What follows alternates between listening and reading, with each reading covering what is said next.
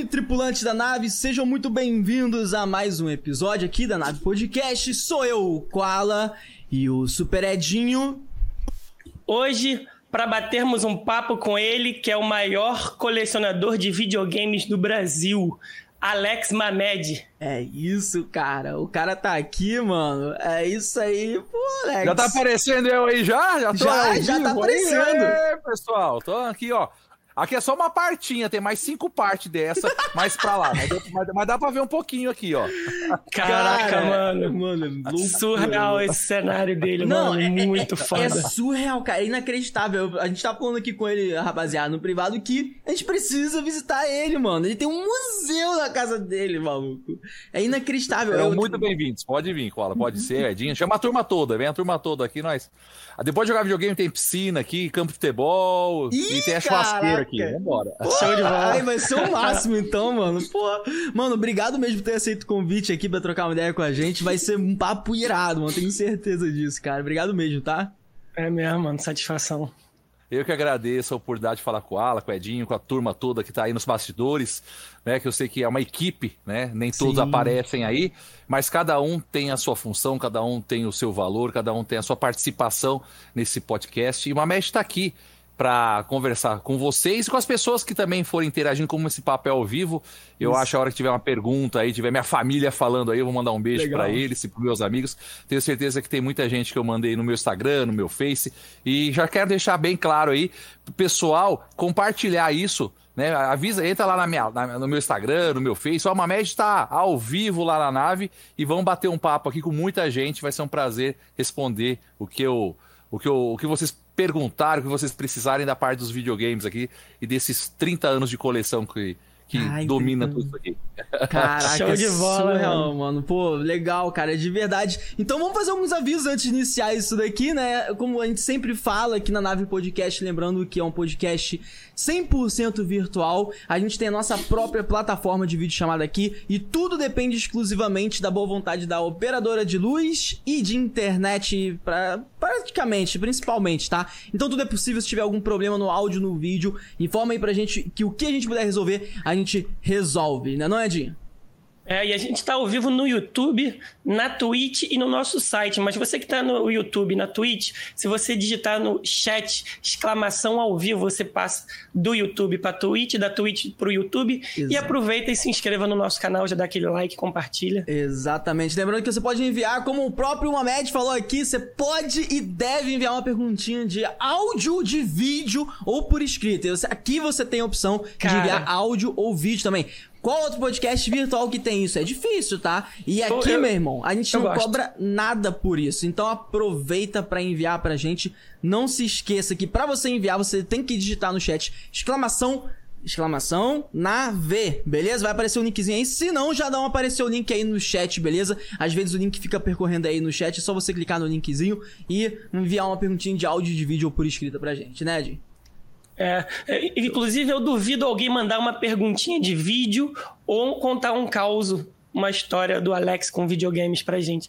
Sabendo que esse papo tá liberado pra cortes, Isso. mas você tem que esperar terminar e tem que marcar a gente, senão o Alex Mamed vai tirar o seu videogame da tomada. Pô!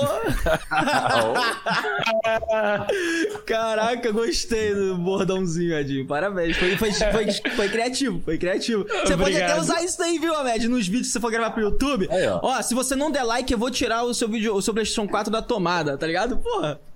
É. É. E, e olha que eu entro, eu vou navegando ali pela, pela rede lá e faço desligar automático ali. Se tiver, só se eu estiver conectado na internet. Agora, se estiver conectado, eu tenho esse poder, eu consigo fazer isso. É mentira.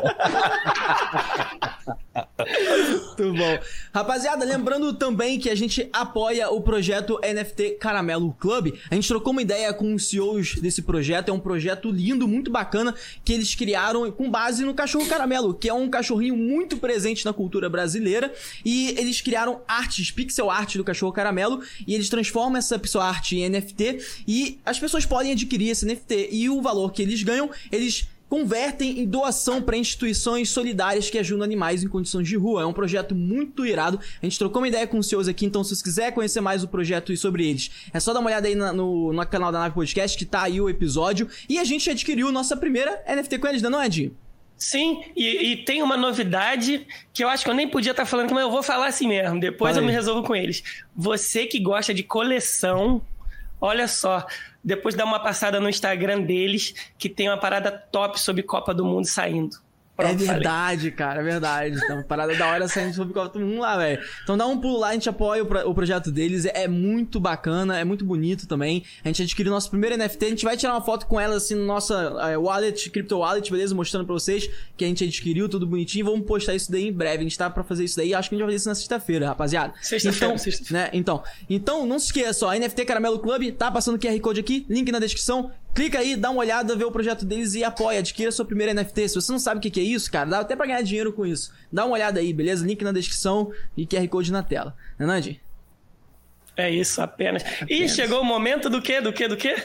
Pô, tá de brinquedo, cara. É, é, e esse Regalito? momento tá, em- tá fantástico. Caraca. Não, o Ô, Alex Mamed. vai se, sur- vai se surpreender. Do começo, do começo. Esse é o melhor momento, na minha opinião. É mesmo.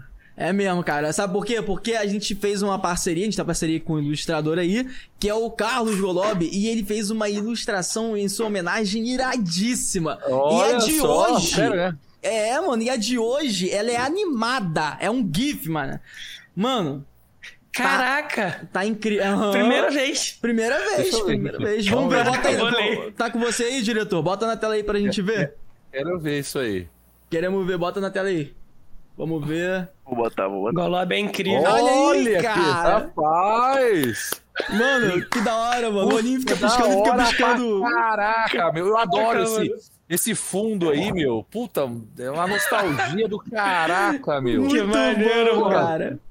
Eu preciso disso aí, eu- manda pra mim isso aí pelo, por Com e-mail, agora você vai mandar fazer um pôster aí. Muito da hora, muito obrigado. Gostei pra caramba, que esse, lindo. esse fundo dá um ar de, sei lá, de Miami, né? Sei lá, É, eu adoro esse, É. muito legal isso aí. Aham, cara, sensacional. E o olhinho dele fica piscando e o press start também fica piscando, mano. Aham. Cara, Olha, muito que foda. legal, muito legal. Cara, Parece o menu de um jogo, tá ligado? Aham. Tem um jogo que, que foi inspirado, tipo, no Top Gear, pro PlayStation 4, que tem esse, esse, esse tipo, eu acho que é Horizon, alguma coisa Horizon. É um jogo Hum. de corrida que foi, foi inspirado Top Gear. E tem esse, esse tipo de uma, um, um pôr do sol, uma coisa assim. Eu sou É, apaixonado É pelo tipo, jogo. Eu tipo acho- Top acho que é Gear, né? É tipo Top Gear, mas é um jogo novo pro Play 4. Eu acho que é os mesmos produtores do Top Gear. Mas eu acho que é, eu acho que é Horizon. Ah, é Horizon. novo. É, tô É ligado. novo. Eu acho É, que é tô Horizon ligado. o nome. Cara, eu acho que eu tô ligado com ela. E engraçado que é uma imagem muito comum, né? Por exemplo, quando você vai na internet, você escreve, sei lá, vintage retrô, a- é, gamer, aparece isso, sabe? Uma coisa É, meio muito assim, bonito. meio roxa, com, com um sol no fundo, uma parada com linhas neon, né?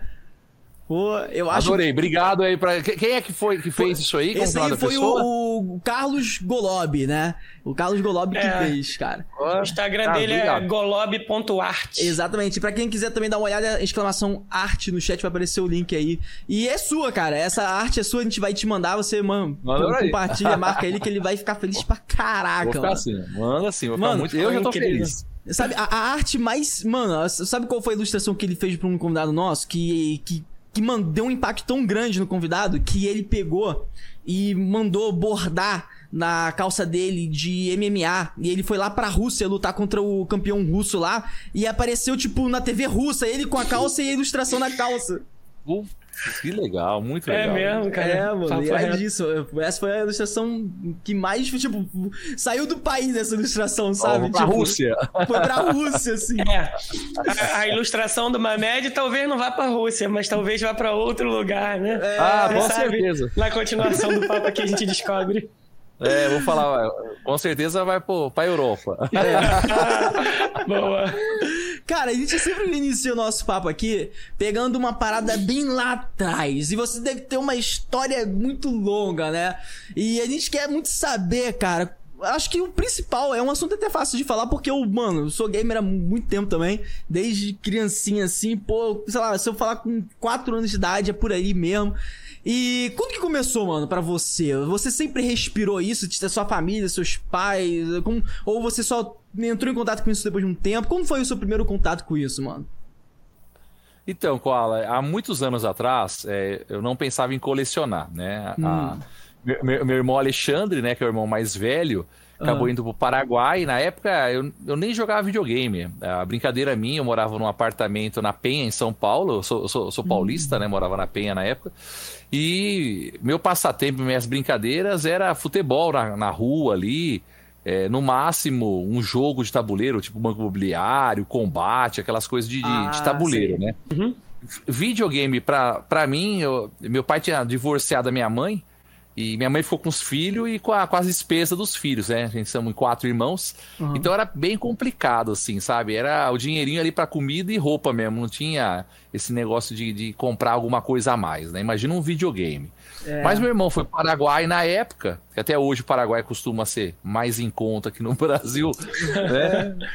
E aí meu irmão foi para lá para comprar algumas coisas de tênis, coisa para ele. E ele comprou, ele trouxe uma caixa, eu lembro até hoje, ele falou assim: ó, trouxe um brinquedo eletrônico. Ele nem falava videogame, ele falava brinquedo eletrônico. Eu falei, Caraca, brinquedo eletrônico? Brinquedo eletrônico. É, brinquedo eu sei eletrônico. Na, na cabeça dele, brinquedo eletrônico. Aí ele começou a ligar na televisão, eu era molecão ali, que eu tinha uns 8 anos, 9 anos ali. Eu vi meu irmão instalando lá um negócio na televisão. Uhum. E, putz, grilo. Você imagina, igual, eu sempre falo isso para nós que vivemos, o cara mais novo é, é, não, não, teve essa experiência. Eu sou de 73, eu sou, tenho quase 50 anos. Então Caramba. a televisão, a televisão você via o quê? Só imagem, né? Você via uma imagem ali, você não, não interagia com ela. No máximo você ligava, desligava aumentava o volume. Uhum. Né? Aí, é. aí, aí, aí, eu consegui ver o VHS, que você colocava um, um aparelho, uma fita, aí você conseguia passar uma imagem que você queria ver na televisão. Já era uma evolução. Nossa, eu consigo uhum. assistir um filme na minha televisão. Agora, quando colocou o videogame, era um Atari 2600. Uhum. Caraca, Putz, deve ter consegui... feito assim, ó. Ganhou os horizontes. Caraca, descobri. Você conseguia é, mexer na, na tela da televisão, porque o Caraca. videogame, você pega um bonequinho e começa a se mexer. Você vai pra direita, uhum. pra esquerda, pular. Hoje é normal para as pessoas, mas na nossa época, nos anos 80, você pegar um controle e você apertar um botão, o bonequinho na televisão pular. Ô, louco, é, eu lembro que jogava um de futebol que tinha dois, dois bonequinhos assim no gol e a bola. Aí você. Eles faziam juntos, assim, ó. Não, é uma coisa muito doida. Aí você falava, meu, como. Você ficava vendo, mas como que um fio passa num videogame, vai pra televisão? Você, você não sabia se você estava controlando aqui, se era um cara de outro país que estava fazendo. Para nós, é, foi uma coisa muito doida. Então, na hora que eu vi meu irmão, claro, meu irmão foi o primeiro a jogar. Eu fiquei só olhando, era moleque, né? Depois ele acabou de jogar é, sabia 10 mexer. horas que eu fui mexer, né? Eu nem podia mexer, falar a verdade. Só ficava olhando ali, né? Aí ele ficar controlando o bonequinho ali, pulando igual o que você ia pulando no olhinho do jacaré e eu só de olho. Caramba! Isso preto e branco. Porque meu irmão comprou um, um videogame americano e o sistema era pau-M, diferente do NetC. Foi que ano mais ou menos que você falou? Putz, isso aí foi 83, 84 83. mais ou menos. Entendi. Acho que eu tinha uns 9, 10 anos ali. Então, assim, é, foi, foi bem depois, não foi logo, porque lançou uhum. em 77, né? Veio pro Brasil nas lojas Mapping ali em 81, 82. Então, eu lembro que a gente não comprou logo no início, foi bem depois. E aí eu sei que quando eu vi aquilo. Então foi a minha primeira paixão, foi o Atari, um videogame. Uhum. E aí meu irmão saía, eu pegava, ligava, já peguei a mãe de ligar e, sozinho. E qual foi o primeiro jogo? Esse... Você lembra como que ele era, mais ou menos? O primeiro jogo que o meu irmão pôs mesmo foi um que todo mundo fala que é legal e eu não gosto. Eu não Qual? gosto, mas chama Asteroides. Tem muita ah, gente que eu sei, é clássico. É uma, uma navezinha que vai vir uns meteoros assim, você vai tirando, hum. ela vai quebrando. Isso, é, a única função toda da nave é atirar na, nas naves. Só, só, que você coloca para trás o joystick, é, ela some, ela aparece no outro canto. Então você isso me atrapalhava. Eu ia mexer, eu ia para trás, putz, aparecia perto um, pum. Aí eu me. É, era meio, meio meio complicado ali. Mas aí depois meu irmão acabou comprando Pitch, foi Enduro, joguei muito Enduro, Enduro, joguei muito. A fase da neve, da neblina, joguei muito. Uhum. E aí começou, né? Eu, eu gostar de Atari. E aí, meu pai uma vez começou a ganhar um pouquinho mais de dinheiro. Meu pai era divorciado, mas as, quando ele visitava a gente, sempre falava: Ó, oh, ano que vem vou te dar uma coisa, ano que vem a gente ficava esperando esse ano que vem nunca, né? Uhum. E uma, uma, vez, uma vez ele falou: Ô, oh, Alex, se o pai ganhasse na loteria, né? Não que ele ganhou, mas ele perguntou: se eu ganhasse na loteria, ele tava ganhando bastante dinheiro, acho que ele não queria falar para mim que tava com. Ah, entendi. Não, Aí ele pediu algo muito caro também. É, é, aí eu, se eu ganhasse na loteria, o que, que você queria, assim, de, de brinquedo? Falei, ah, pai, eu quero um Master System. Aí esse sim foi meu primeiro videogame. Foi o Master System. Aí já vi cores, que o Alex Kidd tinha cor, tinha cabelinho, tinha rolinho. Aí eu, eu comecei a me apaixonar pelo Master System. E aí foi Atari, Master System. Minha mãe, com uma, uma época, comprou o Mega Drive do Sonic pra mim. Uhum. E aí quando eu tinha o Mega Drive, eu acabei comprando também, faz- vendendo uns skate, umas coisas, fazendo rolo. Na nossa época era fazer rolo, né? Você Aham. trocava é, uma- uma- uma- um sabonete mais um shampoo por uma- um jogo de videogame. O meu, primeiro, o meu segundo videogame foi um- um- o do Sonic, é o Master System, né? Eu troquei Sim. por uma ferradura de bicicleta.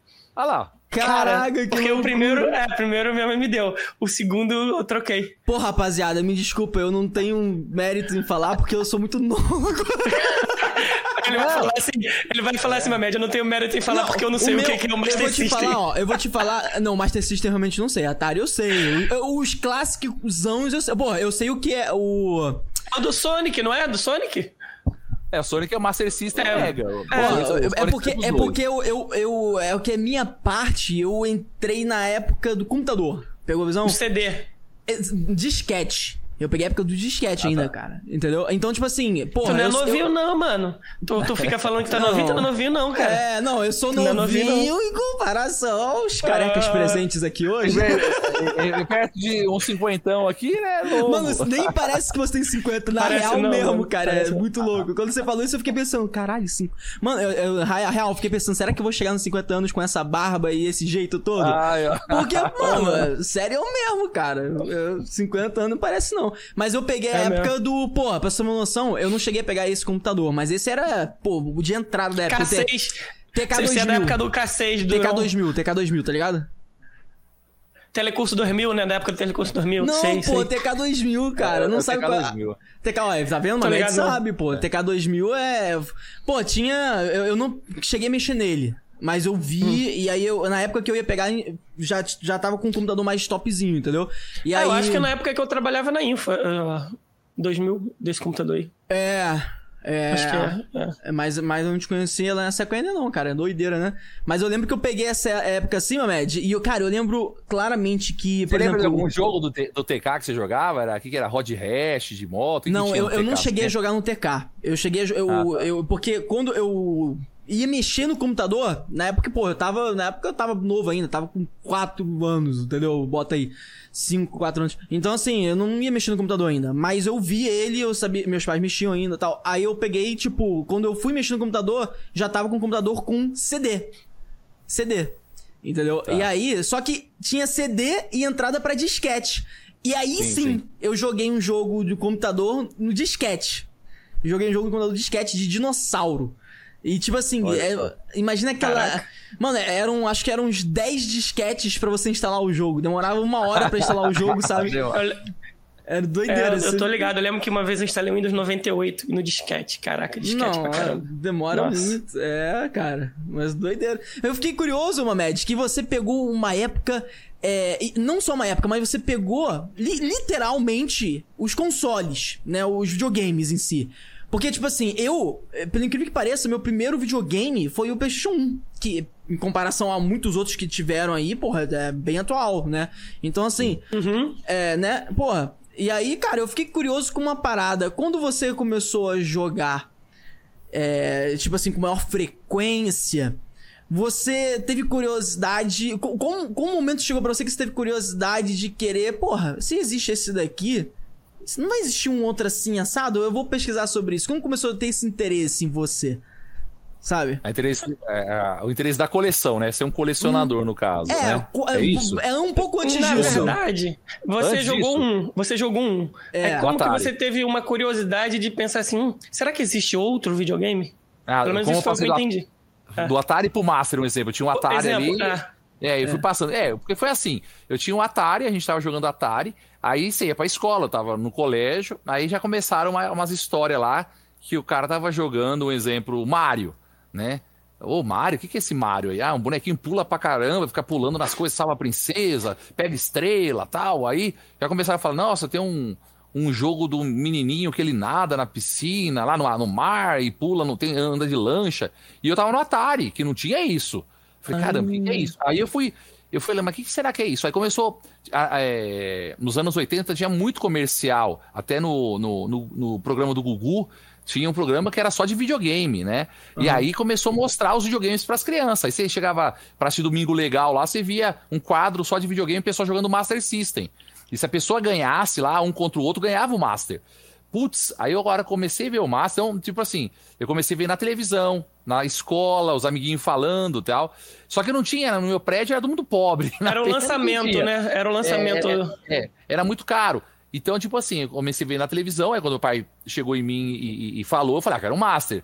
E aí foi, era, é, e a evolução foi assim mesmo, né? Eu via na televisão, ó, agora saiu um Mega Drive, o videogame mais rápido do mundo, que eu aprecio o Sonic, porque o Sonic foi lançado pro Mega Drive, depois que lançou, voltou pro Master System. Mesmo que o Master System foi lançado antes, mas o Sonic mesmo, o mascotinho, saiu no Mega Drive pra combater o Mario, porque o Mario era um personagem, um ícone da Nintendo, e aí lançaram, ah, nossa, bater a Nintendo. O que que, o mascote da Nintendo é o Mario, vamos colocar o Sonic, que era muito rápido. Realmente o Sonic era um torpedo, né? E aí você vê aquele correndo, passando as coisas rápido, caramba, eu quero esse trem aí. E aí foi indo. E aí eh, começou a. Agora saiu o Super Nintendo. Putz, esse videogame aí, ele parecia, um, ar- parecia o arcade dos fliperama, que na, na minha época também, nos anos 90, já tinha muito fliperama, que tinha uns arcade igual esse que tem lá no fundo, né? Ó, Aham. um arcade lá. Então aí a, a molecada saía do colégio, saía do, do trabalho, quem era office boy, ia levar um dinheiro no banco ali pro patrão, levava rapidinho, voltava, ficava duas horas gastando fichinha nos fliperama, depois que ele voltava a trabalhar. Então, você chegava nos fliperama, era um monte de gente com- jogando fichinha ali, era uma loucura jogava muito, cara, isso aí. Jogava The King of Fight, Street Fight, Mortal Kombat. Um dia, meu irmão mais velho chegou, Mamed, e eu tava jogando. Eu olhei assim, pensei que ele ia brigar comigo, ele ficou jogando comigo. Foi maneiro.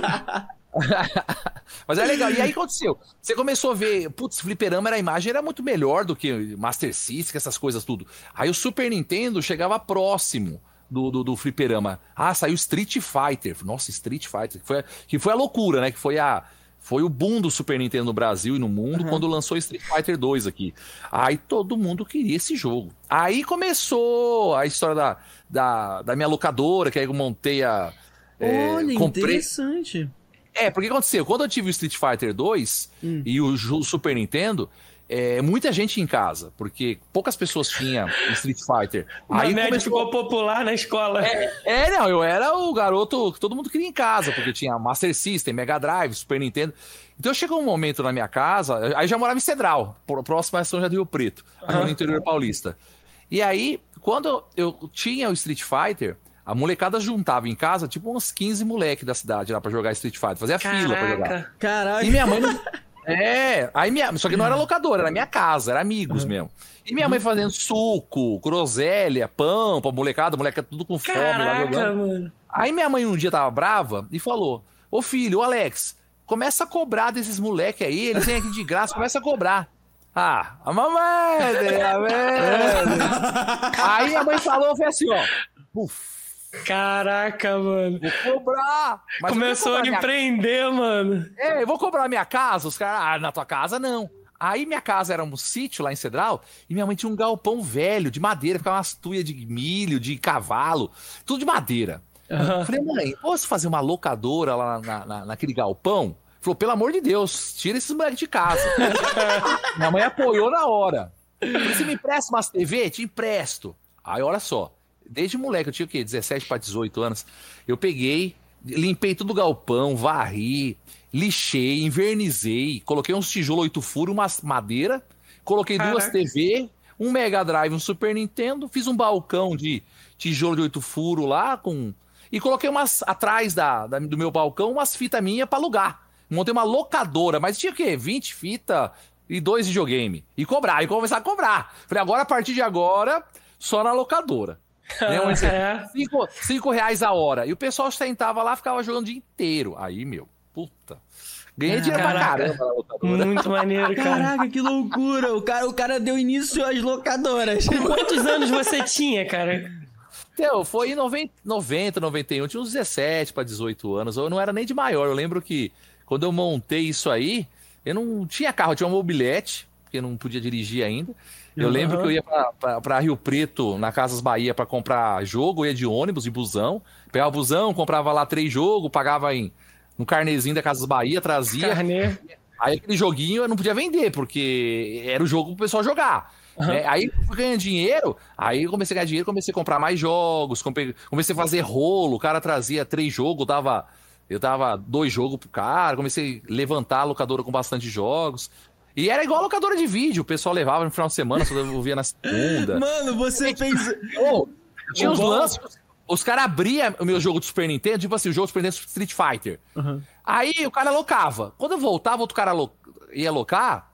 Quando o ca- o cara voltava daqui meia hora, Alex, não é Street Fighter, não. Eu falei, claro que é. Aí eu ligava, o cara trocava o joguinho lá Caraca, dentro, que colocava outro mãe. jogo, colocava Barbie, outro jogo lá dentro, pra pegar o Street Fighter. Aí eu descobria, né? Falava, putz, grilo. Aí eu ligava pro cara, ô, você tro- trocou o jogo. Aí eu, "Ah, não fui eu, foi meu irmão. Aí tinha que ir lá na casa do cara. Falava, meu, tinha uns rolos do caramba na locadora, mas era Caraca, legal, era legal, era legal. Caraca, era que legal. massa, mano. Mas o, o bom, o bom, Mamed, que de locadora de videogame que não precisava rebobinar a fita, né? Não, não, é, tinha essa vantagem.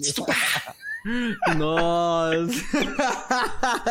Eu, eu sou na época de rebobinar, eu tinha uma raiva disso. Às vezes Cara, eu, eu tinha que devolver até às 6 horas, eu ia correndo pra devolver, chegava lá, o cara. Esquecia, tinha que pegar o dedo no meio do caminho e ficar rodando assim, ficar todo marcado. Não, não, eu nem passava o dedo, eu esquecia. Quando eu chegava lá, o cara, porra, você não rebobinou? Aí tinha uma multa, você lembra disso? É, tinha uma multa. acho que era Caraca, três cobrava reais. Dois, dois, três reais, É. você cobrava multa porque você não rebobinou a fita, meu. Você Fita, pagava mano. lá a locação e tinha a, a multa da- porque você não rebobinou a fita. Caraca, velho, que doideira, mano. Eu não sabia lá, o dessa- Koala não vai lembrar dessas É, histórias. essa história de daí. Essa Ela é não novi- sabe, não. Essa é novidade pra mim, mas uma, uma coisa que eu quero comentar é que você foi muito, muito absurdamente genial. Eu lembro de um. De um da Block... Lembra da Blockbuster? Vocês lembram? Sim, sim. É, Sumiu, né? Óbvio, né? que Sumiu. Agora. Tem uma é... só nos. Estados Unidos. Tem uma Ah, é? Tem uma? É, tem uma só nos Estados Unidos. Tem. Acho que é em Portland, eu acho que é em Portland, eu acho que é. Ah, deve ser Tem pra uma. permanecer a essência, né? Da, do retrô e é, tal, né? É uma só.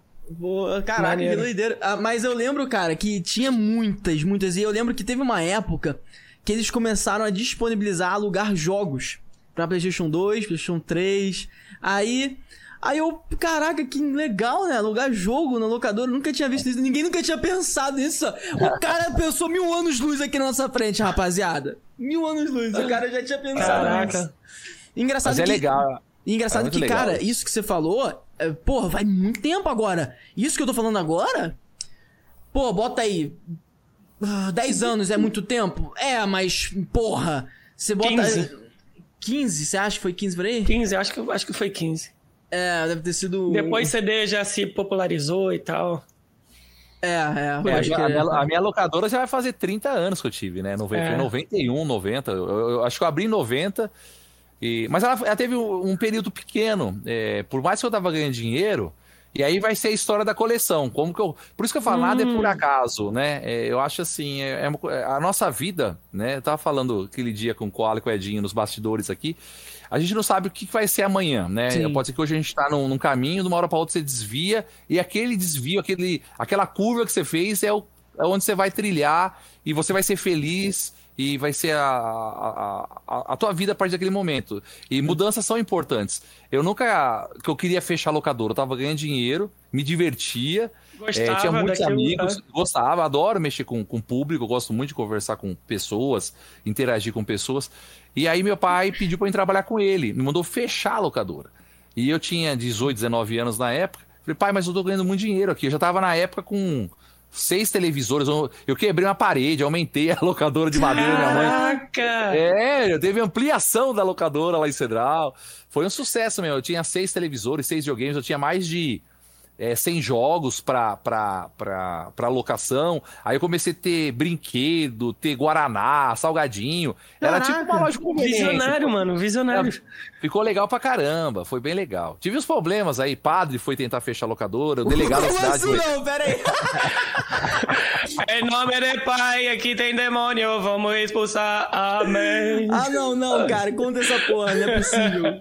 Como assim? É porque Cedral é uma cidade pequena. Deve ter o quê lá? Hoje deve ter uns 20 mil habitantes. Não sei. É uma cidade pequena, bem pequena. Uhum. Aquela cidade tem, tem aquela igreja no centro da cidade e o resto da cidade em volta da igreja ali. Né? Uhum. Tem dois colégios ali só. É uma cidade bem pequena. É próxima a São José do Preto, que já é bem maior. E, então, a cidade, todo mundo conhece todo mundo. Quando eu montei a locadora, o que acontece? Começou a ter uma invasão do colégio. As crianças, em vez de ir pro colégio, vinha do sítio, em vez de ir pro colégio, descia lá na locadora, ficava o dia inteiro, Caraca. só voltava pro colégio, pegar o ônibus pra ir pra, pra, pro sítio. Muita gente O moleque tá matando aula, cara. Puta, era muito, né? E aí aconteceu. é, a diretora foi conversar lá com o padre, não sei por que, em vez de falar comigo, foi falar com o padre. Eu acho que o padre era um cara mais. Não sei, da cidade, é o padre Cara da mais cidade, né? conhecido, né? Normalmente. Aí o padre chegou lá falar comigo: Ô Alex, tudo bem? Ô, o que tá acontecendo? A diretora conversou comigo, muita criança tá vindo aqui, tá matando aula. Eu falei: Ah, não sabia, não, não tem jeito de eu saber. Ah, mas a gente precisa fazer um controle. Eu falei: Então tá bom. Aí eu fiz um controle. Então, tipo assim, o menino vinha falar qual período você estuda? De manhã, já colocava um exemplo: Juninho. É, tinha que fazer. Caraca. Juninho, de manhã. Então o Juninho só podia jogar à tarde, porque só de manhã ele podia vir à tarde. Então a gente tinha uma agenda lá, quando o cara vinha, quem vai jogar? Ah, é o, é o, é o Paulo. Ô Paulo, deixa eu ver. Ah, tá certo. Vocês... Aí eles começou a ver que eu controlava, depois já pegou até uma. Um, um controle de respeito ali. Ele sabia que eu ia pegar. Só que vira e mexe não dá pra me controlar sempre, né? aí vira e mexe, vira e mexe, vinha uns lá. E aí quando eu tava, quando eu tava jogando, eu descobria. Falou, ô Felipe, você, tá, você faltou da escola aqui, você era pra jogar de manhã e, e você tá à tarde, uma coisa assim. Aí eu tinha que desligar o, o videogame e falar, vai pra escola. Dá uma boa. Caraca. Né? Era, era tipo ah, um Ô, professor Mamed, ali. eu tinha que ter aprendido a fazer isso, porque tem uma pessoa que tá aqui que eu não quero falar o nome, que matava é? a aula pra ficar na info que eu trabalhava, entendeu? Eu matava aula. Caraca, cara. um monte de curtir letice. Eu matava aula não, cara. Até porque... Ficava lá a tarde inteira. Mano, até porque a época que eu fui viciado, eu já tava no computador. Eu, eu sou. Mano, o foda é que, tipo assim, eu sempre quis ah, ser o. Eu que- sempre quis entrar, adentrar no mundo dos videogames, sempre. Mas eu tive problemas em relação a. Por exemplo, pô, eu peguei o PlayStation 1. Aí eu falei, pô, vamos lá, vamos seguir aí, né? Aí peguei PlayStation 2. Aí chegou a época do PlayStation 3 e foi a época que começou a, a galera a falar: "E ó, tem Counter-Strike". E aí só tinha pra computador, Eu não tive também. entendeu? E aí eu fiquei, 3 não tive. aí eu fiquei pensando assim: "Caraca, tem Counter-Strike, só que só tem pra computador". Left 4 Dead, que inclusive é muito falado, só tinha pra computador. E aí eu, Computador. caraca, pô, mas o computador eu posso jogar, posso acessar a internet, posso estudar. E é isso, eu, cara, ó, talvez o computador seja o melhor investimento. Aí eu comecei a investir no computador. Depois dessa época, meu irmão, assim, dificilmente eu tenho espaço financeiro e tempo pra investir em videogame, mas o meu sonho é conseguir. Meu sonho é, sei lá, poder estar atualizado com os videogames, porque, mano, querendo ou não, é- é- a gente até vai chegar nesse assunto, eu acho um assunto que a gente pode falar um pouco mais pra frente no- durante o nosso papo. Querendo ou não, os videogames, eles ainda têm uma parada, mesmo que você tenha os mesmos jogos no computador e os mesmos jogos no videogame, você ainda tem um detalhe no videogame que faz a pessoa sair do computador. Mas isso pode, isso pode mudar, eu acho que isso vai mudar, mas a gente pode falar isso mais pra frente. Mas enfim, é, eu achei isso interessante, cara, essa parada locadora. Eu, eu iria, eu nunca matei aula, Edinho, pra... Eu, ta- eu tava zoando, Mamed. É, O- o pelo menos- CDF, pelo menos eu só queria tirar 9, 10, entendeu? Também não, cara. Na verdade, eu era preguiçoso e, e não matava aula. Eu, pelo menos, eu- cara, no mínimo eu tivesse matado aula, né? Mas a locadora tinha muitas histórias. Tinha, tinha um lance lá. Uma vez teve um menininho que tava jogando. Não, não, não lembro o, nome dele agora. Aham. É, ele, tá- ele tava jogando, jogando, jogando, jogando, né? E aí um dos outros tava ali. por- porque locadora é um barato, né? Ficava um jogando que tinha grana e ficavam os cinco atrás ali só esperando. Ô, pode jogar? Deixa eu jogar um pouquinho. Aham. né? Ou então. Ô, ele queria jogar, mas não tinha grana, né? Ô, deixa eu jogar aí na frente. E aí esses cinco começou a falar: nossa, que cheiro, cheiro de xixi, que cheiro de xixi aqui. Meu, moleque, ele começou a jogar e ele não queria sair pra mijar. Ele mijou na- na- nas calças ali. Tava tudo mijado, ele jogou mijado. Aí nós começamos, onde que é esse cheiro? Aí nós levantamos um moleque, e o moleque tava tudo mijado. Eu falei, mas por que você não foi no banheiro? Ele falou, não, se eu fosse no banheiro, alguém ia jogar na minha vez. Eu falei, não, mas dava pause, você podia ir, dava pause. Ninguém joga. Não, mas você. Ele, ele tava tão preocupado de sair e alguém tomar o controle dele, ele perder aquele momento, dois minutos, três minutos de mijar, que ele se mijou na calça lá. Aí todo mundo, até por, certo tempo, todo mundo apelidou ele de xixi Mijou. lá na cidade. né? Não era xixi, era... Ô, ô, Mamed, eu lembrei de uma história. Um pouco mais pra frente, né? Eu já tinha um PlayStation que tinha é, Winning Eleven.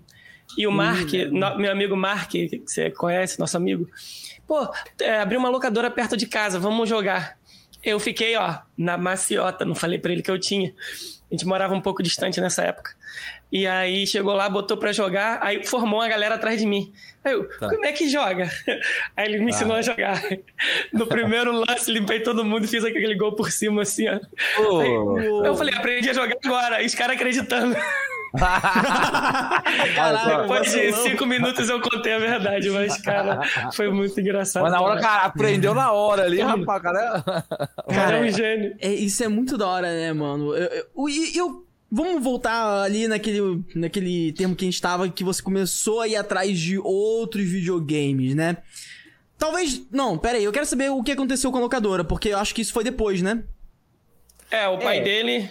É, você tava, É, porque começou a o- falar com seu pai. É. É, porque, tipo assim, é, a evolução dos games eu fui, eu fui conhecer, igual eu comentei antes, né? É, eu fui tendo aparelhos, vendo na televisão, e aí fui adquirindo. Mas na época, eu não pensava em colecionar. Era só assim, ah, eu tenho o Atari preto e branco, vou pro Master que é colorido. Ah, agora o Master é 8 bits e o Mega Drive é 16 bits. Ah, eu quero esse. Então a evolução foi indo de- devido às pessoas, os amigos meu, os amigos do colégio, a televisão mostrando que aquilo era melhor. Então, igual hoje, o Play 4, o Play 5. Você vê todo mundo que é o Play 5, porque dizem que a imagem é melhor, né? Então é aquela coisa, a mídia falando, aí você vai passando. Só que é, eu não pensava em colecionar, eu pensava só em ter um videogame melhor. Aí quando eu tive a locadora, e foi um sucesso, tive esses problemas, teve essas histórias muito engraçadas e, e divertidas. Meu pai falou: Ó, quero que feche. Vem trabalhar comigo. Então, como eu tava lá com 18 para 19 anos, né? Meu pai era o, o chefe da família, por mais que ele não morasse com a minha mãe, mas era meu pai. Ele falava: Ó, tem que claro. fazer isso. A gente não, não falava não, né? Na, no- na nossa cultura ali, o pai falou, tem que ser feito. Uhum. E aí tinha que fechar com a dor no coração, fechei a locadora. E aí foi aquele momento, falei, o que, que eu vou fazer com seis televisores, três Super Nintendo, três Mega Drive, mas eu tinha meu Master e o Atari ainda. Aí Uhum. estralou, não sei, não, não foi, nunca vi colecionador de videogame, nem imaginava que existia colecionador de videogame. Você Eu já falei, ah, eu colecionava alguma coisa, não? então, eu colecionava, por isso que eu falo, eu acho que o colecionador ele sempre tem aquele negócio no sangue de colecionar. Eu sempre colecionei tampinha de garrafa, eu tenho uma coleção de tampinha de garrafa, porque não tinha grana. Então eu pegava aquelas tampinhas no chão, cerveja, Guaraná, Caracu, Taí, Fanta. Eu tinha uma coleção legal de, de, de, de- de- de tampinha. Meu, meu tio coleciona até hoje, 82 anos. Não pode Ah ver a tampinha que ele quer. Então, eu tenho, eu tenho um monte de tampinha. Aí, os meus amigos também, que moravam no meu prédio, lá também não tinha grana. Colecionava maço de cigarro, tinha coleção de maço Caraca, de que cigarro. Caraca, É, o pessoal não acredita, mas e, e era uma coleção legal. O cara tinha muito. Porque na época dos anos 80 tinha muito tipo de cigarro. E era Tinha- bonito, ah, né? os era negócios. bonito as máscaras. Chamava Tinha- atenção. Aí tinha uns caras que colecionavam. Mulher colecionava muito papel de carta, naquela, nos anos 80, aqueles papel de carta. Hoje nem existe mais papel de carta, eu acho. É, E, e tinha, e tinha um lance que o pessoal colecionava, que na época hoje também não tem, todo mundo usa celular. Nos orelhão começou a ter cartão Car- telefônico. É, Cartão, Cartão. telefônico, cara. A minha mãe, ela juntou, colecionou vários. Tem um monte aqui. Então, e- então, nos anos 80, tinha muita gente que colecionava essas coisas, porque era legal você ter um, algo bastante, porque você não tinha grana. Então você tinha um monte de cartão. Olha, eu tenho um monte de cartão, olha, eu tenho um monte de selo. Aham. Ah, selo de correio. Selo. Também era cole... Existia coleção de selo. E eu falei, putz, eu vou colecionar é, tampinha, eu vou começar a colecionar videogame. Mas assim, putz, eu não entendia nada assim de o que existia no mundo, que no Brasil, quem era colecionador não tinha contato com ninguém de colecionador. Meu contato era videogame de jogar, amigos jo- jogadores e clientes. Uhum. Quando eu comecei a colecionar, eu peguei e comecei. Peguei a a locadora fechei, fui trabalhar com meu pai, vendi uma televisão, vendi outra, e eu fazia assim, ó. Se você tiver um videogame antigo, uma coisa diferente, eu troco por a televisão. Aí o cara falou, ah, eu tenho um 3DO. Beleza, tua televisão me dá o 3DO. Ah, eu tenho um Neo Geo. Aí dá o Neo Geo, dá duas TV, era o Neo Geo era caro.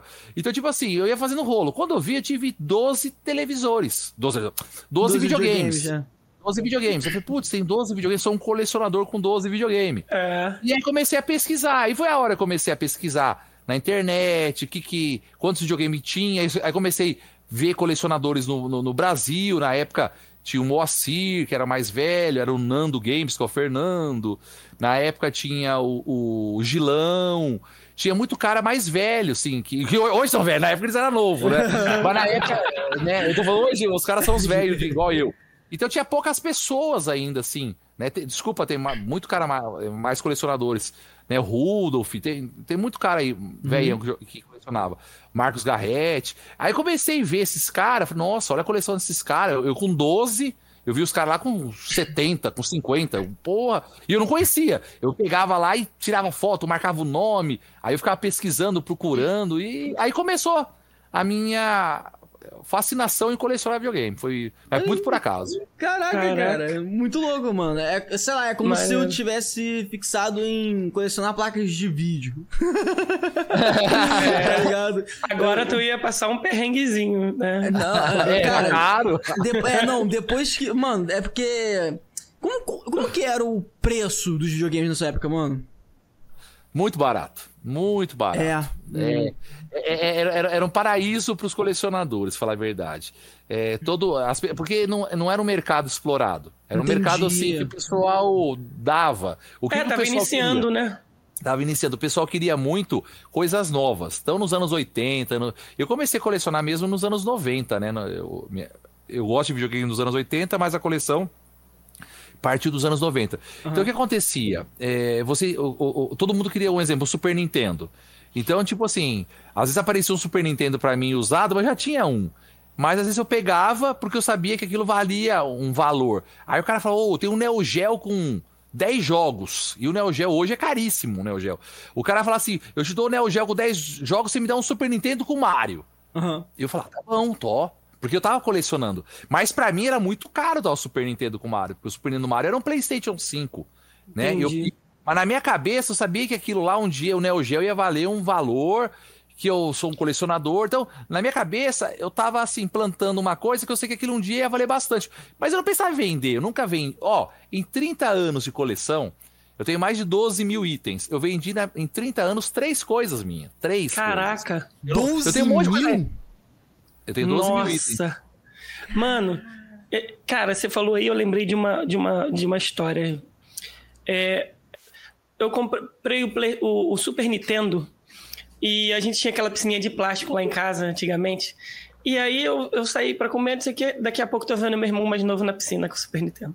Nossa, assim, Tá, foi o Ele primeiro. pensou que era o, o submarino. Não, ele gostava tanto que ele fez de barco. E aí foi a primeira coisa que eu consertei. Porque, assim, Nossa. é, eu era mais novo, mas eu tentei usar um pouco da inteligência de não ligar na tomada, secar e tal. O secador E- ali. É, o secador, deixar uns dias. E aí, com essa história, né, lembra desse caso, como que você consertava? Você, você como que você conserta hoje? Como, você tem alguém? É você mesmo que conserta? Então, a parte de manutenção demorou um pouquinho pra mim tentar mexer nos videogames, porque eu sou aquele colecionador que não jogo nada, jogo muito pouco. Eu sou fanático em filmes. Você pergunta, Alex, quantos filmes você assistiu na semana? É, são sete dias a semana e eu assisti no mínimo sete filmes. Eu assisto um Caraca. filme no mínimo por dia. Eu assisto muito filme, adoro Netflix, Amazon, tem tudo aqui em casa, né? Legal. E, e- eu assisto muito filme, sou apaixonado por filmes. E, videogames, é, eu gosto de ter. É, uma- é igual aquela coleção de carro, que o cara coleciona 10 carros, vai, você anda com os carros? Não, dá- tá lá parado. Aham. Os videogames é igual action figures, aqueles bonecos, você deixa o bonequinho ali e você nem mexe. Pra mim, os videogames é isso. Só que o videogame, ele. Ele, ele tem essa parte de entretenimento, ele é uma coisa jogável, é uma coisa de- que você tem que Ah. jogar, né? O bonequinho fica parado, um carro você pode andar, mas também fica bonito parado lá. Fica. Mas o videogame, ele, fala a verdade, precisa colocar, tem vários jogos, acessórios. E aí, o que, que acontece? Eu comecei a jogar. E quando você começa a jogar, é, eu comprei videogame em 90 e fui jogar agora, em 2015. Caraca. Quando eu fui testar, pum, um capacitor estourou. Então eu comecei a Nossa. falar, nossa, isso leva para arrumar. E aí, videogames mais raros, mais complicados, são poucas pessoas que mexem no Brasil, né? Então eu tenho um técnico em São Paulo, que é um amigo meu, que é, que é um dos colecionadores também, que me incentivou na época, eu vi a coleção dele e me inspirou, né? E no caso, o Fernando, né? O Fernando Nando Games é um técnico aí de excelência, todo mundo conhece o Fernando. Então eu levo alguns videogames para ele. E também, como eu moro em São José do Preto, que é seis horas de viagem, então às vezes fica complicado pegar um videogame, colocar num, num carro, num- numa transportadora. E eu tenho medo do, do extravio e tenho que levar pro Fernando. Então, às vezes, quando eu vou para São Paulo, eu levo para ele, depois eu volto São Paulo eu pego. E eu conheci um rapaz aqui na região de São Rio Preto, chama João, que aí o João também faz esse tipo de serviço para mim de concertos. Só que às vezes o João olha o videogame e fala: Não, Alex, isso aqui já não, não pego. Manda lá pro Nando. Então é uma coisa mais complicada. Ele nem abre, né? Eu já mando o dia, o João. Ô, ô, ô, ô, ô, João, você não mexe? Não mexe. Fernando, te levando no videogame, o João nem abriu. Tá? Do jeito que tá, que eu liguei não funcionou. Não, Ahmed, manda pra mim. Aí ele arruma. Legal. Então, Eu tenho dois técnicos aqui, um em São Paulo e o João. Então, eu não mexo, né? Igual o Edinho aí. Que bom saber que ele. é. Eu não mexo nada, eu queria saber Não, mexer, mas não mexo eu- nada, nada. Eu só tive um feeling ali naquele momento e tal. de fazer isso.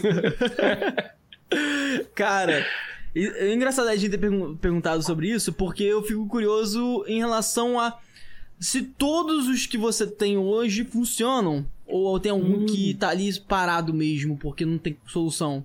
Tem algum assim? É, todos os videogames meu, assim, eu tenho, igual eu falei, hoje de, de console, mais de 700 consoles, né? Aham. Sem ser, sem ser repetido. Por isso que eu tenho aqui o troféu do Ranking Brasil, né? Que reconhece no, no, no, no, no- no Brasil, né? Isso aqui é uma. O pessoal fala, ah, mas. Você tem, você tem sete desse, né? É, eu tenho sete desse. Porque o primeiro que eu ganhei foi em Caraca. 2013, né? Quando, eu tinha 300 videogames. Aí foi passando os anos, e ninguém se apresentava. E o Luciano Cadari do Ranking Brasil, que é um grande amigo, um grande colecionador também. Aham. E, e o Kadari falou, Mamed, vamos, vamos cutucar o pessoal aí, pessoal. Você bateu o recorde de 300, aí ninguém, todo mundo fala que tem mais que você. Vamos bater mais dois recordes aí pra ver se aparece alguém? Aí eu ia cutucando o pessoal, ó, mas é- é- era numa maneira não de, de ser superior, de ser melhor. É- Era pra Incentivar incentivar as pessoas a colecionar, pra mim conhecer outros colecionadores. Legal. Sempre foi ne- nesse tipo. Eu nunca fui aquele cara, eu sou melhor que ninguém, sou maior que alguém. Uhum. Não, não é nada disso. Sempre na maneira de, de eh, mostrar que existe uma coleção, né? E sempre foi de- desse jeito. Sempre quis mostrar a coleção pra todo mundo, fazendo vídeos no Instagram, no YouTube, no Facebook, né? No Orkut, na época do Orkut, mostrava eh, fotos da Orkut, coleção. Nossa, Orkut É. maravilhoso. Era muito bom. Então, é- é- é- foi sempre pra incentivar as pessoas e, e- e também falar: olha, sabia que existe um colecionador que compra coisa antiga, que, que guarda, não jogue fora seu Atari, guarde, isso pode valer algo um dia, tem uma história ali, tem uma. Tem muita coisa envolvida, né? Então foi sempre desse jeito. E aí aconteceu, eu comecei a, a- a colecionar, né? Ter, ter, é, é, vários, vários videogames assim. Igual eu falei, eu tinha 700 videogames, né? Que, que, eu, que eu bati o último recorde. Aí agora fugiu, fugiu a, da onde que eu tava. Eu já fui pro Ranking É, Brasil. Era sobre quais estão funcionando. Ah, do funcionando. E aí, quando o Ranking Brasil veio, o Luciano falou assim: Alex, nós vamos testar, não todos, mas vai testar a maioria para fazer o, o reconhecimento. Estão funcionando? Falei, putz, eu vou começar a testar aqui, vou ligar. Entendeu? E comecei É. a fazer o teste, ligar. Então, ah, um, um- um não, não- não funcionou, levar pro Nando. Um não funcionou, levar pro João. Então, o que acontece? Hoje em dia, é pra estar todos funcionando. Mas eu posso testar um ho- hoje e amanhã ele, ele dá pau. É. Deu pau, eu já separo. Então, assim, Equipamento meus videogames- eletrônico é assim, pode estourar o capacitor do nada, né? Tipo, do nada. Então o que acontece? Tem videogames que estão separados, né? É, existe, existe alguns videogames que não tem conserto mais. Tinha um aqui que era um Samsung Nuo. Eu levei para dois técnicos, ah, não tem conserto. Caraca. Que eu peguei, já com- comprei um nos Estados Unidos, tá lá na casa do Leandro Martini. Eu já comprei um num lá que tá para vir. Então, ah, Alex, esse não tá funcionando, mas eu tenho um meu que tá nos Estados Unidos que tá vindo. Né? Já já eu vou repor ele aqui Entendi. e já não tem conserto, eu compro outro. Né? Então eu, eu falo, a minha coleção ela é para ser 100% é, funcionando. Né? Eu poderia ter uns videogames, ó, não, tanto faz, se funciona, tá aqui. Igual o carro. Uhum. Você não vai testar o motor do carro se tá pegando ou não. Tá lá o carro lá, o cara é. tem um carro, o cara tem 10 carros, mas todos funcionam? Não. Oito funciona, dois tá com o motor fundido, mas uhum. é um carro, é, tá lá, carro, o motor tá é. lá, só não tá ligando. Né? Mas os meus eu tento sempre tá, é, arrumando, porque é legal você vai fazer um vídeo no YouTube. Isso aqui é que legal, você fica vendo. A gente, é irado, é irado. É. A, gente, a gente sabe que você é perfeccionista, né, Cola? Uhum. Mas tem a câmera aí. Pô, ou, não, ou não, o cara é tão pica, rapaziada. O cara é tão pica que a gente fez a pré-config com ele, mas aí ele, ele virou, cara, mano, vou botar a real pra você, Alex. Ah, isso foi hilário, foi incrível, mano, foi muito da hora. Foi incrível. Hum, incrível e da hora. É, você virar pra gente e falar, ah, não, tem como fazer a pré-config duas semanas antes? Aí eu, tá, não, tudo bem, tá. Não, é porque se tiver que comprar algum equipamento tal pra melhorar, eu, oh, caraca, legal, tá bom. Mano, é. primeira vez que alguém fala isso, essa foi a primeira vez que alguém fala isso. A segunda coisa, mano, foi quando a gente testou tal, aí, tá bom, vou adquirir uma câmera, vai ficar top. Aí qual você usa? A gente falou, ah, a gente usa essa aqui e tal. Beleza. Chegou a câmera, eu, caraca, cara, o cara, mano, olha só, mano, o cara, cara.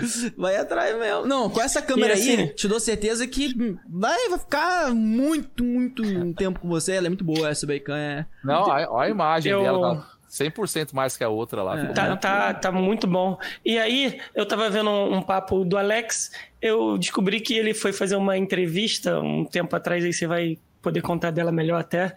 Que aí ele foi, comprou mais videogame ainda para poder participar da entrevista. Caraca! Ah! Rogério, isso foi bem no início. É diferente é. agora. Agora, eu, eu sou mais turco. Eu comprei a câmera, mas pergunta pra tipo, qual a primeira coisa que eu falei? É caro a câmera? Não, a primeira coisa que falou. É tipo foi de 200, 300 reais. Eu falei, ah, não, 200, 300 reais, vou investir. Agora foi coisa de Milão, nós íamos usar a câmera velha, porque aqui é uma média, é tudo. É. Mas aí o, o, o, o lance que o Edinho mencionou foi assim, ó. É, eu tinha uma pequena, pequena coleção, eu não lembro o ano agora, eu tô velho, ficar lembrando de ano. Mas anos atrás aí, eu tinha, uma, eu tinha, a coleção ainda não era reconhecida era ainda. É, eu tinha acho que uns 70 aparelhos aí, mais ou menos. E eu não era o maior do Brasil. Uhum. E eu fui. Eu, e do nada um rapaz me ligou, chamado Adriano Kirsch. E esse Adriano Kirsch pegou e falou: você, é, você que é um colecionador de videogame, que tem uns jogos antigos tal? Eu falei, é, eu coleciono tal. E, aí ele falou assim: eu queria comprar alguns jogos de Nintendinho. Aí eu falei, ô Adriano, eu não vendo, eu não vendo nada. Ele falou, não, mas eu tô precisando, você não indica alguém? Eu falei, ah, eu indico o Inácio. Lá vai lá no Inácio, na locadora Mega Games aqui em Rio Preto. Você, ele tem bastante jogos antigos, você compra dele. Aí beleza, Adriano Kirsch não falou mais comigo. Uhum. Passou uns dois dias, o Adriano Kirsch de novo me ligou. Oi, Alex, o Adriano falei com você dos jogos lá, falei com o Inácio, ele me atendeu muito bem, mas eles não, ele não tem jogo do Nintendinho, que é do Nintendo 8 bits, do Phantom, hum, né, do Nintendo 10. Ele, ele, só tem Super Nintendo, essas coisas antigas, ele falou que é só com você, que você que tem essas coisas velhas aqui. Porque ninguém queria ter essas coisas velhas, jogava fora tal. Aí eu falei, putz, mas eu não vendo, eu coleciono videogame e tal, eu não consigo vender, eu, eu não, não gosto de vender. Você apega também ali, é, né? eu, eu não vendo mesmo, é difícil vender, né? Aí o cara falou, mas você não tem os repetidos? Eu falei, eu tenho, mas os repetidos eu guardo pra um dia trocar por outros, né? Se eu vender, eu fico sem, sem moeda é, de troca. Tem que ter barganha ali, né? Poder é. trocar permuta. Aí eu, eu, e o cara insistiu muito, sabe? Só que aí ele chegou assim, falou, ó, oh, seguinte, eu vou, eu vou te falar quem eu sou. Eu faço um programa de TV aqui na Globo. E só que na minha casa eu, eu, sempre fui fanático em filme. E eu sou, eu sou muito metódico, eu queria a imagem perfeita. E a antena normal era muito ruim aqui em Cedral. Né, é, quando eu morava, agora eu moro em Rio Preto, quando eu morava em Cedral. E a hum. antena era ruim. Aí eu peguei e coloquei o quê? Uma parabólica. Que a parabólica, ah. a imagem era boa na época, uhum, era melhor uhum. que a antena normal. Então eu não sabia é, a programação local. E ele fazia um programa local, na Globo local. Ah, é, porque então, a, a, parabólica pega do. Rio, da... pega só do Rio. É. Até eu pegava, jogo, eu pegava jogo do Rio de Janeiro. Eu lembro que eu sou corintiano, quando eu queria assistir Corinthians, eu tinha que tirar a antena, colocar a antena comum pra assistir o Campeonato Paulista. Senão só assistia Vasco. Vasco, Flamengo, essas coisas, é. Pegar...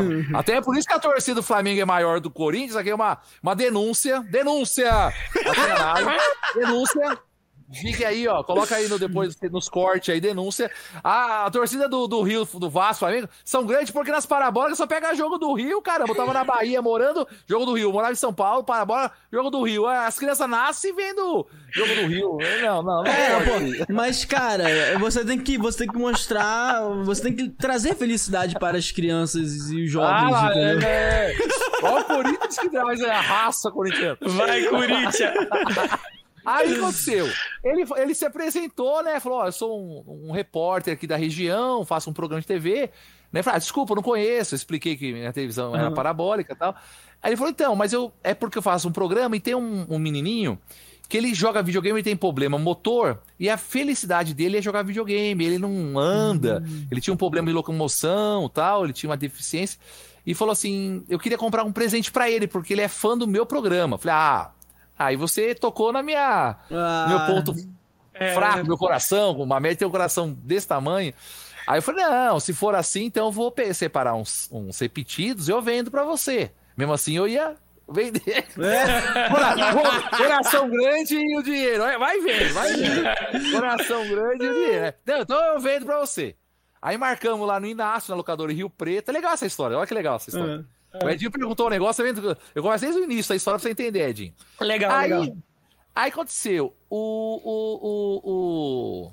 O repórter. Eu peguei, repórter. mar- marquei o, o dia lá com o Adriano, cheguei lá, me, apre- me apresentei também, ô, sou Adriano e tal. Falei, ó, aqui são os 10 jogos. Negociei com o Inácio. Que o Inácio falar que é, o valor aí, que eu nem sei de vender, porque eu não vendo, eu só coleciono. O que ele falar, já compro os 10, que é repetido e tal. E fala, ah, vou ver e tal. Aí ele veio.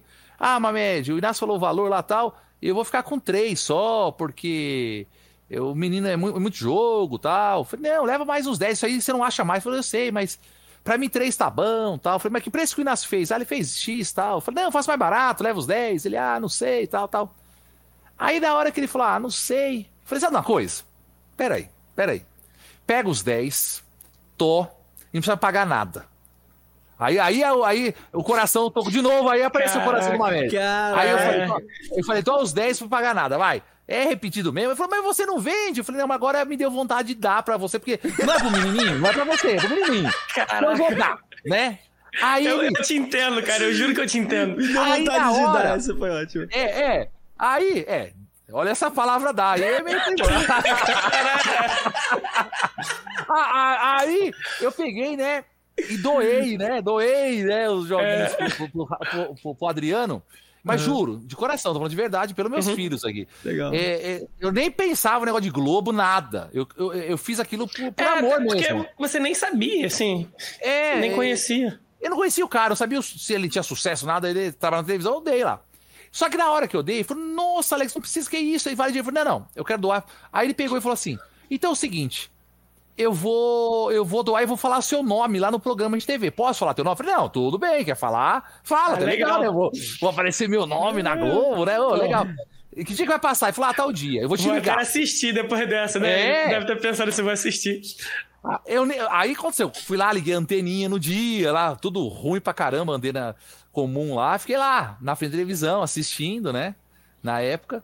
E o Adriano foi, fez a reportagem dele, foi no menininho, até falei, nossa, até chorei, porque realmente É, eu, eu sou emotivo, é emocionante. Você vê uma, uma criança simples que joga videogame, na hora que ele trouxe as fitas, o molequinho chorou, ficou feliz. Legal, E aí no cara. final, ele falou: ó, essas 10 fitas é de um colecionador de Rio Preto, é um dos maiores do Brasil. Nem era nada, nem.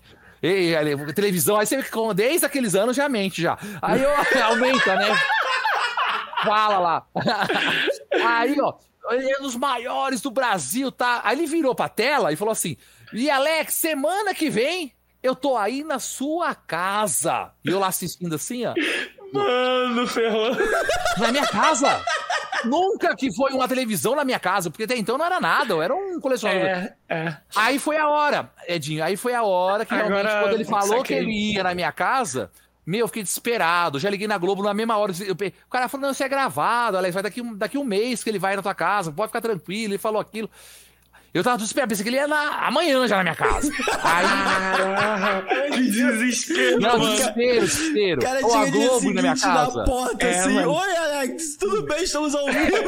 É, meu. não- você não tem noção, a gente não tem noção. A gente, né? Não sei como que. Não, a como Globo já é gigante hoje, mas imagina, naquela época, isso é maior ainda, tá ligado? É, naquela época, tipo, assim, era poucas pessoas, não tinha YouTube, não tinha nada. Então, Nada você disso. aparecer numa TV, você lembra quando, nos anos 90, que o pessoal pegava a câmera e ia filmando as pessoas, as pessoas tampavam o rosto, Aham. o pessoal tinha vergonha de câmera. Hoje não. Você vai com uma câmera, a pessoa aparece, fala, criança de 8 anos faz vídeo. Faz vídeo. Naquela A época era Globo- diferente. A era Globo diferente. chegou uma época que foi a terceira maior emissora do mundo. Olha só. É, eu lembro disso. Imagino, a Globo tinha uma audiência, uma programação, todos os, os atores eh, globais eram estrelas, é, até hoje são. até né? hoje são, Até, né? Até hoje, são. até hoje. E, e aí aconteceu. Aí foi a hora, Edinho. Quando eu, eu- eu fiquei sabendo que eles demorar um mês pra mim vir, eu falei, pô, você tem um mês pra me preparar. Aí foi a hora. Falei, É. ah, como a Globo vai vir em casa, agora eu vou. Agora- Vou lá. Aí eu fui pra São Paulo, na Santa Ifigênia. Não sei se você conhece a rua Santa Ifigênia. Eu fui na 25 de março. É, a Em São 25 de, é, 25 de março ela vende mais produtos assim. É, é, produtos gerais, tipo brinquedo, roupa, Aham. acessórios, bijuteria. A Santa Ifigênia é uma rua de São Paulo que ela só vende eletrônico. É a rua que te- Ah. deve ter lá umas, não sei, duas mil lojas de eletrônico. É, gigante vende fone, lá, caraca, tem tudo lá. Vende tudo que você imaginar, desde videogame, PC gamer, tudo. Nossa, É, É luz, tipo, a, é tipo a, essa Avenida Central ali no, no Rio, sabe? Por- Aham, aham. É, no- É, eu acho prédio que- central. É, parece A maioria Central. dos estados, assim, as cidades é, é, capitais, costuma ter uma, uma rua que só tem aquilo lá, né? É. E a Santa Efigênia é o, é o foco. Cheguei na Santa Efigênia e fui comprando tudo que eu via na frente. Mas o que eu vi na frente? Eu sei que eu, eu vim com um carro com uns 30 aparelhos, com uns 50 Nossa. acessórios. Eu enchi, gastei uma grana. Claro, ia aparecer na Globo. saiu com um monte de carne. Rapaz! Aí eu- a minha coleção cresceu naquela época. Foi, Ah, mas, mas- valeu a pena. mas valeu a pena, valeu a pena. Caraca, que história engraçada. E quando o repórter chegou, fiquei curioso. Ele chegou, tipo, depois de um tempo, como é que foi? Não, aí e tem outra história. A, Hum. Por isso que eu falo, é, a vida do colecionador, você- cada coisa tem uma história. Que eu vou fazer um livro aí, Histórias do Mamed. O, quando o Adriano Kirsch foi, o programa chamava Revista de Sábado, né? Era. Hoje é DVT, naquela época era TV Progresso. Então eu tô falando porque eu sei que um público. Não sei nem se como que tá aí de público, se tiver perguntas aí, né? Tiver o pessoal de São Jardim Preto, vai lembrar da TV Progresso e a revista de sábado até hoje existe. Né? E depois eu Legal. vou contar também a história da revista de sábado aí, que o Mamed fez uma coisa muito legal pra revista de sábado. Então, nessa legal, época, legal. o Adriano, o Adriano Kirchen, né? Ele foi lá da Globo e marcou comigo. Eu já tinha arrumado todos os videogames, ligado tudo, aquela coisa mais linda do mundo, né? Aham. Claro que era bem menor, bem menor que isso aqui. Acho que tinha uns 80 aparelhos, eu acho. Aí ele foi lá filmar. E foi uma filmagem muito da hora. O cara, é o Adriano Kirsch, até hoje é repórter aí. Não sei se ele tá na Record, pra onde ele tá, o Adriano Kirsch. E ele fez a reportagem e ele viu lá na minha coleção, eu tinha uma bola de vidro, aquelas bolas que faz um choque, que a pessoa costuma colocar a mão, que arrepia o cabelo, quem tem cabelo arrepia. Ah, que tem o, Ah, sei. o fio, É, assim, cê- que parece o. Você é um vê choque, o filamento, isso, é. assim. É, com a bobininha de fa é, fora Isso. dele, isso aí. É uma bola, assim, coisa mais linda. Você liga, ela É hora, é raio, você põe a mão, o cabelo arrepia. Eu tinha uma bola daquela ligada, deixei lá na cara do gol ali. O pessoal, olha que legal essa bola, e filmou. Falou, Mamed, seguinte, eu quero fazer a abertura da tua coleção com essa bola. Então eu vou com a Maneiro. câmera assim, vou filmar aquela coisa mais linda. Beleza. E ele filmou a coleção, filmou eu. Beleza, né? A Globo filmou tudo lá. Na hora que ele tava indo embora pro carro, já tava guardando as coisas, ele, putz, a bola, nós filmamos uma bola. Falei, putz, volta tudo lá. Caraca! Aí ele voltou pra É tipo filmar a a intro, bola. né? É, foi é, é a intro. Porque era uma coisa Aham. meio tecnológica, né? Videogame, tecnologia, né? Isso aí nós estávamos nos anos 2000, eu acho. Não sei Aham. que ano que foi que ele foi lá. E ele foi pegar essa bola pra mostrar pro cara da câmera. Na hora que ele pegou essa bola, ele foi puxar, o fio tava ligado. O fio puxou, ele soltou. Prá! Estourou a bola Nossa, foi. Passalhou. Quebrou tudo, mas quebrou, quebrou. Quebrou, porque ela é muito sensível, é um vidrinho É, bem fino, mas- é bem Aham. fino, não é? Esse Caraca. cara não sabia onde enfiar, cara. Ele eu falei, meu, eu vou, eu vou pagar, eu vou pagar, eu vou comprar outra. Eu falei, calma. Eu falei, ó, é melhor você quebrar essa bola do que quebrar um videogame. Se fosse um videogame, eu ia chorar. É, Cara, deve ter ficado. Ele deve ter ficado É. com um clima de bosta, assim, tá ligado? Fudeu, Puta, fiz ficou, merda. ele ficou muito sem graça. E acabou não fazendo a introdução. Acabou Aham. não fazendo a introdução. O que, que aconteceu? Por isso que eu falo, todos os males. Lembra da curva que eu falei, né? Aham. Olha só, eu tava na Globo porque eu doei os, os jogos, né? Eu conheci um cara, e, e olha como que faz a curva. Eu tá. Aí fez a reportagem, tudo, eu fui assistir também. Falei, ah, vou assistir a reportagem também. Agora é a reportagem minha, né? Mais do Aham. menininho, é a minha É. agora. Sentei lá pra assistir e ele começou a reportagem falando de mim e tal. Tô aqui em Cedral, maior coleção de, de videogames do Brasil e fez aquela Legal. zoeira toda lá. Mostrou ele jogando, eu jogando com ele e tal. E aí, a Globo, meu, é, o, o horário, é tudo. É um bloco só. Você se acredita que na hora que acabou, ele falou, a- a- veio a- a repórter, que era uma loira que fa- fazia a âncora lá, falou: vocês pensam que acabou a reportagem Mamed? No segundo bloco tem mais Alex Mamed aqui na TV Progresso. E eu fiquei assim, Caraca. Dois blocos? Dois blocos meu! Meu, eu estourei na região de Rio Preto. eu- Eu, eu apareci duas. eu eu- teve comercial e voltou a minha coleção. Foi um. Ficou famoso. só. Meu, vocês não imaginam. Eu chegava, eu abria a porta de casa, em vez de gatinho, nenezinho, o pessoal punha videogame na porta da minha casa. O pessoal doava videogame pra mim. É sério, é Que sério. maneiro, mano. Que doideira. Um dia veio um cara com, com um carro, ele abriu o porta-mala, tinha um monte de videogame, tinha mais de 30 videogame. Atari Intellivision, é, ColecoVision, jogo. Falou, você que gosta disso? Pega isso pra você. Falei, meu Deus, mas é dado, é dado. Falei, mas de onde você veio isso? Ah, é de uma entidade que o pessoal doa lá e eu vou dar pra você, porque isso aqui ninguém compra, ninguém quer. Falei, ah, então me dá e eu vou dar um dinheiro pra você, você Caraca. ajuda a entidade. Falei, não, eu tô dando. Eu tô dando pra você. Falei, não, mas eu também tô doando um dinheiro. Você me ajudou, eu te ajudo. Ô, e, e aí o cara falou, putz, então todo videogame que chegar lá eu vou separar pra você. E, e a minha vida foi isso. É 30 Cara, anos, mano, um máximo. ajudando o outro. O cara me dá um negócio, eu ajudo o cara. O cara, É, o cara, o cara do outra. açougue me arruma um videogame, eu compro carne lá no açougue dele, eu indico o açougue dele. E a vida é assim, é uma, é uma corrente do bem. É um Caraca. fazendo pelo outro. Por isso que hoje não é dinheiro, não é Uhum. exibicionismo.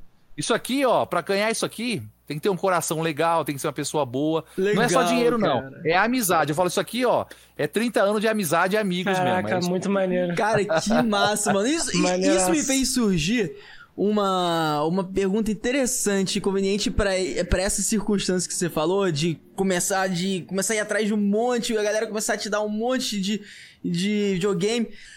Mas essa pergunta não é eu que vou fazer. Por quê? Porque a gente pediu, Mamed, pra um dos nossos. A gente tem uma dinâmica aqui na Nave Podcast que a gente entra em contato com um dos nossos convidados que já vieram aqui e pergunta se ele não gostaria de enviar uma pergunta diretamente pra você. E normalmente a gente que procura legal. convidados que fazem sentido com o seu tema. E quem a gente pediu essa mensagem foi o Shinobi X-Play. A gente começou com você um pouco sobre ele, não lembra que a gente falou dele? Sim, sim. A gente falou que ele tem um canal, que o canal dele é incrível, ele traz gameplays e etc. O, ca- o cara é muito. Mamed, vou te compartilhar uma história minha, então, pessoal, então. Cara, vou te falar que ele foi a pessoa que deu uma luz na minha vida muito forte. O Shinobi X-Play, ele é, ele é um dos responsáveis, uma das pessoas. Se ele- talvez se eu não tivesse conhecido ele, a nave podcast hoje não existiria. Entendeu? É Olha nesse só. nível, sabe? É. E aí, tipo, quando eu fui lá pra São Paulo, e aí eu encontrei com ele, e, mano, eu chorei, sabe? Foi um momento muito Eu foda, vi, sabe? Legal. eu vi. O Chorou Edinho muito. tava comigo. Aí, mano, chorou. ele mandou aí o pra, pra você uma perguntinha em formato de vídeo. Vamos botar aí na tela pra galera ver e pra você ver também, Oh. mano. Que honra, vamos lá. Vamos lá. Pode ir da play. E aí pessoal, tudo bom? Boa noite. Primeiramente, Alex, meus parabéns pela sua coleção. É realmente o tipo de coleção desejável que qualquer gamer que gosta realmente de games desejaria ter. E eu gostaria de fazer algumas perguntas que talvez você já até tenha respondido, mas vamos lá. Qual foi o console e o jogo mais difícil que você já teve que, assim, que você tem hoje, mas que foi realmente complicado de você conseguir conquistar esses jogos, e- esse jogo, né, no caso, e também esse console. E a outra pergunta é, cara, como eu, eu tenho uma coleção super modesta aqui, alguns joguinhos, eu já até compartilhei com o pessoal, mas eu queria saber as dicas de como que a gente consegue comprar jogos mais antigos. Eu tento utilizar alguns sites aí, Mercado Livre, Shopee, essas coisas, mas eu queria saber de você, onde onde, onde que a gente consegue comprar os jogos mais antigos e não tão antigos assim, mas que ainda são jogos aqui que são bem complicados de principalmente encontrar no Brasil. Dá a dica aí pra gente. É, Ah, legal. Que honra falar com esse fera aí, ainda mais do- é, pelo depoimento do Koala aí. Deve ser uma pessoa sensacional. É incrível. Que, que eu quero até ter mais uma amizade com ele aí, viu, Koala? Faz, você e o Edinho faz essa Legal. ponte aí. Ah, pode. Pra ó, gente tá. A é gente indo, muito- ó, então gente vamos ver o seguinte, a gente indo pra São Paulo, a gente vai fazer essa ponte. Aí, aí- a gente vai se. Eu vou encontrar com o X de novo quando eu for pra São Paulo. Certo? É, certo? E aí a gente faz essa Um ponte dia, pra você conhecer ele. um dia, ó, ó, vou, vou- dar o papo retão. Um dia a gente vai fazer um podcast presencial em São Paulo com você e com o Shinobis Expert. Pô, papo reto, Ó, vai ser massa. É, vai ser Papo massa. Tem que ser antes dele, ó, zarpar, hein? Antes do Alex zarpar. é hein? mesmo, é mesmo, é, É, mesmo. Tem que Tem ser. que fazer. antes. Vamos fazer. Eu vou vai- responder as perguntas pra ele aí com, com o maior carinho. Obrigado pela, pela pergunta, obrigado por participar do nosso podcast aqui. É uma honra estar com vocês aqui e fico feliz em poder fazer essa, essa, essa resposta aí. Primeiramente dos jogos, né? Do, do- jogo de videogame, igual eu falei, o forte meu aqui, todo mundo sabe, quem me conhece há muitos anos, uma média é um colecionador de videogames, né? Então, o meu recorde, os sete recordes que eu adquiri durante aí 30 anos foram sempre aparelhos, né? Então eu sempre me especializei em consoles, que são os aparelhos mesmo, né? PlayStation 1, 2, 3, 4, 3DO, Intellivision, colega, tudo isso aí, né? Agora, jogos de, de uma maneira geral, quando você compra algum videogame, às vezes o cara, ah, leva esses cinco jogos, leva esses 10 jogos. Você vai comprar uma coleção de um colecionador que tá desanimado lá, você acaba comprando lá 10 videogame e vem junto lá 100 jogos, que cada console tinha 10 jogos.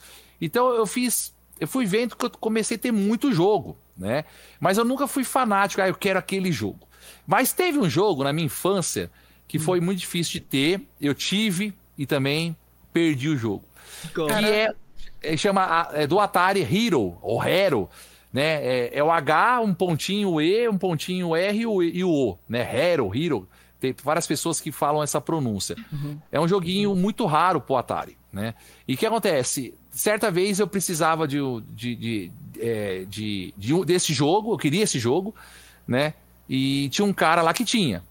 E aí ele pegou e falou pra mim, ó, eu quero, mas eu quero o seu skate e seu Walkman pelo jogo. Caraca. E o skate e um Walkman era muito caro na época. Era muito caro. Só pra você ver, o cara trocava o meu skate e meu Walkman. Putz, eu tinha um skate Walkman, eu era mó alemão da hora, cabeludo, era careca, era loiro, zóio azul. Você imagina um skate Walkman? Rapaz, meu, era mó... Irado. Mó iradão, Pô, eu ia iradão. minha- meu sucesso lá com as meninas lá pra comprar um, um jogo. E eu troquei. Aí eu fui lá com meu skate, meu Walkman e dei. correto. Aí eu tive o, o Hero, né? Hero. Então é um jogo muito raro, muito, muito difícil. Aí eu fiquei uma felizão com ele, mas aí passou um tempo, falei, ah. Eu tô afim de trocar ele, né? Aí eu queria trocar por Walkman, pelo skate, ninguém queria trocar mais tal. Aí no final, um cara falou: Eu quero, te dou 10 jogos do Atari por ele. Aí eu troquei. Pô, 10 jogos do Atari? Aí eu troquei. Aí eu fiquei sem o, He- o Hero de novo. Aí depois de muitos anos, eu falei, nossa, eu preciso comprar o Hero, que agora é. ah, Hoje é muito caro esse jogo. Aí eu acabei comprando, mas eu já era colecionador de game, já não era na época de jogar, né? Aham. Então, de jogo, o Hero. Como que é esse Agora, Hero? de- Antes de você falar de videogame, como que é esse Hero? Como ele é? É. É. É um jogo do Atari, tá? É, é um bonequinho, é um carinha que você vê só a perninha dele, o corpinho dele. Que o Atari é bem simplesinho, vocês imaginam. E ele tem tipo um, um- uma hélice de helicóptero na cabeça dele. Aham. Tipo um pirecóptero. Lembra o Sérgio Malandro que usa aquele boneco Sim, de pirecóptero? é. Assim? Sim. Imagina isso. Então é um carinha que tem um negocinho um helicóptero na cabeça, tem um tanque atrás de. Deve ser de raio laser, atrás ele tem um tipo um negocinho atrás. Uhum. Então ele, ele dá tiro pelo olho. pelo Caraca. olhinho dele sai tiro, né? E ele só. Você coloca pra baixo o controle, com o joystick pra baixo, ele solta uma bomba. Ele dá uma baixadinha e solta uma bomba, uma dinamite. Então você vai passar uma. uma, uma- tem uma. Tem tipo umas paredes, ou você destrói no seu. no olho, no raio. é, ocular lá, não sei, não sei como chama isso. É, igual o cara do. X-Men lá, lembra, do, lembra o cara do X-Men lá? O, Ciclope. tem um- Ciclope. o Ciclope, é, é. Entendeu? Era um Ciclope dos anos 80. Ele jogava raio, destruía a parede, ou então ele jogava uma bomba. Só que, só que bomba só tinha cinco, então você tinha que ter hora que é, economizar as bombas. Então aquela bomba era só no olho, demorava muito no olho. Então, aí você ia, vo- você voava, era um bonequinho que voava. Aí ele Caraca. descia, pela, é, tinha hora que você subia na tela, tinha hora que você descia, tinha hora que você ia reto, é, tinha hora que lá embaixo tinha larvas, aí você não podia relar na árvore, você tinha que ir flutuando, voando, só que se você soltasse o controle, você caía, aí o teu pé batia, batia na larva. Era um puta de um jogo do Atari, era um jogo de... Caraca. Putz, muito legal. Era tipo é, era uma um- aventura. um bomber man com, com caça-fantasma, com Não, era um muito giroscópio. no- E o lance deu era, você sempre sal... O que que era você? Você era um salvador de pessoas. Você estava numa mina, tinha mo- é, uma mina desabou, a história era uma mina desabou lá e tinha os caras, os mina- mi- mineradores que ficaram lá no fundo, no fundo da mina. Então, cada fase você ia e você salvava um minerador. Você ia, encostava Hum, nele, você salvava. Aí, a segunda fase, você ia fazendo várias coisas, várias missõezinhas ali. Tinha os monstros, umas cobrinhas, você matava a cobra, saía do escorpião. Tinha vários bichinhos, paredes que brilhava, que era paredes com larva. As paredes que brilhavam era parede com larva. Você não podia relar, que você ia queimar, você ia morrer. Então você não podia relar nas paredes que tinha larva, ou destruía o- com o olho ou com a bomba. E lá embaixo também tinha os rios de larva. Só que tinha os rios que você ia é, flutuando, ia, ia voando. Só que não era muito fácil de voar. Você tinha que ter um domínio ali. Bobear, você caía. Não era Caraca. muito fácil. Não é igual um controle que você apertava e ia voando facinho. Você tinha que colocar pra cima bastante, né? E, e tinha, e tinha, tinha hora que você passava que embaixo era larva e em cima era larva. Então você tinha que é, No voar meio no ali. meio. Eu podia relar lá em cima e embaixo. Era difícil pra, Caraca. Caraca, e mano. tinha, uma hora, tinha, umas- tinha hora que tinha uma ponte, tipo uma lanchinha, tipo um. Não sei como que fala, um negocinho que você caía em cima, aí ele ficava indo pra cima e pra baixo, assim, em Ah, cima uma da larva. pontezinha. Uma pontinha, é. mas a pontinha é móvel. Aham. Né, que você não morria. Então você, você ia morrer, você caía na pontinha. Ai, que graças a Deus tem a pontinha. Aí você ia pra frente, pra trás. Quando chegava na frente, você saía dela e já passava pra outra fase. Aí tinha lá um carinha agachadinho esperando você. O minerador tava morrendo lá. Você relava nele, que era dizer que você salvou ele. Você pegou ele e resgatou ele. Então era um resgate a mineradores. Né, larvas com bicho, com minerador. É muito legal o jogo. E aí, Cara, no é final. interessante. Hum. Então, isso foi o jogo. Agora, videogame, que ele perguntou. três videogame, perguntas. é. Nossa, Isso, uma, uma pergunta. A primeira pergunta é uma hora. Agora a segunda pergunta eu gostei Tá mais. ótimo, tá legal. A segunda pergunta também que ele perguntou é a respeito de aparelho. Isso. Ah, aparelho todo mundo, que- quem me conhece sabe, né? Eu tenho um videogame aqui, eu acho que eu vou até pegar eles pra, pra ilustrar aqui o nosso Ah, podcast, legal. vou pegar ele. É, só existe um. Não. Um só no mundo inteiro. Não. E vocês vão ver aqui. na- Não vê, não vê. Mano, por favor, pega pra Não. gente, eu quero ver. Só É tem um sério? no mundo e você tem. ir lá pegar, ó. Vou ter que pegar lá. Pera aí um Pega lá, pega lá. Se deslumbrando aqui. Eu estou muito Cara. chocado com isso. Eu tô muito chocado. Enquanto isso, Koala, Mano, como que o pessoal faz pra mandar uma perguntinha de vídeo nesse papo maravilhoso Ó, com o Alex tripulante, pra quem tá acompanhando esse papo, envia uma pergunta de áudio, de vídeo ou por escrito. Não precisa mostrar o rostinho, não, tá? Você pode enviar aí por É só você clicar no link que tá aparecendo no chat ou digitar no chat exclamação nave, aparecer o link aí. Clica no link e envia uma perguntinha, beleza? Ó, voltou aí, cara. Mano, calma aí, calma aí. Pera aí rapidinho, antes de se mostrar, mano. A gente. Calma Para, aí. para, para, para, para. Vamos, vamos criar um teatro aqui, meu irmão, porque é, a parada tinha que ser assim, Vai de você um falar, corte. vocês vão ver aqui agora, ele levanta, tá ligado? Tipo, caraca, bom, vamos lá. Alex Mamed, será que existe um videogame que ninguém no mundo tem e só você tem? Ahá!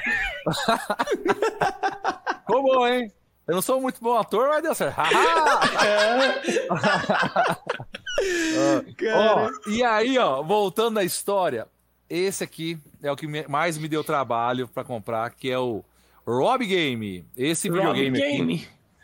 Ó, esse Rob Game aqui é um videogame nacional, tá? Ele é um videogame é, produzido no Brasil. Que né? isso? Maneiro. Só que é o seguinte, tem um, tem um mistério aí, porque quando você vai fazer um, um videogame, a primeira coisa é um protótipo. Uhum. Então você faz o aparelho, aí você leva para um, pra um cara que vai financiar o projeto, ou você leva numa feira de, de games aí para ver se vai ter um aceito legal do público. É igual o Atari Cosmos. A Atari também fez um videogame holográfico há muitos anos atrás. É, fizeram só três aparelhos, levaram numa feira. Foi um sucesso de tecnologia, de design, só que ficou inviável. Na época era muito caro para ser feito. E aí eles abandonaram o projeto e só ficou três aí no mundo. Quem tem, tem. Que também tem uma história de uma média com ele, mas depois eu conto pra vocês. Ah, legal. Aí o Atari Cosmo realmente era um protótipo, e quando é um protótipo, né, de praxe, você não faz manual, caixa, você só faz o aparelho, deu certo, ah, deu, ah, vamos produzir, vamos. Aí sim você produz em série o aparelho, produz em série as caixas, produz em série os manuais. Você vai fazer uma caixa manual para um videogame só. Não existe É, isso. não, não faz Isso é o que sentido. aconteceu. Quando fizeram esse aparelho, eu acho que fizeram em série. Mas até hoje, ninguém sabe onde está o resto dos aparelhos. Fizeram 100, mil. Ou será que fizeram um só mesmo? Mas é, é- é um mistério. Nunca foi encontrado outro desse. Nunca foi Caraca. encontrado. Essa marca Hobby Game, nos anos 80, ela era fabricante de joysticks e de jogos pro Atari. Então, o, o pessoal da, que tinha Atari, Top Games, CCS, essas coisas, Super Game, desculpa, Top Game, não, o, o, o- Super Games, alguns videogames da Atari, videogames que era Atari, teve um comércio enorme no, no Brasil e no mundo, de outras empresas faziam Era- jogos para Atari. Era tipo Entendeu? segunda linha, assim? Era assim, a Atari era uma, uma empresa americana que fazia o seu jogo com o seu aparelho. No Brasil era muito caro. É. Só que, como no Brasil na época tinha aquele lance é, do, do mercado, esqueci o termo agora, fugiu o nome agora, mas teve um lance, se eu lembrar depois eu falo, teve um lance de respeitar o mercado brasileiro. Então a pessoa para trazer um Atari para cá, é, tinha o dono da, da Atari tinha que fazer uma parceria com o brasileiro e o dono da, da, da empresa Polivox, por exemplo, tinha que ter uma porcentagem da Atari. Caraca, entendi. O cara tinha que rachar, não podia vir entrar aqui e dominar o mercado brasileiro uma firma americana. Ela tinha que fazer uma sociedade com um brasileiro aqui. Existiu, fugiu o nome agora. É, Esse- é, A pessoa aqui tinha a licença da marca no Brasil. é, tinha um lance assim. Então o que aconteceu? Só que o cara podia fazer um tipo um Atari brasileiro. Então muito cara fez lá o, o Super Game, que era uma cópia do Atari, e ele colocava jogos Super Game, mas assim, o jogo lá dentro era um jogo do Atari, mudava o nome. Então era um pack, tipo o Pac-Man, ele colocava Come Come lá e, fa- e fazia o lance. Então tinha muitas empresas que pegavam é, um próprio Atari americano, chegava aqui, abria, pegava aquele, aquela parte de dentro, fazia um outro case em cima e vendia com outro nome. Era um Caraca. regaço, era uma bagunça. Que loucura, né? É. Então aí aconteceu? Várias empresas começaram a fazer é, videogames muito parecido com o Atari. Isso aconteceu também com os Pongs nos anos 70, que são. Depois eu volto aqui no hobby. Agora eu comecei uma, uma, uma linha aqui. É igual isso aqui, um exemplo. Isso aqui, ó, são chamados Pongs, que é um videogame, né? Que, que, que são chamados de Pongs, que são os telejogo. Não sei se vocês lembram do nome telejogo no Brasil. Já, já ouvi falar. Aham. Já ouviu falar? Então, isso aqui é um telejogo americano, um exemplo. Só que olha esse aqui, é tipo um Pong, um telejogo, né? Esse aqui é um telejogo, olha a diferença. Totalmente Caraca, diferente. bem é, diferente, totalmente entendeu? diferente. Né? Lembra uma caixa de som, assim, olhando de longe. Olha esse que lindo. É um telejogo. Caraca, Caraca, bonitão. esse parece o...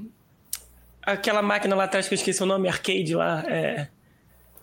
é Fliperama, né? O controle É, fica olhando é, de longe. e- eu tenho uma máquina dessa, que é a primeira, o primeiro arcade produzido, que é a, que é a, a do Pong da Atari, que também só tem, tem isso aqui, aquela tá virada pra lá, ela tá pra lá, que é um arcade bem antigo. Então isso aqui você pode ver que todos têm tipo um, Um sintonizador ali, um um... sintonizador que vira, que é aquele joguinho dos pauzinhos, não sei se você lembra, tipo um paredão, que é um, um pauzinho assim, a bolinha vem e fica... É aquele de, tipo de goleiro, né? Que ficava Isso, que você, assim. que você começou. Então, é. todo- a caixa deles, os cases dele, é um diferente do outro, né? Só que o jogo é o mesmo. O jogo é né? o mesmo. né? Então, aqui, ó, tudo que vocês estão vendo aqui nessa partilheira aqui, ó, é tudo Pong, ó. Caraca. Caraca. É tudo. Tem, tem, tem mais de 400 modelos de Pong, 700 modelos. A gente não. Até hoje, cada hora aparece um Pong aí na- no, no site dos colecionadores aí que a gente fica doido, né? Caraca, Então, mano. Eu, Da eu, hora. eu tô na segunda pergunta ainda do nosso É. amigo, hein? Eu vou tentar rápido. Shinobi do Shinobi X-Play. Aí, aí que acontece? Esse videogame aqui, ele também, ele, ele é tipo um clone do Atari. Tanto é que a própria Atari, do museu da Atari, tentou entrar em contato com o Ronaldo Lorando, que era o antigo dono, para comprar esse aparelho para colocar no museu da Atari, porque mu- o museu da Atari tem vários Ataris do mundo inteiro. Sim. E esse aqui, eles não têm lá, não acha Gente, isso. caraca. E o Ronaldo não vendeu para Atari e vendeu para a Mamed. Então esse aqui maneiro. foi um trabalho de 12 anos, né? Foi 12 anos aí falando pro Ronaldo, vende pra mim, vende pra mim. E no final ele ligou pra mim, Mamed, vou vender o Atari branco. Falei, rapaz! Na mesma hora, a alegria de comprar, mas caraca, quanto que ele vai pedir nessa Eita! O lado E agora? colecionador ficou feliz. O lado mão fechada falou, rapaz, e agora? Falei, quanto que ele vai pedir? E aí, meu, a gente sentou e foi conversando aí uma semana e vai, e vai. Aí do- ele tá pagando até hoje. Rapaz, eu vou te falar um negócio. É, a gente fez uma negociação e na época o, tava aquecendo o, o- mercado dos games, né? Tava crescendo. é, muita gente comprando videogame, fazendo rolo com videogame, né? O mercado. Até eu acho que o Koala perguntou pra mim, eu acho, que eu nem sei se eu respondi a pergunta a respeito do valor, que na época era muito barato e hoje é Isso, caro é. pra caramba. Hoje é caríssimo. Você vai comprar qualquer jogo, é caro. Caríssimo. E a- aí, no caso, esse aparelho aqui, eu e ele negociamos. E o valor, É. né? Todo mundo quer saber. Fez um, fez um rolo no Celta.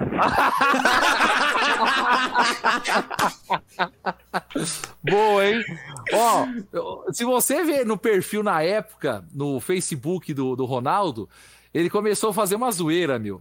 Meu, você vê um barato, ele foi muito criativo. Ele ia lá na loja da, da Porsche e falou: aqui comprei algumas coisas com dinheiro do hobby. Tirar a foto do carro da Porsche. Aí ele ia. No- ele chegou a ir num puteiro. Sério mesmo, puteiro. Ele falou: aqui, comprei todas elas. Por- uma parte. Aí ele foi na Avenida Paulista. Esta avenida aqui é minha. Meu, o cara foi, foi muito engraçado. Muito Viralizou engraçado. os posts dele. Ele foi em vários lugares legais, que tem que coisa cara, e falou que foi com o dinheiro do hobby. Mas volto a falar, aquela curva da corrente do bem, de pessoas da amizade. Eu e o Ronaldo fizemos uma negociação que isso aqui, né, na época, foi um dinheiro legal pra ele, pra mim foi um valor legal, só que a gente não revelou. A gente Foi fez justo. um pacto, né? foi, foi um valor justo pros dois, e a gente Legal. falou: não vamos falar o valor, porque isso aqui não tem valor. Quanto? Não tem. Uma coisa que só tem um no Brasil, É. no mundo. Se o Neymar falar, eu quero comprar, ele vai pode pagar tanto ou não. E como não pode não valer nada, ninguém É, quiser. entendi. Então, É. tipo assim, é um negócio que não tem valor. E na época a gente fez, a gente combinou de não falar pra ninguém. Até hoje é um mistério dos colecionadores. Eu acho que o Edinho, o Koala, todo mundo aí, quanto que uma média. Não foi um Celta, não. Mas a gente não sabe se foi mais, mais que o Celta Não ou menos foi que o Celta, foi alguns Porsches e algumas. Então, eu vou te falar. Vocês me conhecem, eu sou assim. Aham. Entendeu? É. Então, na minha cabeça, eu não paguei caro. Tenho certeza que não. É, e o Ronaldo ficou feliz. E eu acho assim, um negócio é bom Tem- quando os dois. Tem que ser É, justo pros dois. Os dois, os dois ach- achou que foi bom, né? Mas todo mundo até hoje. Mas quanto você pagou? Ixi, teve Caraca, nem pra sua família você falou? Não, ninguém sabe. Ué, Só trata, eu e o. Ronaldo. Só eu e o Trato é Ronaldo. trato. Meu, ninguém... Porque eu não queria aumentar, porque se eu falava, ah, paguei X nisso, os caras iam começar. Aí, desde aquela época, ah, uma média, o Ronaldo inflacionou o mercado. Mas não tem jeito, meu. E, e tem uma coisa, se você, jeito. fala, se você fala valor, vão começar a dar lance, tá ligado? Vão começar a falar, dou tanto, dou tanto, dou tanto. É. Aí já tá inflacionado. Eu não queria ser o responsável por isso. Ó, eu falo, ele vem com manual, ó. Eu vou mostrar pra Caraca. você. Então, ó, a resposta pro Shinobi que eu falei aí, ó, foi o Hero do, do, do, do, do- Do jogo. do jogo, o Hobby Game, que é o Atari branco, eu vou mostrar pra vocês. E pra você comprar, é, onde você vai achar videogames hoje, peças raras, é, ou jogos, o aparelho? Mercado Livre, o eBay. Só que tudo isso hoje já tá muito caro. É. Hoje existem as lives. Então tem várias lives de vários amigos meus aí que fazem live. Começa a pe- é, pesquisar lives de games, né? Tem o tiozão da Casa do Videogame que faz, tem o Gilão, tem o Juliano Cambriata, tem o Kaique, tem Fe- o Fernando, tem, tem vários amigos meus, desculpa não mencionar todos aqui, né? O Marcão, tem vários caras que fazem live. Né, que costuma, às vezes, você achar uma promoção nessa live. Na hora que o cara tá empolgado lá, ah, eu faço isso aqui por 50 agora só na live aqui, só nessa live eu faço 30. Aí você compra por 30. Ah, Né? entendi. 30 maneiro. reais, não é 30 mil, não, 30 reais. Não, não, sim, entendi. Quando ele falou tio, eu pensei que ele ia falar o tio da barba branca. Eu falei, Ah, caraca, é o tio da Barba Branca, pô, a gente, a gente Ó, falou é. com você, né? Sobre ele. Ó, ah, você falou, falou sim. É. Pra- Ó, esse manual aqui, ó, também é um manual que mostra todos os lançamentos dos jogos. Então, na época, eles lançaram, tipo, vários ah, jogos. sim, é, melhorou. Caraca, Tipo que assim, é, Uhum. é. É tipo É. os lançamentos dos jogos. Muita coisa. Aí vem o manual, que é o manual do proprietário. Tá, dá pra ver? Tá com reflexo aí? Dá pra ver mais ou menos? Com reflexo, mas dá pra ver. Ah, aí melhorou, foi, é, melhorou. quando você bota Aí. isso. Aí, aí. Perfeito. Modo Aí, é o manual do proprietário. proprietário. Caraca. E aí você abre, tem aqui, ó, aparelho, tudo, ó, tem tudo aqui, ó. Então, Caraca, tipo que assim, loucura. né, dá pra... É, Cara, um reflexo. Qual é o nome do, do seu amigo que vendeu pra você? é Ronaldo Lorando. Cara, Ronaldo, ele tem um estoque desse videogame lá e ele vendeu um pra cada um amigo dele. Brincadeira, Ronaldo. Não, mas eu falo, o- na época que ele vendeu, na época que ele vendeu, tava no início da valorização dos videogames. Eu falo. Uhum. Se ele, o que, o- é, é fora do sério. Eu, eu- eu comprei na melhor hora, na hora certa. Tudo na minha vida, tudo tem um porquê. Foi na hora certa. Se fosse hoje, eu nunca eu ia conseguir comprar. Porque hoje eu fui, eu vou em feiras de videogames que você vê videogames por 4 mil, 6 mil, 10 mil, 12 mil, depende do aparelho, é muito caro. Já me ofereceram videogames aqui, me ligaram. Tem uma série do PlayStation que eles falam. É, como que chama aquela cor? É, é uns amarelos, é, igual o carro que eles falam, é aquela cor. não, É automotive, PlayStation Automotive. Ah, Vende na Europa só. Existe uma cor amarela, uma azul, uma vermelha. O cara queria vender esses, os, os cinco modelos que saíram, 100 mil reais, 20 tá, mil. Porra, que isso? É um PlayStation, um PlayStation 2 série Mobile lá, é aquela cor Mobile, acho que é que fala. Ó, esse é o Atari branco aqui, pra quem não conhece, ó, esse aqui. Esse a luz tá legal aí. Bota, perto, bota mas- assim, virado pra cá, assim, É, contra a é. luz. Isso, assim, é. Isso, Legal aí. assim? É. Caraca, maneiro. Que loucura, A fita vai ali no meio, né? Mesmo, igual. É, é igual o Atari, é muito parecido com o Atari. Atari. É, é um clone do Atari. Esse aqui é bem um clone do Atari, só que ele é conhecido no meio dos cole- do colecionismo como Atari branco, né? Ele é bem. Tá vendo? É. Cara, que Irado. loucura, cara. Ah, é, E, ó, ele é alto relevo. Isso aqui, ó, pra Nossa, fazer que da hora, isso aí, ó, é. é alto relevo, não é um adesivo, é alto Robin, relevo. cara, agora ficou perfeito. Ó, Caraca. Pra fazer essa forma, nos anos 80, pra, pra- hoje eu mandava fazer um negócio desse, uma prensa disso, custa caríssimo. Por isso que eu falo, os caras devem ter feito isso pra fazer em produção. Sim. E é um- uma incógnita, até hoje nunca, foi, não, nunca apareceu outro igual. Claro, ah, hoje eu posso brincar. Pode ser que amanhã aparece outro, já fazer o quê? Apareceu, ué, mas até Caiu. hoje só apareceu esse. Caiu o caminhão, pô. Aí sumiu tudo quando eu tava no Cara, que transportador. incrível, cara. Surreal, Caraca, velho. muito maneiro. Mano, É, é, re- respondi as três perguntas, né? respondeu. Cara, eu achei. Mano, inacreditável. Hum. Eu, eu tô aqui curioso, porque eu tô olhando o Mario pequenininho, porque ele mostrou o Mario grandão pra gente. Eu sei que não dá pra ver porque tá outra arrumação. Aham. E tô vendo essa garrafa, mano. É verdade, você, Ah. falou, pra gente mencionar sobre a garrafa que ela tem história. É. Tô curioso. Qual a história dessa garrafa aí, mano? É, eu, eu falo, né? Tudo aqui na coleção do Mamed tudo tem uma história, tem um porquê, da- como que eu comprei, como adquiri, né? Aham. Agora, pera que eu tô guardando o hobby aqui, isso aqui é algo de... Vai, não, Não, vai guardando aí de boa, vai guardando com cuidado É. aí. Ó, tripulantes, É, que- aproveitem pra enviar a perguntinha, hein? Porque depois não vem reclamar. Ah, poxa, Mamed tava lá, queria enviar a pergunta. Porque, ó, é só no ao vivo. É só no ao vivo. Envia sua perguntinha, hein? O pessoal manda, manda a pergunta depois que a live acabou, não, não É, tem como. o pessoal fica entendeu? mandando, Pode aí fica- comentar, pode comentar, mas a gente não tem como responder. Sim, aí fica nos comentários. Só que já acabou, gente. Ó, depois que acabar, não tem como uma média responder. Nem a gente como responder. Então, ó, acompanha no ao vivo e manda perguntinha. Aproveita pra mandar. Cara, eu gostei pra caraca da pergunta do Shin. E agora a gente tá falando da, da garrafa, que foi uma coisa que você comentou com a gente, que era que tem história essa garrafa. Como, qual é a história dessa garrafa? Eu tô curioso. Eu tô vendo ali que é da Nintendo, né? Quando você estava pedindo o pessoal fazer pergunta, e façam pergunta pro Mamed, o Mamed tá aqui pra responder, e vai ser um prazer responder você, falar seu nome aqui na live, aqui, falar, É, pô. mencionar você aqui. Então, é legal falar teu nome. Ô, Sim. mãe, manda uma mensagem pra mim aí, mãe. Ô, minha mulher Randy, manda mensagem. Brian, meu filho, manda uma família aí.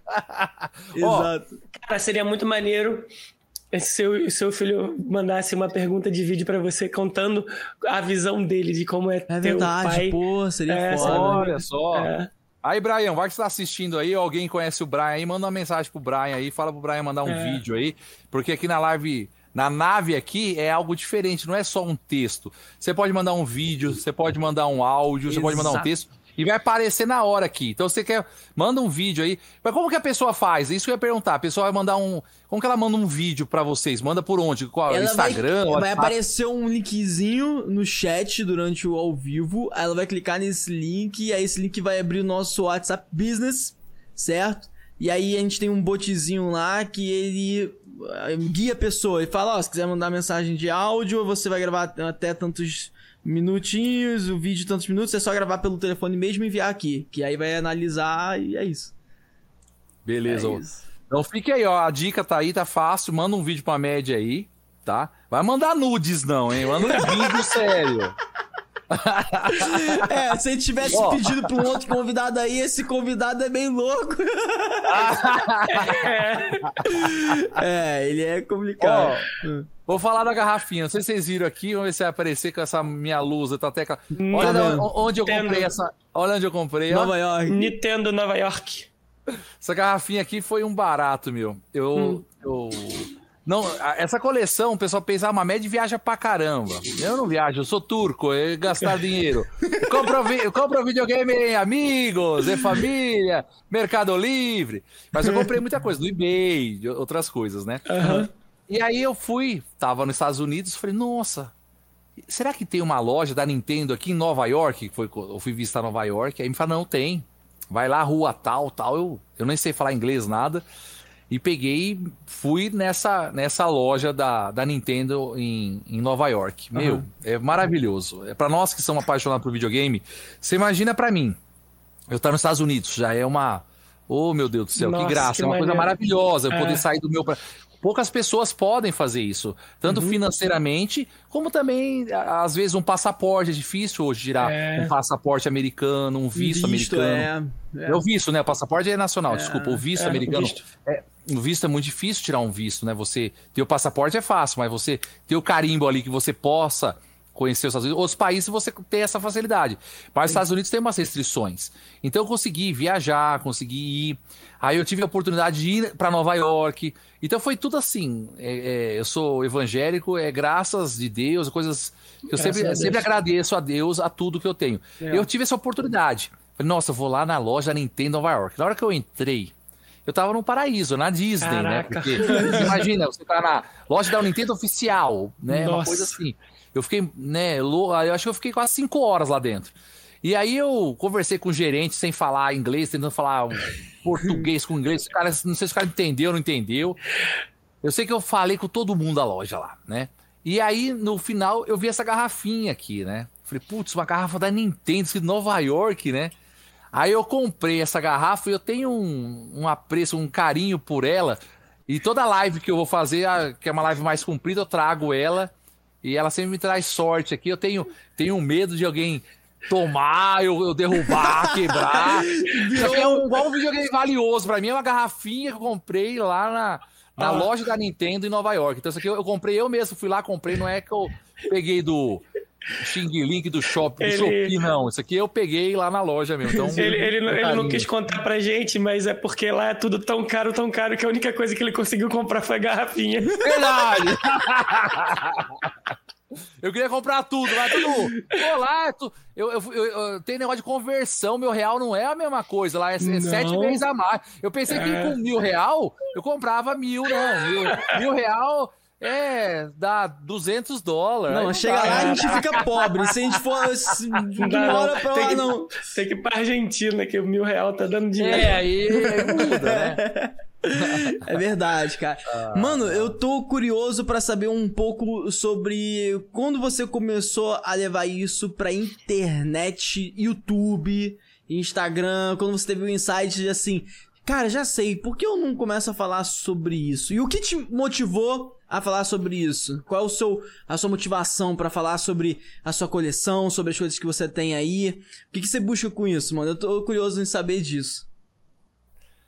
Ah, bem legal, Koala. Eu vou, vou tentar falar um pouquinho aqui, né, sobre, sobre essa ideia de por que, que eu faço meus vídeos na internet, por que eu apareço num podcast, qual que é a minha intenção. Tudo na vida, eu acho que você ter algo, você tem que ter um destino para aquilo, um objetivo para aquilo, né?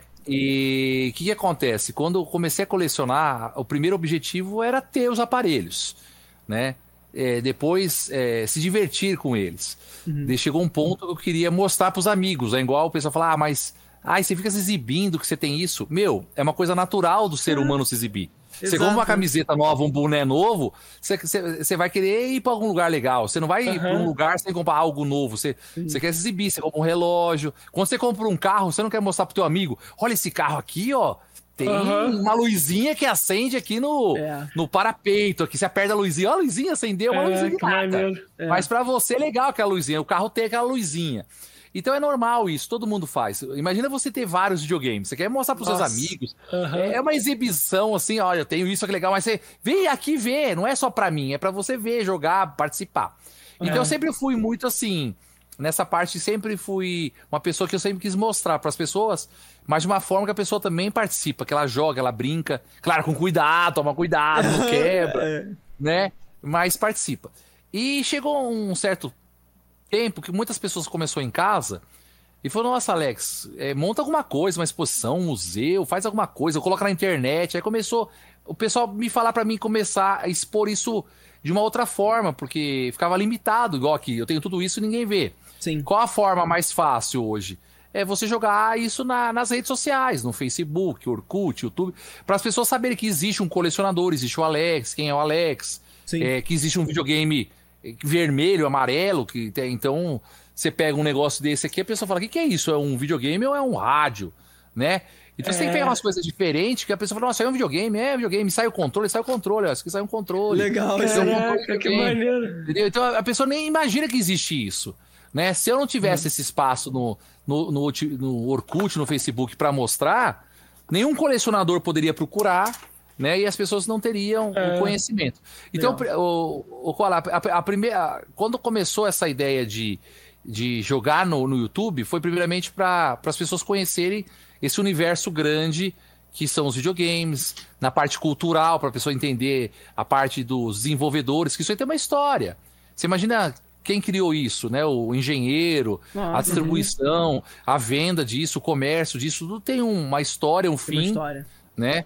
O PlayStation, né, até hoje sobrevive, mas muitos videogames não existem mais. A própria Sega não lança mais videogame, é, né? Era a, a principal con, é, concorrente da Nintendo na época, a Sega era uma briga, né? As duas empresas, igual hoje existe a Microsoft e a Sony, né? Era a Sega versus Nintendo. Então, tipo assim, tem empresas que acabaram, não, não fazem mais videogames no mundo. E aí eu comecei a mostrar isso, mostrar história no meu, nos meus vídeos, comecei a ficar um pouco mais conhecido. É, eu ficando conhecido, o Ranking Brasil entrou em contato comigo, aí eu me, me tornei o maior colecionador. E a partir desses momentos eu comecei sempre a falar: mas até onde eu vou? O que, que eu vou fazer? Qual o destino desses videogames? Eu vou viver fazendo vídeo para aparecer os videogames? Para me ganhar dinheiro, para me vender, para mim. E desde o início eu falei, eu preciso mostrar isso para as pessoas. Então hoje eu estou mostrando num podcast, eu mostro uma exposição no shopping, eu mostro num canal no YouTube, no TikTok, mas o objetivo final, não final, que eu acho depois sempre aparecem outras coisas. Uhum. Mas hoje, hoje um objetivo que eu busco é fazer um museu, né? Eu tenho vontade de fazer um museu do videogame, um museu fixo, né? Irado. Tem já um museu itinerante, que é do Cleiton Lima, um grande amigo meu. E, mas eu tinha vontade de fazer um museu, né? Num, num, lugar que a pessoa possa vir da sua casa, passar o dia no museu e conhecer a história, poder jogar, né? E, e ver a cultura e ver o tanto de videogames que Nossa. eu tenho aqui 30 anos de trabalho. Então, o meu objetivo hoje é fazer um museu do videogame, né? Em algum lugar aí que dê certo, já... que eu acho interessante. Interessante, Pô, isso é cara. Isso é maneiro, porque já deve ter tido histórias com relação a isso, tá ligado? De não deve ser uma ideia que você teve hoje, não sei. Não, não, já faz mais de 10 anos que eu eu tenho essa essa ideia, né? Só que não se contra, concretizou porque eu falo na vida tudo é o momento certo, né? Momento certo, é, é também acho. É, a aquisição do, do, do hobby game foi no momento certo.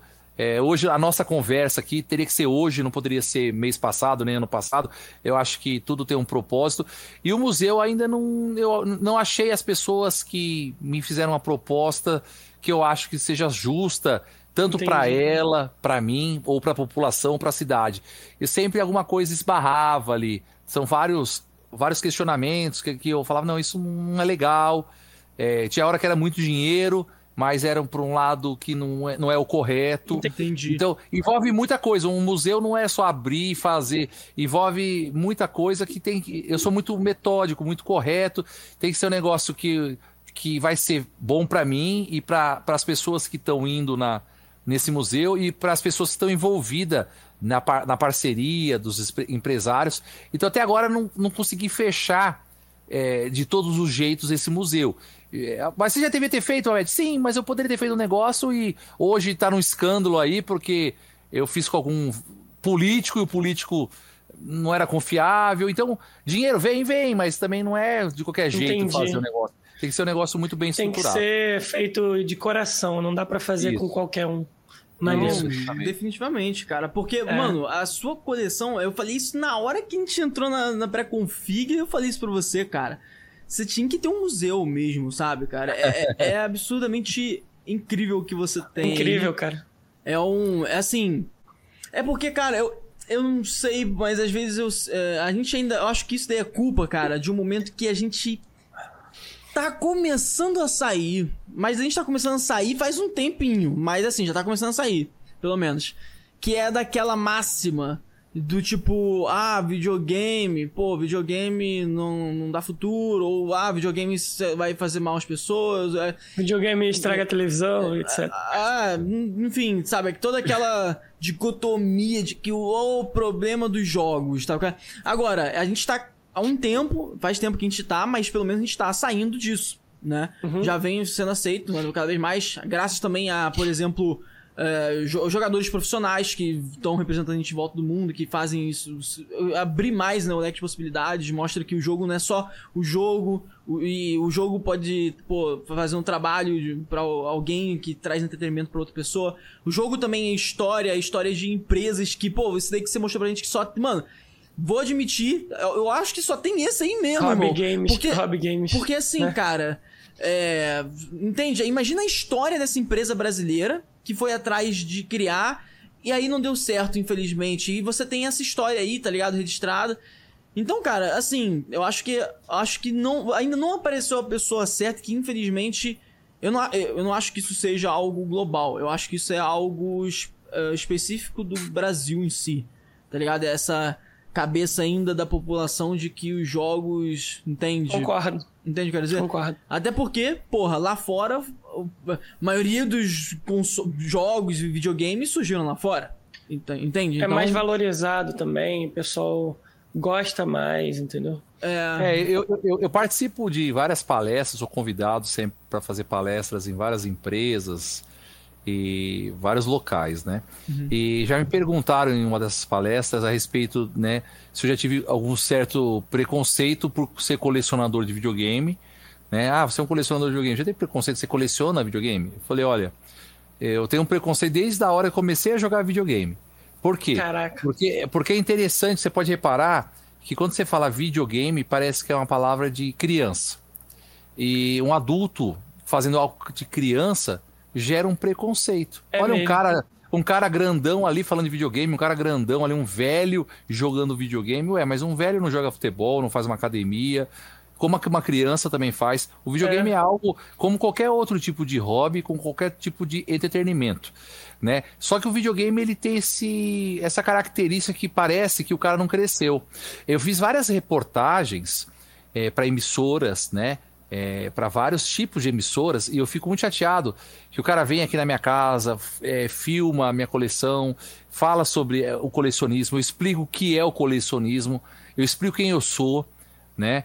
E o cara, depois que faz toda aquela reportagem, na hora que faz a reportagem, no final vem uma psicóloga para falar, estudar eu. Falar, ah, peraí, eu fiz uma ah, reportagem sobre videogame e eles põem um psicólogo para falar, ah, é, porque o colecionador tem uma síndrome de Peter Pan. Quê? Sempre tem essa história de síndrome de... Eu fico puto. Não, ah, Peter Pan do caraca. Não, porra, eu meu, pensei... Eu sou... A, pessoa iria... não sabe, a pessoa não sabe que eu trabalho desde os 18 anos, que eu já levei café nas costas para São Paulo durante 13 anos. Meu, eu trabalho, eu tenho mais de seis empresas, já mexi com loteria, com um monte de coisa né? O videogame é uma paixão que eu também consigo conciliar. Uhum. O serviço gera também dinheiro para mim, algumas coisas também.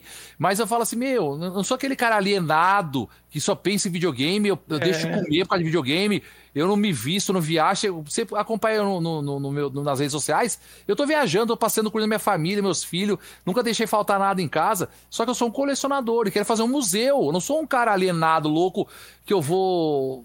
Eu tenho uma síndrome de Peter Pan que eu só penso em colecionar e, ter as coisas só pra mim. E É, não é isso. não Viajou, ver. viajou. Não, Quem viajou. fez isso viajou legal. Viajou demais, cara. Porque, que assim, doideira. Então ela- já aconteceu ela isso? poderia, sei lá, tentar. Ela poderia tentar entender a cabeça de todas as pessoas que colecionam. Seria uma parada mais geral ali. Pô, ficou até Não, é- ofensivo, sei lá. Não, é, fica uma coisa muito chata. Então, quando, quando a gente fala desse, desse jeito, assim, de, de- igual o qual ela estava mencionando, né? É, como que é a relação das pessoas, né, com, com videogame, com, com preconceito, com essas coisas, é muito complicado, né? Que até hoje é um tabu. Aquele lance também, ah, os jogos fazem mal para criança, que jogos violentos é, incentivam o jovem a fazer algo violento. Então eu falo, peraí, então o cara que assiste fi- filmes de terror, sexta-feira 13, Jason vai sair matando? Não. O cara que assiste Superman vai sair voando pela uma janela? Não. É, tu- tudo, qualquer coisa, uma música gera algo. Você tá, você tá quietinho na, na- na sala, ouvindo uma música é, forte, uma batida, teu corpo vai na batida. Você começa a dançar, mas você não começa a matar as pessoas, você começa a querer dançar. Uma É. música lenta de relaxa. O videogame é a mesma coisa. Você tá jogando um jogo de futebol, você tá ali na adrenalina no jogo de futebol, mas você não vai sair jogando. Você não vai jogar futebol na rua, você vai parar o É. jogo, você vai comer, você vai beber, você vai namorar. É. O videogame é pra você fazer aquilo que tá naquele momento. Então Cara. eu não acho que. Ah, claro, tem pessoa que tem um problema, tem, um- tem uma certa.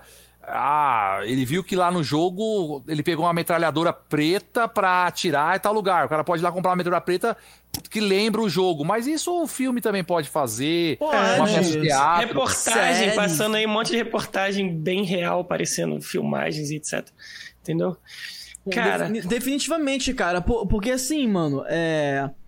Mas, mas eu acho que é por causa disso, cara. Que, que infelizmente tem essa ainda essa ideia no, no nosso país, de- na cabeça de E- muitas pessoas, principalmente, pelo incrível que pareça, né? Nas pessoas mais velhas, elas têm essa cabeça, qual é? E por isso que eu acho foda você ter uma cabeça totalmente diferente. Vo- Eu não tô brincando, ô Mamed. Você, o seu jeito de se comunicar, a maneira de você falar, o seu sonho e o que você faz, fazem.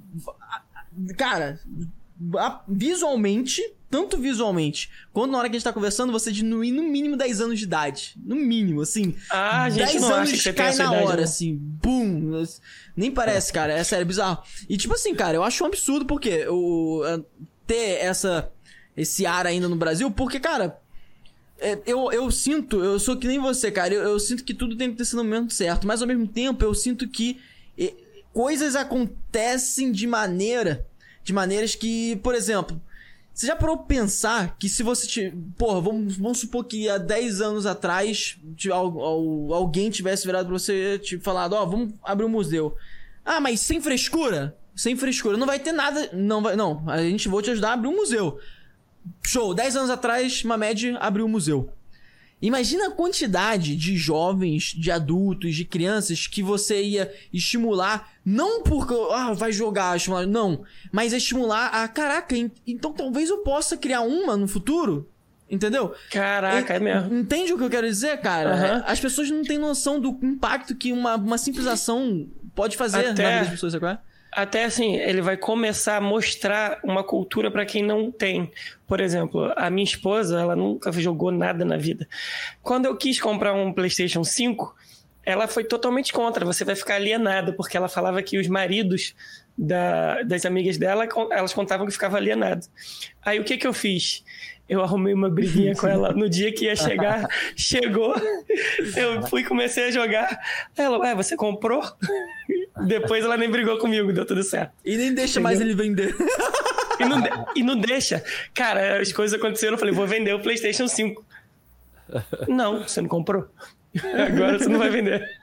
É, mas a história do museu, é, a gente pode. é, é, abre um nicho muito grande, né? Porque a gente vê o. o- o, é, como que tá grande a, a parte gamer no Brasil, né? Não só dos gamers profissionais que jogam, mas da parte das empresas que investem em vários tipos de nicho, né?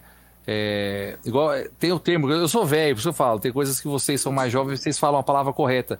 Você logo no início você, você mencionou do, do caramelo, do cachorro caramelo, o cara fez um Uhum. que fez um, NFT. um NFT. NFT.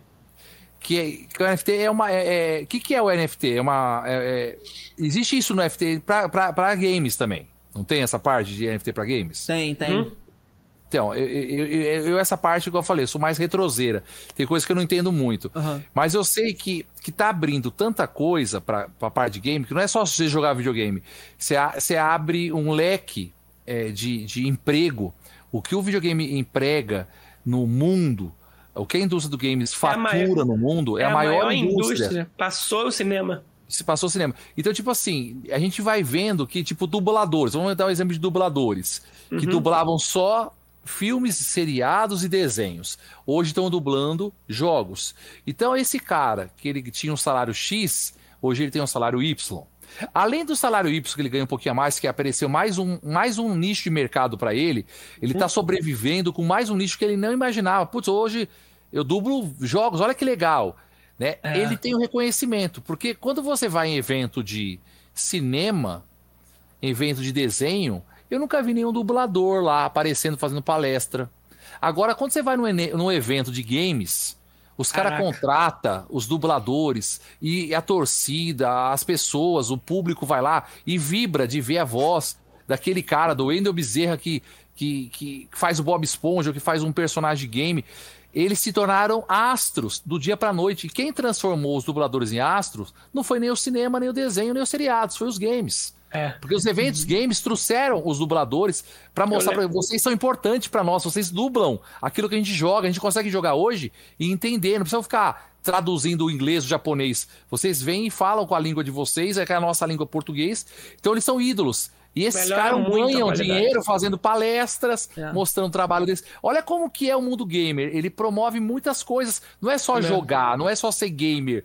É, é- é muito nicho. A, a gamificação. É muito fácil hoje você colocar a gamificação nu- numa escola. Você vai ensinar uma matemática é, por meio gamer, por um Mario Bros. fazendo um símbolo lá, que aquilo é vezes aquilo, vai- o cara vai aprender a fazer uma tabuada com o Mario Sim. Bros. Né? Na parte médica, na parte de reabilitação, né? O meu sobrinho, o Iago, ele vai pra ACD, pra Renascer, que ele tem um problema motor, mas ele joga Nintendo Wii, que é um videogame que ele Legal. gosta. Ah, que E o legal. bracinho dele vai esticando. Porque se ele ficasse lá no- tomando choquinho, pegando uma argola e fazendo isso, ele ia demorar três anos. E no Sim. videogame, em seis meses, ele quer jogar. Ele quer brincar. Estimula, né? O braço dele estimula. o, o exercício Exercício. mais Então, prazeroso pra ele, né? Então, muitas coisas vieram dos videogames. Muitas coisas. A realidade virtual, o que o pessoal tá fazendo os projetos agora com aquela realidade virtual, vai ser tudo. É, a ideia Não, de botar jogo no celular também. É, É. Não, o- o- é muito grande. É porque, é, cara, eu, eu- mano, eu- é muito bom falar com pessoas que amam jogos. Ô, Mamed, muito obrigado. Eu, nada, eu, Por- eu que agradeço a oportunidade de eu falar um pouquinho, porque o pessoal pensa que às vezes uma média é um alienado ali, só fica colecionando, mas eu tenho uma história, eu tenho, um- eu tenho um propósito, eu tenho um nicho de mercado, eu tenho muita coisa pra falar. Então, quando eu sou convidado pra fazer um podcast, é a oportunidade que eu posso é, falar, uma média vive só de videogame, fazendo palestra e, e comprando. Não, eu tenho minha vida particular. Isso aqui é um, um, um meio de divertimento e quem sabe eu consiga fazer algo para as futuras gerações. Eu- posso conseguir. hoje eu, eu posso morrer amanhã, mas se o museu estiver em pé, é, tu- os teus netos, os teus netos do Edinho, vai poder ir lá no museu do Mamed. A minha história vai, vai ser eternizada. Eu sou um cara que eu posso eternizar. Legal, Amém, cara. Não, isso- Maneiro. Mano, isso é muito bom. Mas eu, eu acredito que você vai, você vai conseguir transformar isso é, no museu. E, e assim, mano.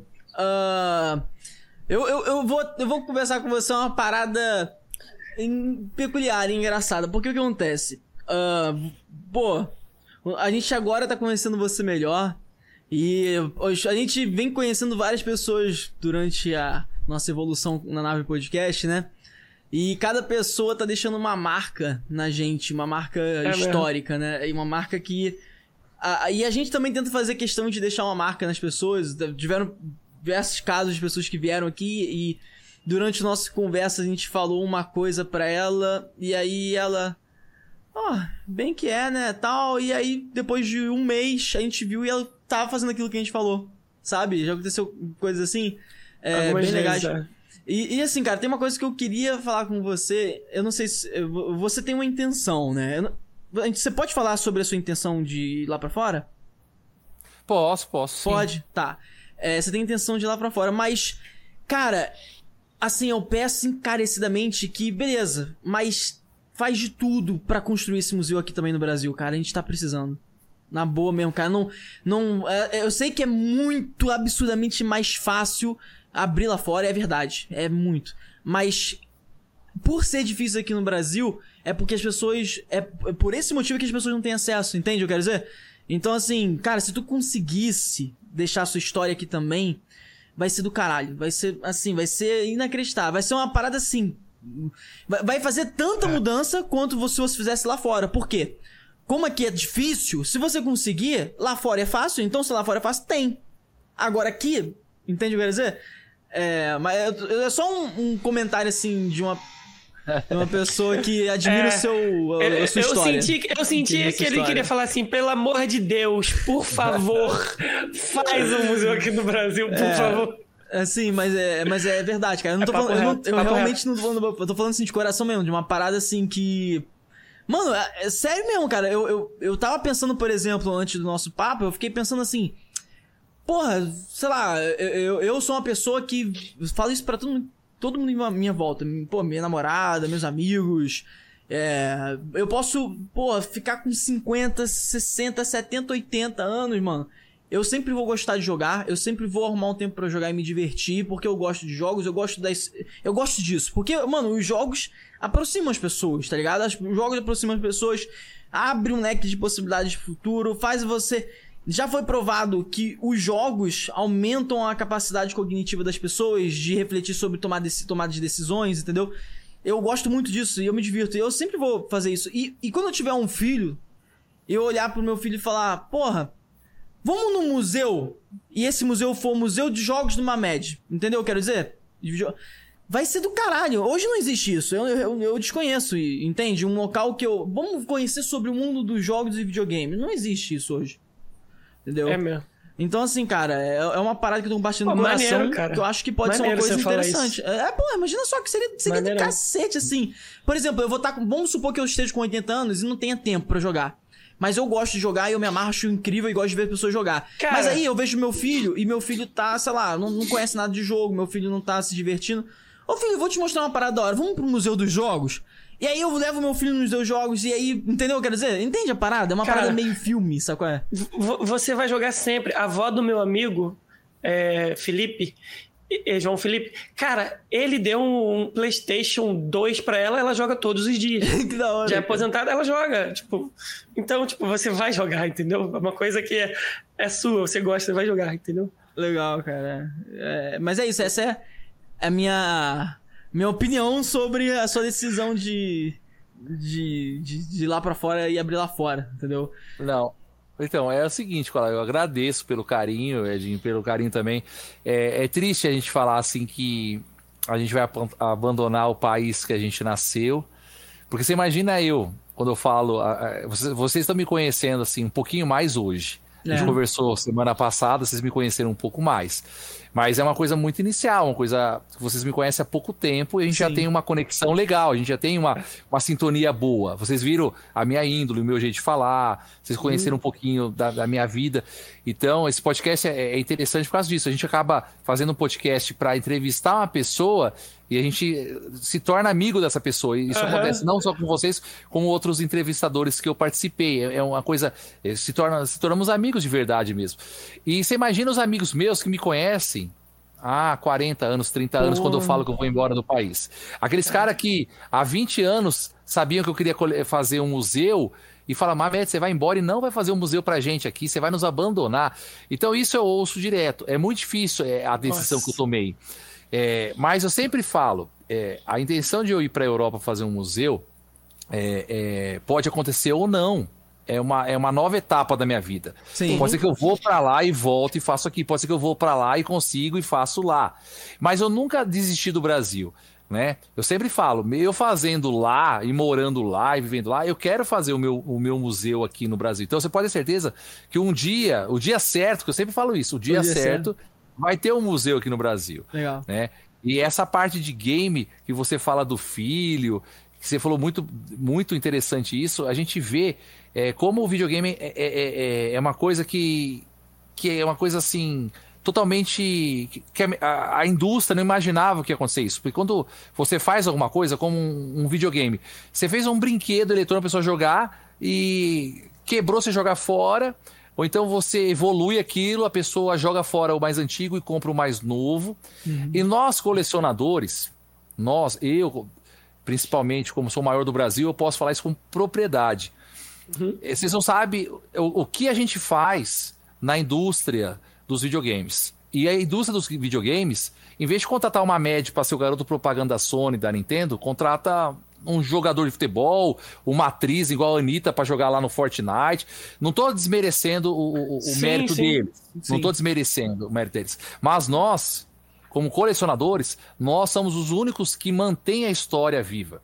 Porque a gente fez, a gente fez o videogame, que era apenas uma diversão, ele ter a continuidade e ele continuar é, mostrando para as pessoas que o, o, PlayStation 5 ele não veio do PlayStation 1, ele veio do telejogo veio dos, do, do Ralph Baer, que lançou o primeiro videogame que era dois pauzinhos, depois o Nolan Bushnell, que fez o Atari. Tem toda uma história até chegar no PlayStation 5. E uhum. todas as pessoas que, os desenvolvedores que vieram, eles fizeram parte da história para sair o PlayStation 5, teve, que, teve um início. E se a gente, colecionador, não tivesse feito isso, pegasse qualquer videogame e jogasse fora, a pessoa não ia ter cultura, não ia saber o que, como foi feito. Será que os videogames iam continuar?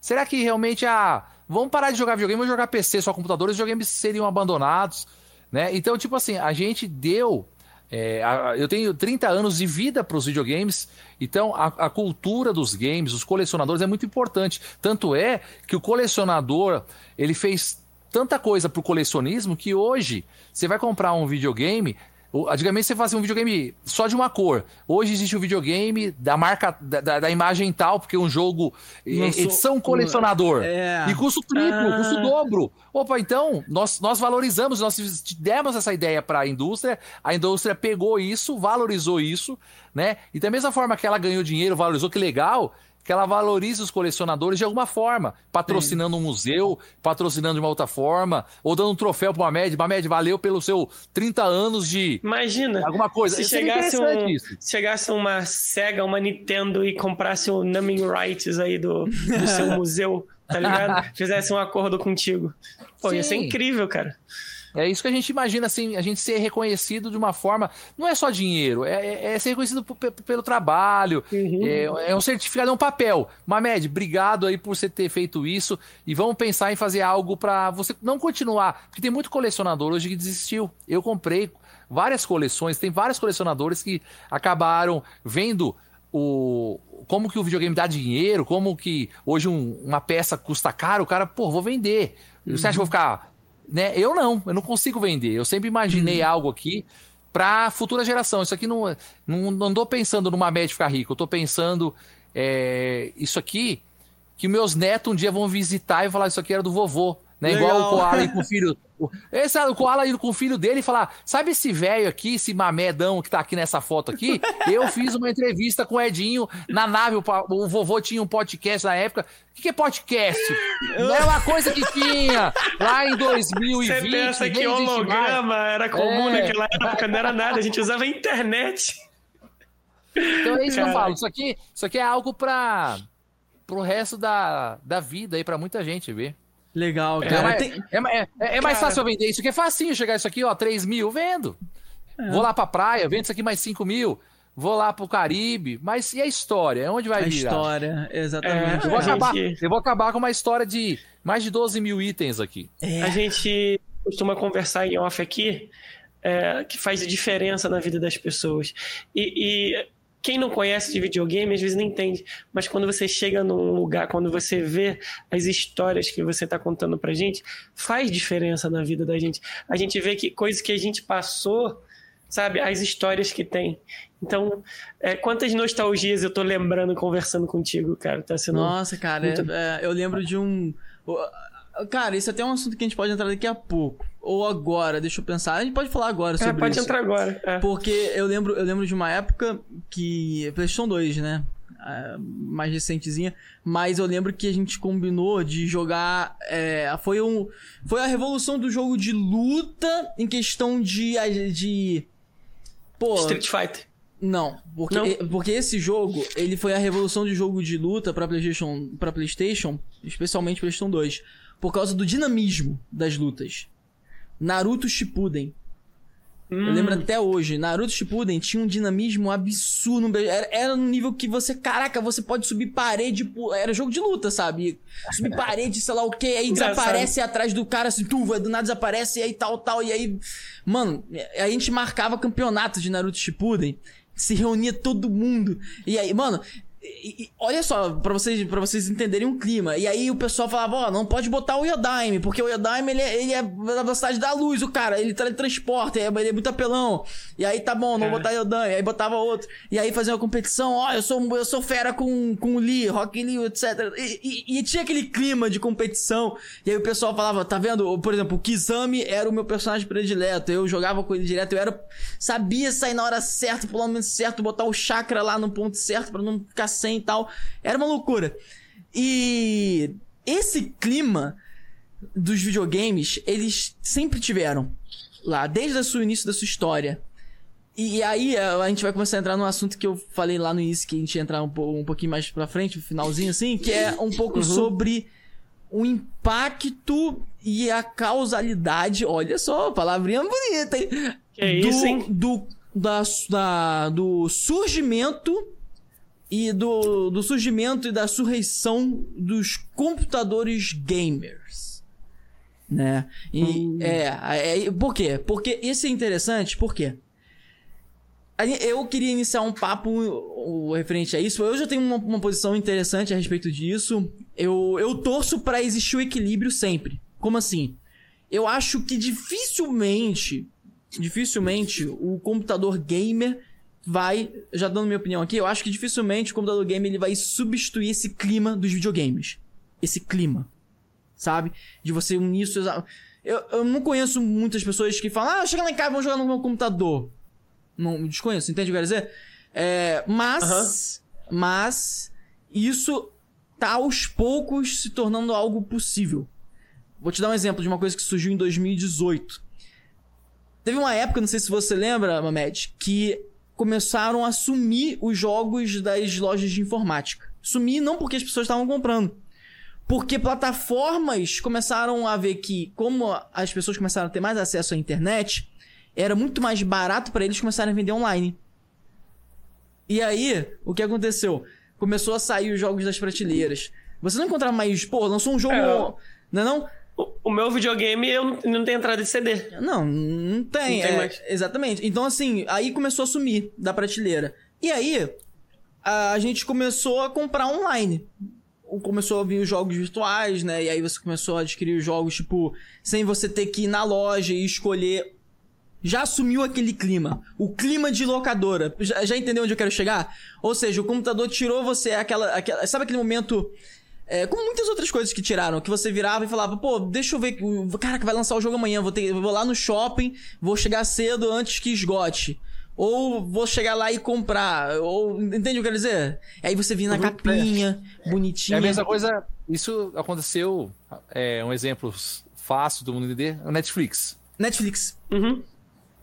Exatamente, cara. Netflix, ó, bateu de frente quando começou. Quando começou a entrar essas plataformas de stream, mano, competição era muito difícil, porque o pessoal começou a ter mais acesso à internet, mais acesso à internet, então o pessoal, quem tinha internet, tinha Netflix. Pra que sair de casa, me locomover, né? E aí começou a surgir essa parada.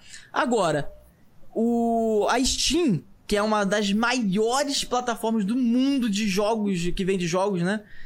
Ela criou em 2018 o seu primeiro console. O seu primeiro Caraca. videogame. É. Criou seu primeiro maneiro. videogame. Só que esse videogame, ele é baseado em hardware de computador. Ou seja, definitivamente, você vai pagar mais caro. Assim, se eu não me engano, a última vez que eu vi, tava 10 mil reais. Bem boa. Você vai comprar um PlayStation 5, não é 10 mil reais, né? É, é, você paga 10 mil reais. No entanto, você tem um, um, um videogame que, assim, diferente do computador, que ele é grande, você tem que botar ele em pé e tal, ele é literalmente um videogame. Ele é tipo o PlayStation 5, tá ligado, Edinho? Só que dentro dele Hã? é hardware de computador. Então ele é tipo 12 GB de vídeo, 64 GB, é bem mais potente do que o PlayStation 5. E você pode Mas os transportar videogames ele novos são assim. quase, tem- quase. Por É. exemplo, o PlayStation 5, mano, se você comprar esse, esse da, da Steam de 2018, ele ainda tá superior ao PlayStation 5 assim muito, assim, não sei Caraca. quanto, é, é. Mano, é, entende? E aí, eu- e aí a gente começa num papo que eu quero a sua opinião, Ahmed, que é interessante a gente botar você nesse assunto, porque você.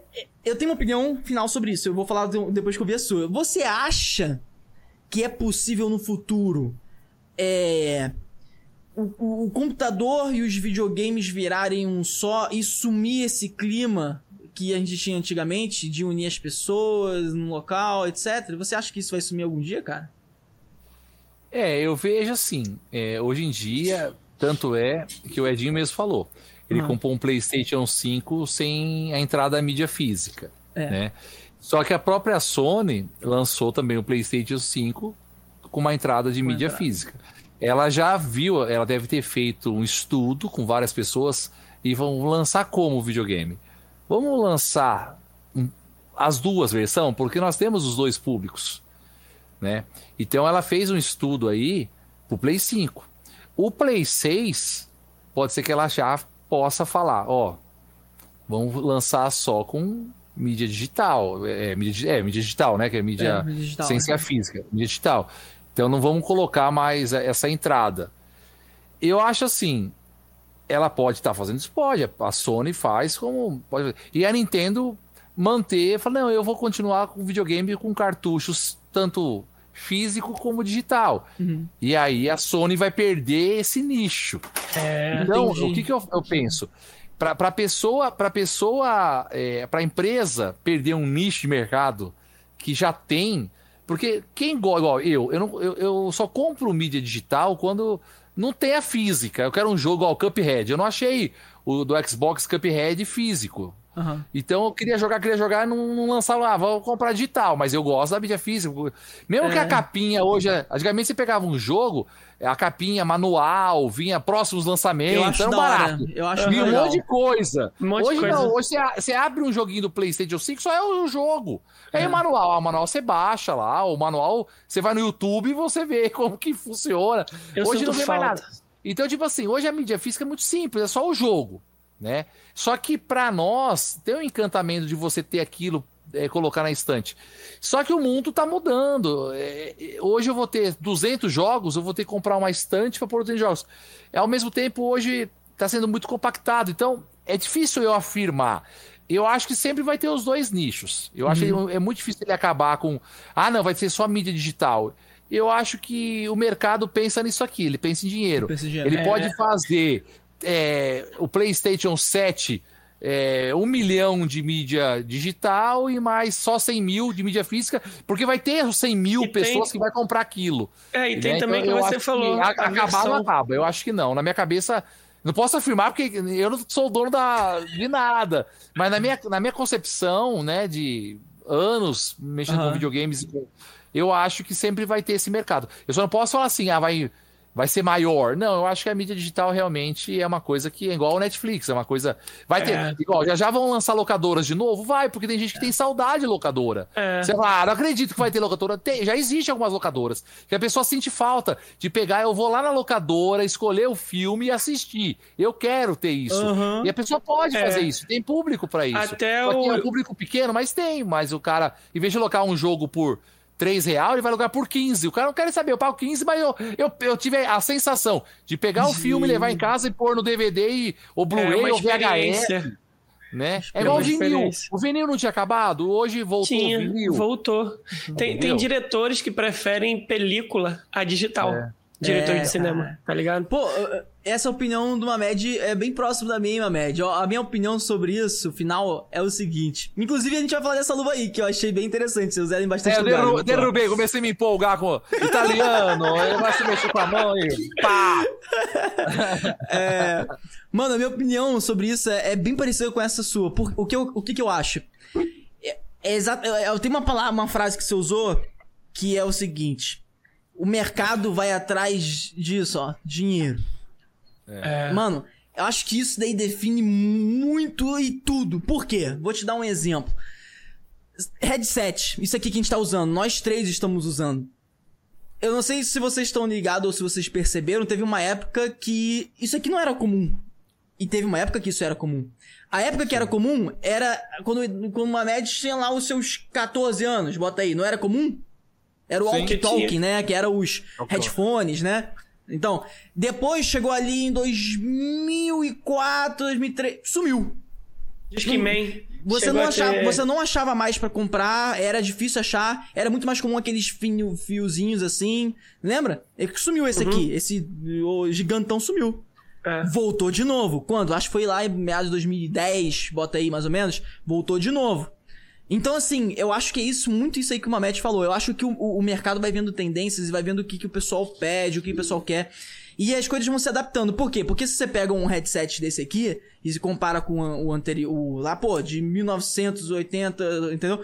Você vai perceber que a qualidade, o material, a estrutura, o conforto é totalmente diferente.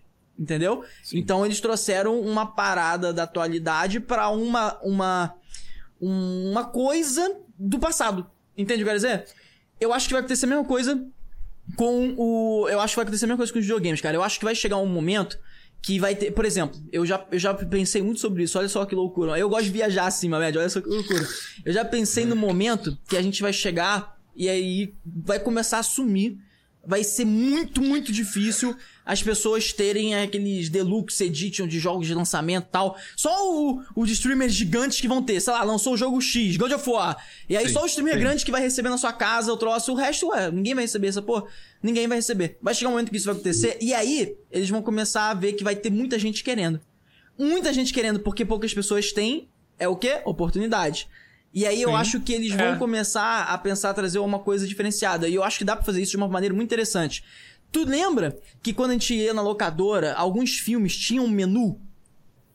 Sim. Lembra disso? Eu, eu lembro que alguns filmes ficavam atrás de uma, uma linha preta, assim, tá ligado? Uma cortininha.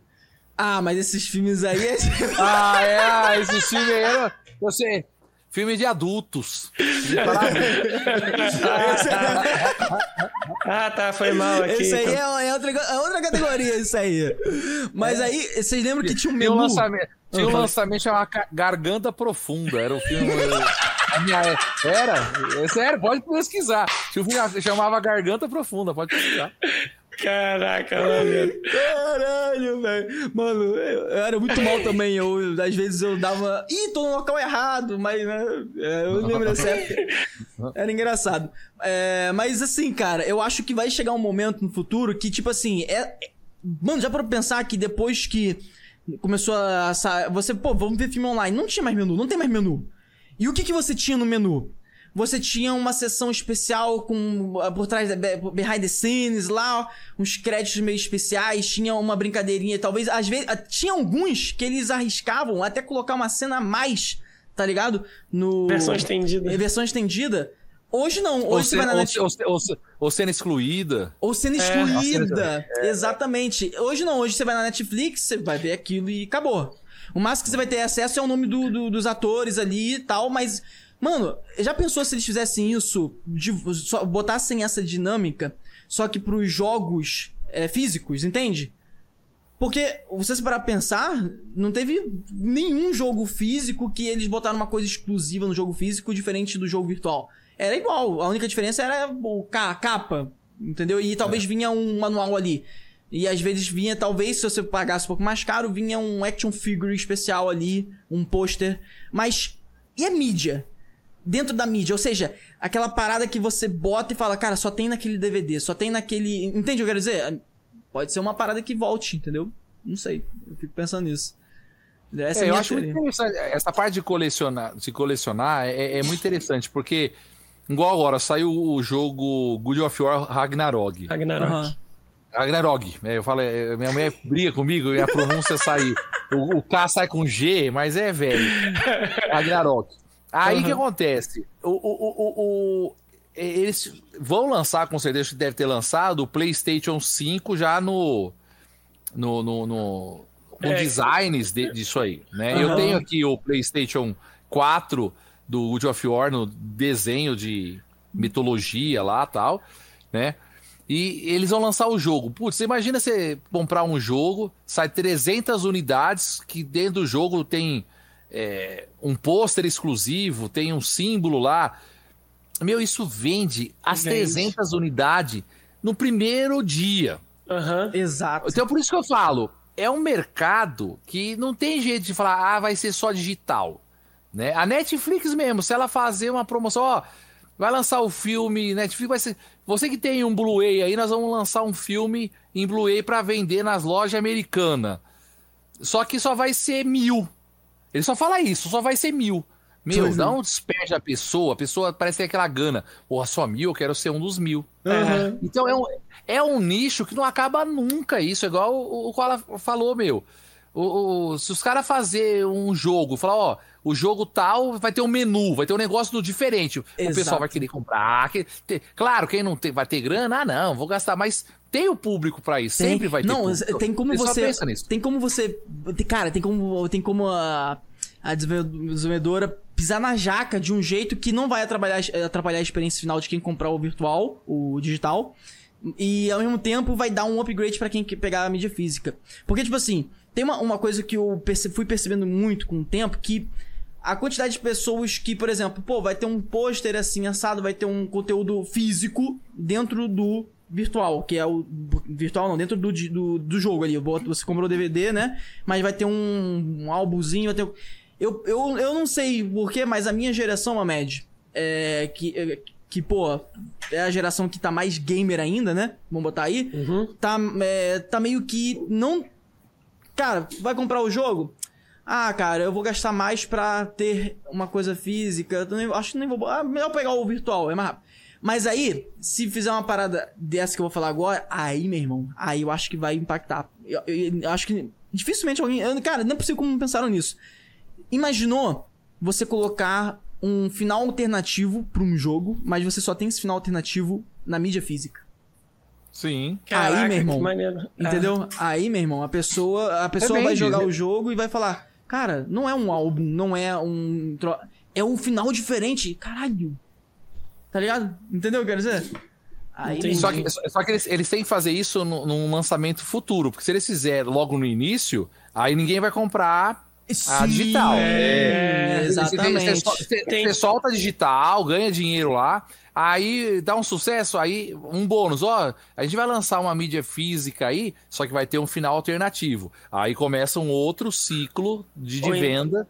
Mas isso aí, meu, é igual eu falei, a indústria, ela tem a faca e o queijo na mão. A Se ela souber fazer, igual eu falei, não, não tem jeito de falar, ah, vai ser só só, só digital, porque existe um público muito grande que coleciona, um, Sim. público muito.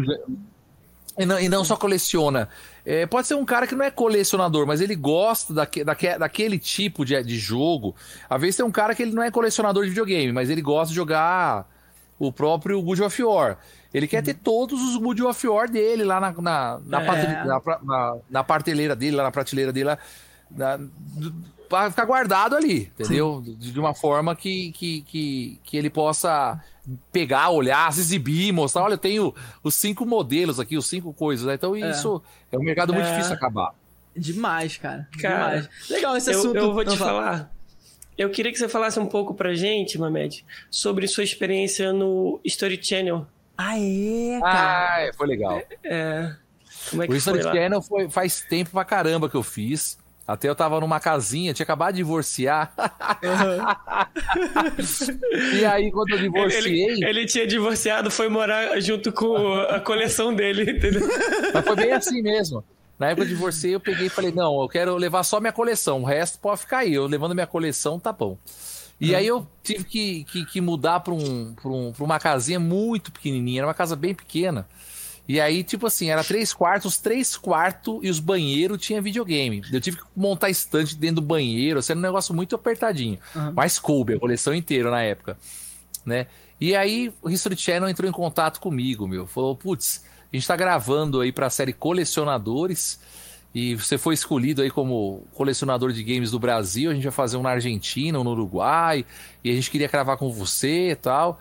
É, onde você mora? Eu falei, ah, moro em São José do Rio Preto. Aí os caras, não, a gente vai, só que a gente vai com uma produção aí de uns seis profissionais tal. Eu tô avisando você, porque às vezes você vai assustar. Grande. E, e realmente os caras veio com muita coisa. É coisa assim, é, fora do sério. Tinha, um, tinha uma negócio de ferro que eles colocaram, tinha uma mesinha que a câmera, ela, pra ir pra um lado pro outro, ela, Caraca. ela passava por cima de uma rodinha, tinha umas Caraca. rodinhas na câmera. Pra, Produção pra de Hollywood, mano. não, o negócio foi assim, negócio de luz, putz grilo. Eles iam montando assim um monte de coisa de luz, assim, pra ter a iluminação correta. É um negócio muito legal. E, e- só que assim, eu, eu só, eu só lamentei porque foi num lugar que não, não tava tão legal, falar a verdade. Me pegaram uma época assim que eu tinha acabado de divorciar, tava meio desanimado. Então eu falava, mas não era o Alex hoje, né? Entendi. Hoje você já Mas- tá mais desenvolto. E- e isso, é. Então eu tinha minha coleção, assim, tava num lugar que não tava tão legal, apresentável igual tá hoje. Mas tem uma repercussão muito legal, assim, foi muito interessante pra mim. Foi mesmo assim, é que eu sou muito metódico, eu queria que o negócio fosse, né? Hoje o History Channel aqui, pelo amor de Deus, eu já estaria na Netflix. né? Porque agora eu Definitivamente. tenho. É, Cara, que agora é diferente, né? Entendeu? Você, você já pensou em fazer um documentário? Já, assim do já tipo? também. Já, já pensei, já conversei com algumas pessoas pra fazer isso. A gente tá conversando ainda, pode ser que saia alguma coisa. Eita. É que, eu, é, é que eu mexo com muita coisa. Spoiler, Então, tipo assim, spoiler. então o, o o problema é eu me dedicar a fazer um negócio desse que, que leva tempo, É. é, projeto, né? Não é um negócio também assim, que tem um custo legal também. Eu fui ver o custo, é um custo também, não é, não é um custo barato, mas dá, dá para fazer, não é uma coisa difícil. Para mim, o problema mesmo é eu, eu- eu otimizar o tempo, né? É, separar, fazer o. Ó, eu posso, porque eu, eu mexo com outras coisas, né?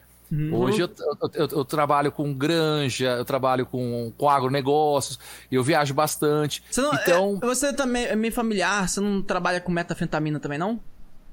Não, não, não. Eu não vi essa série, não, mas ele parece um pouco, né?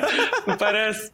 É, Parece que eu, eu esqueci o nome do cara É lá. Walter eu- White, Walter White. o É, Walter White. me deram até uma camiseta uma vez, assim, do cara lá. Fala que parece.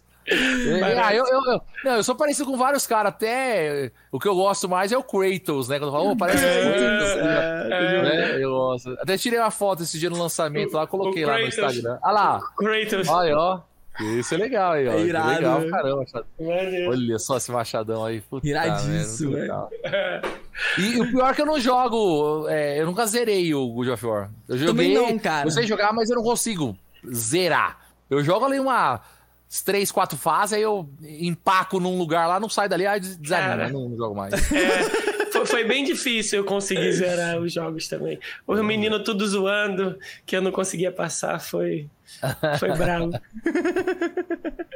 Cara, o- uma parada que eu quero falar antes de. Nossa, de uma outra coisa pra falar e legal, porque. Antes da- porque eu tô querendo falar da luva, mas surgiu uma outra coisa interessante. Porque a Edinho falou disso daí, e aí falou do History Channel e tal. É. Mano, teve mais alguém que te procurou pra gravar alguma coisa bacana e deu certo? Legal. Teve alguma coisa assim? Ou algum projeto interessante que talvez vá surgir, não sei. É, coisas assim, eu participei do History Channel, que foi muito legal, Uhum. né? De gravação, assim, o Domingo Espetacular, na época, era igual hora. Fantástico, né?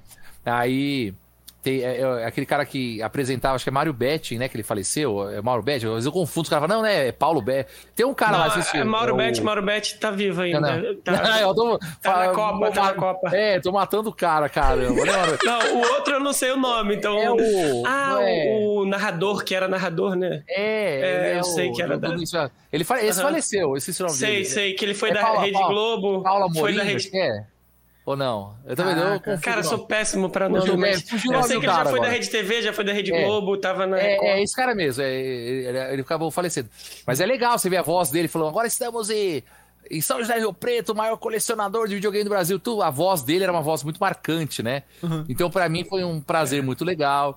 uma outra coisa muito legal, eu fui convidado para ir na CCXP, né? A, não essa que vai ter agora, a última que teve antes do, do Covid. Uhum. E eu chegando lá, eu, eu, tava, eu levei uma fita do, a, é, do Master System da turma da Mônica, que, que eu queria que o Maurício de Souza assinasse. Legal. Né? Tô, comendo, tô, comendo, tô comendo bolacha aqui falando com vocês, aí eu vou engasgar. Peraí. É Caraca, mano.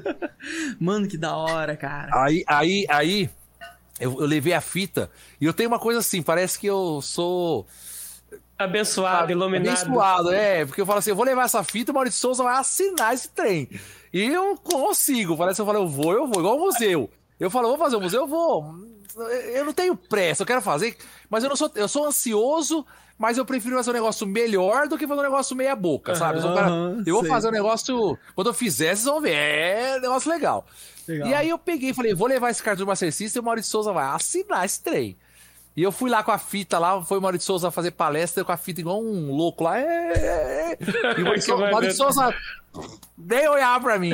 Tinha umas mil pessoas, né? Olhar pra mim. É. Eu com a fita aqui, aqui, aqui. E nada. Aí o Maurício foi falar tchau, passou perto de mim, eu aqui, ele olhou assim e foi embora. Eu falei, nossa. Cara. Não, vou desistir. Não vou desistir. Aí eu tinha um conhecido lá na, na, na, na, na- na- na Game XP, lá que tava nos bastidores lá. Eu chamei ele aqui, vem cá, cá, né? E, e aí eu falei, ô, leva esse jogo pro Maurício Souza assinar, pelo amor de Deus, eu vim lá de Rio Preto me assinar. Eu falei, ah, vou tentar, Mamed, mas não tô certeza, né? Aí ele pegou o jogo lá, levou. Todo mundo foi embora, ficou só eu lá no palco, igual um bobo esperando lá. Porque o- acabou, né, o espetáculo Aham. ali, o, foi todo mundo embora e eu falei, eu vou ficar ali, porque se o cara. Onde o cara vai me achar? Ele- Eu, É. eu dei pra ele aqui, eu não combinei. Putz, onde eu vou pegar esse jogo depois se você assinar? Eu, eu ia, e eu ia perder o jogo, né? E É. era um cara assim que eu não. Eu conheci ele pelo Instagram, não tenho tanta amizade com ele. Entendi. Ele só fez uma entrevista comigo, uma vez que eu fui pro Rio de Janeiro também, na Game XP, e eu tava lá e ele tava num, num, num stand de entrevistas, e ele ficou sabendo que eu tava lá, ele me chamou, então eu fiz entrevista com ele, e aí na C- CCXP, eu, tô- ele me lembrou de. Ele que lembrou de mim. Falou, Mamed, você tá aqui? Eu falei, ô, Legal. você tá aqui, beleza? Legal. É, vai. Eu te entrevistei lá na Game XP no Rio, falei, é verdade, tal, beleza. Era isso. Não é amizade igual a nossa, assim, tal. Era. Fiz uma entrevista com o cara e acabou. E aí eu lembrei dele e falei, ô, né, leva a fita lá. E, ó, vou tentar, né? Foi. Aí eu fiquei esperando. Aí ele voltou. Aí ele voltou com a fita autografada, assim, Maurício lá. Falei, putz, lindo. Caraca, Né? Caraca. O jogo do Maurício assinado, fiquei uma feliz, marquei ele no Instagram, tudo, fiquei uma felizão com ele Tirou e tal. foto. Né? Não, foto, foto da fita, mas o Maurício assinou sozinho lá. Ah, eu não, tá, eu não vi o Maurício. Eu não vi o Maurício. Eu dei o jogo pra ele, ele levou até no Maurício, passou uma meia hora e trouxe, eu peguei. Só que eu não tirei foto com o Maurício, eu tenho uma fita do, da turma da Mônica com a assinatura do Maurício. Putz, legal pra caramba. Nossa, legal pra iradíssimo, caramba, nossa. cara. Legal pra Que- caramba. Aí eu tava na feira, tava uma lotação ali a feira. eu Falei, putz, onde que é o banheiro? Falei, Alex, o Alex, eu perguntei pra uns caras lá, os caras falaram, ah, tem um banheiro lá em cima, no andar de cima lá, que é mais tranquilo. Aí eu subi no andar de cima da Game XP, aí lá em cima tem um monte de coisa lá que eu nem sabia. Falei, caramba, tem mais coisa aqui. Aí comecei a andar lá, né? E eu ia no banheiro. Comecei a perguntar onde é o banheiro. Eu falei, ah, lá no banheiro. Aí tava indo pro banheiro, né? Todo ser humano tem que ter o seu momento É, aí. né? Natureza chamou, sabe como é que é? Natureza chamou. A Teresa chamou. Aí eu, eu estava indo para fazer aquilo mesmo, né? O número 2. Ah. E quando eu fui entrar no banheiro, quem estava vindo num corredor? Maurício de Souza com a turminha da, Mônica. cagada? Que cagada mesmo, generalizada. Meu, o Maurício Souza vindo. Ah, eu já arranquei meu joguinho de novo. Falei, Maurício, tira uma foto comigo, você autografou aqui. Ele, claro, aí a segurança veio assim, me segurar, o Maurício Souza. Aí você imagina como que é o Maurício Souza. É um cara, meu, é um senhorzinho. Meu, ele é, é- é muito veinho, o Maurício Souza. Você imagina como é. Aqueles veinho, veinho, veinho, veinho, mas bonzinho. Ele Que pegou assim, falou: Não, mas como que é o seu nome? Eu, na hora, tava tão assim que eu quis falar Mamed, eu falei Alex. Aí ele abriu assim a caixinha de, de Master System, assim, já tinha escrevido Maurício. Aí escreveu Alex, já tava a assinatura dele lá já. Ele só escreveu Alex, então eu tenho uma fita, tá escrito Alex, que é meu nome, o Maurício que ele assinou. Tirei uma foto com ele, com a fita na mão. E aí, na hora de ir embora, ainda ele falou assim: Você tem filho? Falei, tenho dois, tem um casal. Falou, menino, menina? Falou, menina. Aí ele pegou, abriu o paletó assim, pegou dentro do bolsinho, tipo o Horácio, que era pro Braia, pro meu menino, e pegou uma personagem feminina e deu assim para mim, dar pra minha menina, um adesivinho. Né, Ah, que da hora, e aí, aí ele arrancou mais um, assim, que eu não lembro que personagem que é, ele me deu. E esse é pra você. Falei, ô, Maurício, Caraca, obrigado. show. Aí eu peguei três adesivinhos, ah, tá, tá, tá, tá até dentro da minha, do meu jogo do Master System, os três adesivos lá. Nem dei pros meus filhos, é meu, né? Vacilão! Vacilão! Aí, três adesivos, ah, peguei pra mim os adesivos, olha só me deu. Ah, um dia, o dia que eu morrer fica pra herança, o dia que eu pegar, não vai, não vai, não, não- vai ficar só pra mim, o dia que eu morrer é deles. Mas por enquanto é meu, tá no meu doidão. Aí, aí foi, ó, por isso que eu falo, tem umas coisas que, meu, quanto que eu ia achar o Maurício Souza indo pro banheiro? Eu achei, Caraca. Indo pro banheiro, Que cara. cagada, que cagada. Literalmente, que cagada. Eu Vou colocar depois aí, ó. Que cagada uma média. E ia cagar e encontrei o Maurício Souza. Caraca. Bom, aí, ó, já é uma praia, já é um título pra, pra esse corte, hein? Anotem aí. Pô, muito bom, cara. Que história, mano. Então, Curti então, então, demais. aí, ó, Story Channel, teve esse do Domingo Espetacular, tem Mário de Souza. Putz, a... um dia eu também tava em casa, ligou uma, uma youtuber, esqueci o nome dela, até desculpa, é bem conhecida. Ela faz uma caçada de brinquedos. Nossa, fugiu o nome dela. Nossa, me perdoa. E ela falou, Mamed, eu vou- eu vou gravar com a. Nossa, eu pra nome, depois que eu peguei Covid. Eu já era meio esquisito, eu peguei Covid. eu mais Eu sou péssimo com nomes também, cara. a, Tel- a Thelminha, ah, ela queria, ela, ela ia gravar um vídeo com a Thelminha, ganhadora do BBB. Sabe a Thelminha ganhou o BBB do Big. Brother lá? a Caraca. Thelminha? Aham. E ela entrou em contato comigo, não sei quem passou meu telefone pra ela. Nossa, foi se eu lembro o nome dela. E ela faz um quadro no YouTube que era caçadora de brinquedos. Ela caça brinquedo antigo e, tipo assim, ela vê o Koala. Eh, estuda a história do Koala. O Edinho manda uma mensagem pra ela: o Koala gostava do Comandos em Ação, um exemplo. E ela vai atrás do Comandos em Ação e vai presentear o Koala com Comandos em Ação. Só que ela faz isso com artistas conhecia, fez com a Gretchen, fez com um monte de artistas mesmo, né? E ela ia fazer uma brincadeira dessa com a Thelminha, e a Thelminha tinha o sonho de ter um Super Nintendo. Então o que ela pegou? Ela foi atrás de um lugar que vendia Super Nintendo antigo, brinquedos antigos, comprou o Super Nintendo, só que ela queria um especialista para também mandar uma mensagem para Thelminha. Então que legal. Eu entrei Que no maneiro. meio de uma youtuber comprando videogame, falando com a Thelminha do BBB, né? Então foi interessante. Depois eu peguei, eu fiz um podcast com o Max, também que foi o ganhador do BBB, o Max Porto. Ah, Lembra do Max é de Max? Maricá. Max é de Maricá aqui, da minha terra. É. Então, o Max Tem é mó amigo. E o Max, é- o Max se tornou um amigo meu, igual vocês. Vão se tornar com certeza. Maneiro. Eu tenho o celular pessoal do Max, o Max me liga pra bater papo. Legal. Hoje Cara. o Max. Ele fez um boneco pra mim do Alex Mamed com a luvinha, ele mandou pra mim. Caralho. Eu e o Max temos uma amizade. Ele é um, o Max é um puta de um escultor. O Max, você vê os trabalhos que ele faz, aqueles mini-min, ele faz. Ele pega, ó, vou fazer o koala. Ele faz ali com um boneco, um óculos com foninho, ele faz. Caraca. Ali, coisa. É, o Max é um puta de um, de um artista, meu. O Max é fora do sério. Então, tipo assim, eu tive a, é, é, essa sorte, posso falar assim, de conhecer dois ganhadores de BBB, o History Channel, Domingo Espetacular. Putz, é, teve muitas outras coisas, às vezes eu vou de esquecer. Mas eu tive ah, muitas coisas legais, assim, na, na, na minha vida, assim, na parte dos games aí, de ser convidado pra CCXP. Ah, eu não lembro tanta Comic coisa. Con, sabe? já, já, já, É, saiu é. do país, já foi convidado para fazer alguma palestra. Não, fora. isso não, você acredita que não? Palestra fora, eu só faço palestra no Brasil. Vários, vários lugares, assim, Sul, Nordeste. É, isso, já ganhei placas de, de igual de São Rio Preto, de, de cidadão Rio Pretense Ou pela foi coleção. homenageado na Câmara É, dos. Vereadores, maneiro pra Eu, caramba. eu, eu- é, eu ganhei muito presente, assim, é, igual que vocês me deram, né? Aquele, aquela imagem do Alex Mamed, é. aquela ilustração. Eu tenho aqui uma, é que não dá pra mostrar, mas eu tenho um. Ah, deixa eu ver se Tem tá uma, aqui. tem uma. tenho um monte aqui. Que, que os caras fazem pra mim também, É, caricaturas. É. Nossa, muito, eu, eu amo isso, eu amo assim. Porque é legal, é minha imagem, né? É gostoso É, isso pra mim. Aham. E, e é um reconhecimento, não é. É um carinho. E eu gosto mesmo. Então, tipo assim. É- Ah, teve um lance que eu falo. Agora você falou assim, coisas que me marcou. Às vezes não foi nem, nem algo assim tão grandioso de uma TV, um artista, uma pessoa da mídia me, me- conversar comigo. Mas uma vez eu fui fazer uma palestra, logo no início, e, e eu tava fazendo a palestra, fiz a palestra. Aí na hora de acabou a palestra, o pessoal quer tirar foto comigo, normal isso. Mas até então nunca ninguém me pediu autógrafo naquela época, né? Então a- aí um monte de gente começou a querer pegar autógrafo é, comigo.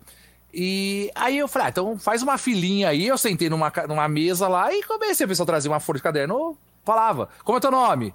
Né? Koala, ó, um grande abraço pro Koala do Alex Amed. Aí inventei uma assinatura louca minha na hora lá. eu não era nada, eu era um, apenas um palestrante. E eu comecei a virar um artista ali naquele momento, naquela cidade ali.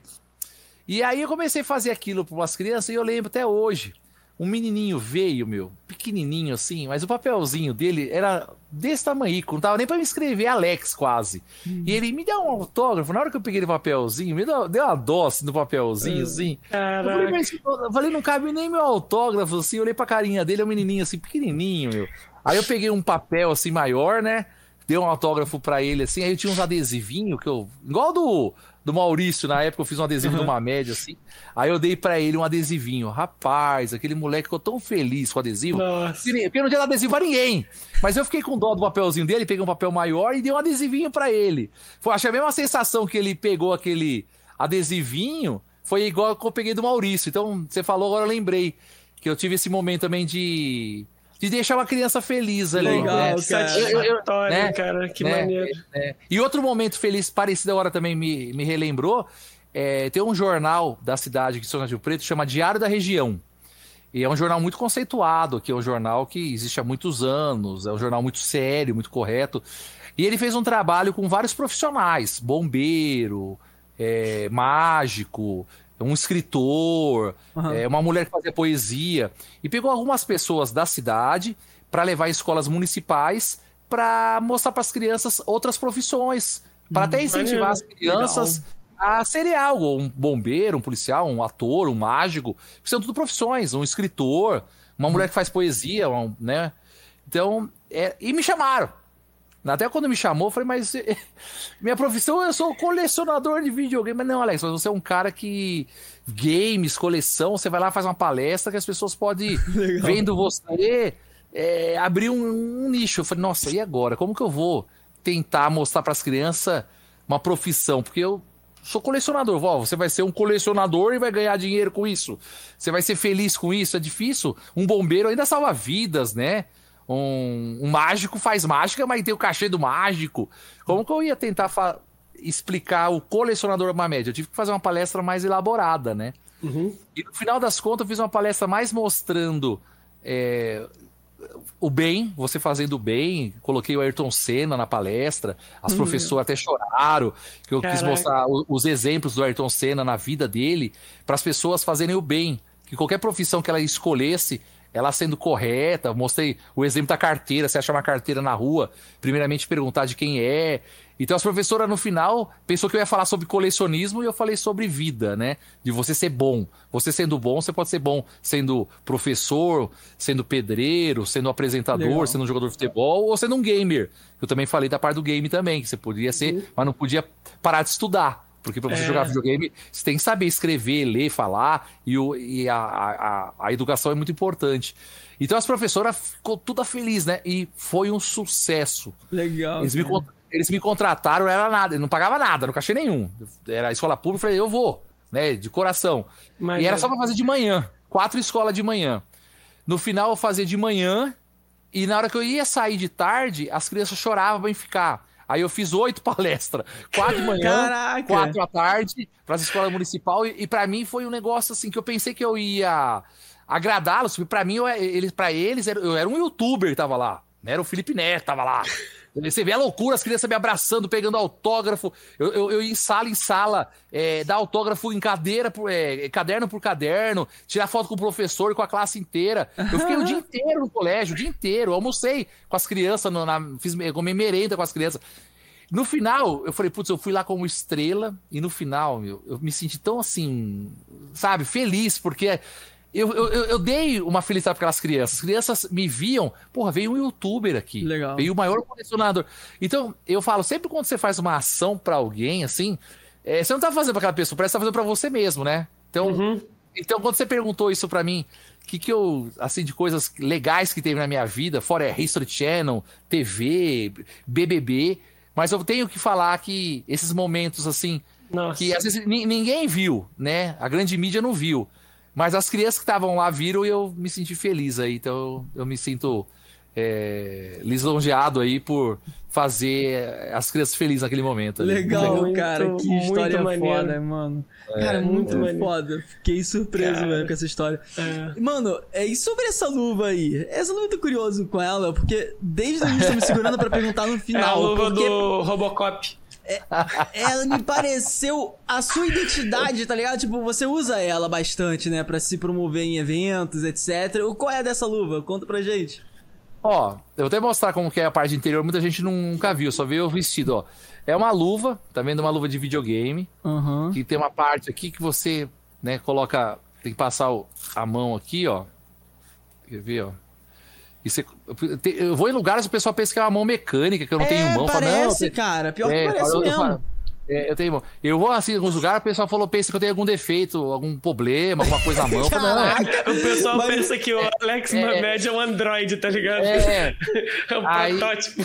é, algumas pessoas pensam que é uma mão assim, realmente pra reabilitar o, o- alguma coisa. Fala, não, não, isso aqui é uma, é uma luva de videogame, né? É, Davidson, bem, bem, pessoal- bem simples, né? O pessoal Mas- pensa que, que o Alex Mamed é o Thanos, e eu sou inevitável. Até tem umas dessas que os caras colocaram algumas, algum- algumas pedras preciosas aqui. Se você pesquisar na internet, os caras fizeram Aham. algumas pedras preciosas. Maneiro. mas- então, mas o lance é o seguinte: primeiro a explicação dela e depois a explicação minha com ela. Isso. Aham. Ela chama, ela chama Power Glove, tá vendo? ó? Chama luva, luva do poder, Aham. tá? Ela vem com um cabo, que é um joystick, ó. Tem um cabo aqui que você liga aqui, ó. Tem um plug aqui, ó. Ela tem um plug aqui, ó. Tá vendo? Tá vendo o plug? Cara, isso daí é um Isso videogame. daí é Isso aí é um é videogame, de isso aí? Não, não, você liga no videogame. Igual é o, igual Super Nintendo. Você não ligava o, o, joystick no Super Nintendo com isso aqui e jogava? O uhum. que, que acontecia na época? Isso aqui é de, de, de é, 89, 81. Agora fugiu, 89, 81. 81. Tá. Nossa, fugiu. Entre eu, 81 eu, eu acho e 89. Que... É- Entre 81 e 89, agora deu um branco. 86, que é a minha data de nascimento aí, meu ano que eu nasci. Tá. Aí eu sei que você clicar, você colocava isso no Nintendinho, no Nintendo Internet System, e isso aqui era mais que um joystick, era o primeiro joystick de sensor de movimento. Caraca! O que acontece? Caraca! Aqui que foi, eh, foi o protótipo do Nintendo Wii, só que era com fio. Em- na década de colocava- 80, É. o, o- a Nintendo já, já pensou em fazer algo como o Wii, tá ligado? Isso. Aí você colocava isso na, na TV, eu acho que é 89. Você colocava. É 89, agora eu lembrei, 89. Você colocava na TV. Aí você tinha um. Vem, vem uma outra peça na caixa que você põe em cima da televisão, que é tipo um repatetor, né? Uhum. Aí aqui, aqui, nessa, aqui tem duas bolinhas. Aqui. Aqui tem duas bolinhas aqui, ó. Tá vendo aqui, ó? Aham. Bem Tô aqui, vendo. ó. Que, que rebatia lá a- o infravermelho. Que é um sensor de infravermelho. Então você apontava pra televisão, né? E ia jogar um jogo. de- Apesar que lançaram só três jogos pra ele, tá? É igual o VR. Tinha jogos exclusivos. Mas tinha uns Entendi. caras que arriscavam jogar Mario. Não dava muito certo, não. Mas, tipo assim, um exemplo: um jogo de corrida. Em vez de você apertar. Porque ele veio com um joystick aqui, ó, tá vendo? Aham. Em vez de você apertar o A, o A e o B aqui e direcional, o direcional. O direcional direita e esquerda aqui, o A e B. O direcional era isso aqui, ó. Direita, esquerda, e o A e o B eram os dedos, ó. A e B. Então ele tinha de um carro. Apertava o A e fazia isso aqui, ó. Caraca! Muito um, maneiro. um carro que tava- soltava a bomba. Você acelerando ia soltar a bomba, apertava o outro botão. Então esses dois, esses dois dedos eram o A e o B, porque era só dois botões que tinha no Nintendinho, e direita e esquerda. Então você jogar o Mario, um exemplo. É, Mario Kart. o- não sei se o Mario- existia Mario É, Kart. é, não existia, mas o Mario Kart, você ia pilotando, acelerando aqui, ficava o botão pra acelerar, ia soltar aquelas bolinhas, apertava o outro botão, soltava no caso, ia fazendo É. isso. Então isso aqui é o primeiro, é o primeiro joystick de sensor de movimento, é, mas estilizado de uma luva. E o que aconteceu? Quando a Nintendo fez isso, foi igual o PlayStation com o VR, quis lançar um acessório bem lúdico para é. vender bem. Olha, agora você vai ter um, um, um joystick com sensor de movimento, né? Uhum. Ela já tinha lançado um, um, um, capacete que eu tenho até aí, que é tipo um capacete igual esse aqui, ó, que você ia jogar um jogo de luta, você falava fire, aí soltava o tiro lá ia jogar um jogo de nave, você só gritava fire, aqui que é fogo, é fire, fire, ele atirava. Então era comando de voz. Então a Nintendo lançou um negócio de comando de voz, que é o Laser Scoop. Tô, tô vendo aqui. e aqui é, é, era um sensor de movimento. Então, só que quando eles fizeram isso, primeiramente, era muito caro, igual o VR. Era uhum. muito caro. Então muita gente, ah, muito caro não vou comprar, porque realmente era um custo caro para fazer uma tecnologia disso na época. E depois que, além de ser muito caro, o pessoal queria jogar tudo que, que tinha de videogame, Mario, Metroid, jogar outros jogos, não dava. Você não, você não aguentava ficar com o braço assim, você baixava o braço, Mario ia embora. Entendeu? Porque você saía do quadro ali do sensor. E, e não era muito preciso. Então, malemar você jogava os três jogos que vinha né? Agora, se você fizesse a, a, a, instalação correta, com a iluminação correta, tudo certinho, você conseguiria jogar perfeitamente. Até um amigo meu, Alexandre, aqui de São uhum. do Preto, ele é apaixonado nisso. Aí o Alexandre fez lá, ele viu o manual, a iluminação certa, o ângulo certo, ele fez tudo certinho. Ele jogou lá um jogo, acho que foi Círculo Chart, que é um, um palhacinho que vai andando em cima de um leãozinho. Ele jogou umas três, quatro fases com essa luva. Então, Caraca. É, é, ela é, era funciona. funcional. Só que assim, foi um fracasso de venda, viu? E uma média com ela. Agora já é a história de uma média com Isso, ela. vai. Qual é a história? Quero saber. A história de uma média com ela já é. O que, que é o lance? Eu ia nos eventos, né? Uhum. Não, tinha, não era nem barbudo ainda. Eu era cara limpa, cabeludo, era loiro, né? É, eu, eu ia nos eventos lá, sem nada na mão, como uma pessoa qualquer lá, como que eu ia falar com alguém? né? Assim. É, o que, que eu pensei? Que eu sou criativo, sou, né, é, um businessman aí desde moleque. É, eu falei, de negócio. Eu vi essa luva lá em casa, eu falei, eu vou vestir essa luva e vou no evento. E fui no evento, não nem lembro qual foi o primeiro evento que eu fui com ela. Uhum. E eu fui com ela no evento, o que aconteceu? Eu sabia que ia chamar atenção. Aí eu Foi já pensei, sucesso. Eu, eu, vou levar uns cartãozinho meu. Quando alguém me perguntar da luva, eu falo da luva. Ó, oh, Power Glove de 1989. É um sucesso, hum. é um sensor de movimento, hum. tal. Aí eu fazia minha propaganda pra pessoa, que liga, mas é, é sua, você comprou? Eu falei que eu sou colecionador de videogame. Então, meu cartão, se você tiver um videogame antigo, liga para mim. Puta que, que pariu, eu. Sim. Eu era o maior marqueteiro de gamers do Brasil. Eu, com essa luva aqui, eu já distribuí mais de 10 mil cartão em tudo que era feira. Que eu chamava Caraca. atenção com isso. Era, era um jeito de chamar atenção. Perfeito. Entendeu? Então, eu, eu, levava a luva. Então, a luva para mim era um jeito de eu fazer um marketing meu e as pessoas me parar. Eu fui pra E3 em Los Angeles. Falei, eu vou levar essa luva. Caraca. Falei, mas, mas eu falei, isso aqui lá todo mundo tem, eu acho, né? Cheguei na E3 com essa luva todo mundo queria tirar foto comigo, perguntar se eu não sei falar inglês. Então eu não dava mais fazer muita coisa. Tem que a foto, Mas eu tirava foto. foto. É, foto, tirava foto, pegava cartão, cartão, meu cartão, coleciona, collector, collector. Não sei, o cara pegava aquilo lá, massagem, jogava fora, vai saber. Mas eu dei um monte de cartão na E3 lá. Caraca, cara. Mas tem um negócio na E3 hum. que eu fiz. Com essa luva também. Por quê? Eu peguei uma brasileira que tava lá andando de boa, descobri que era brasileira lá. Falei pra ela: Ó, oh, você não quer ser minha tradutora aqui? Eu preciso falar com as pessoas hum, aqui, não consigo falar com ninguém. É, maneiro. Aí combinei lá 100 dólares. Ela falou: beleza, me dá 100 dólares que eu falo. Beleza, dei 100 dólares pra ela e Ficou, ela ficou do meu lado andando lá. Aí eu ia, chegava nas pessoas, me, me apresentava, ganhava uns brindes, que aí eu falava que eu era o maior colecionador do Brasil, pau. Aí eu sempre ganhava brinde, enchi, enchi duas sacolas de brinde. Um monte Caraca! De coisa. É, aí é legal. Aí eu cheguei num cara lá no fundo, eu comecei a ir lá, daqui a pouco eu cheguei num lugar que era uma super exposição de videogames antigos. É um monte de videogame antigo. E tinha uma luva dessa, lá parada lá, assim. Falei, putz, tentei a Power Glove aqui, né? Claro que na hora eu fiquei com medo, né? Eu fiquei com medo. Falei, putz, que acha que eu roubei a luva, né?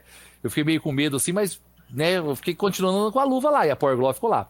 Aí eu cheguei no colecionador lá, Falei para ela, ó, vê se ele é o dono dessa coleção. Uhum. Aí ele falou que ele era um dos donos, que ali aquelas coleções estavam lá, eram de três colecionadores dos Estados Unidos, que ele já fazia aquela coleção, aquela exposição na E3 em Los Angeles há 10 anos, né?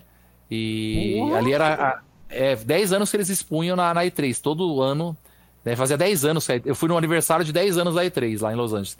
E aí fazia 10 anos, desde o início eles, eles levavam os videogames pra expor, pra pessoa conhecer a história dos videogames e tal.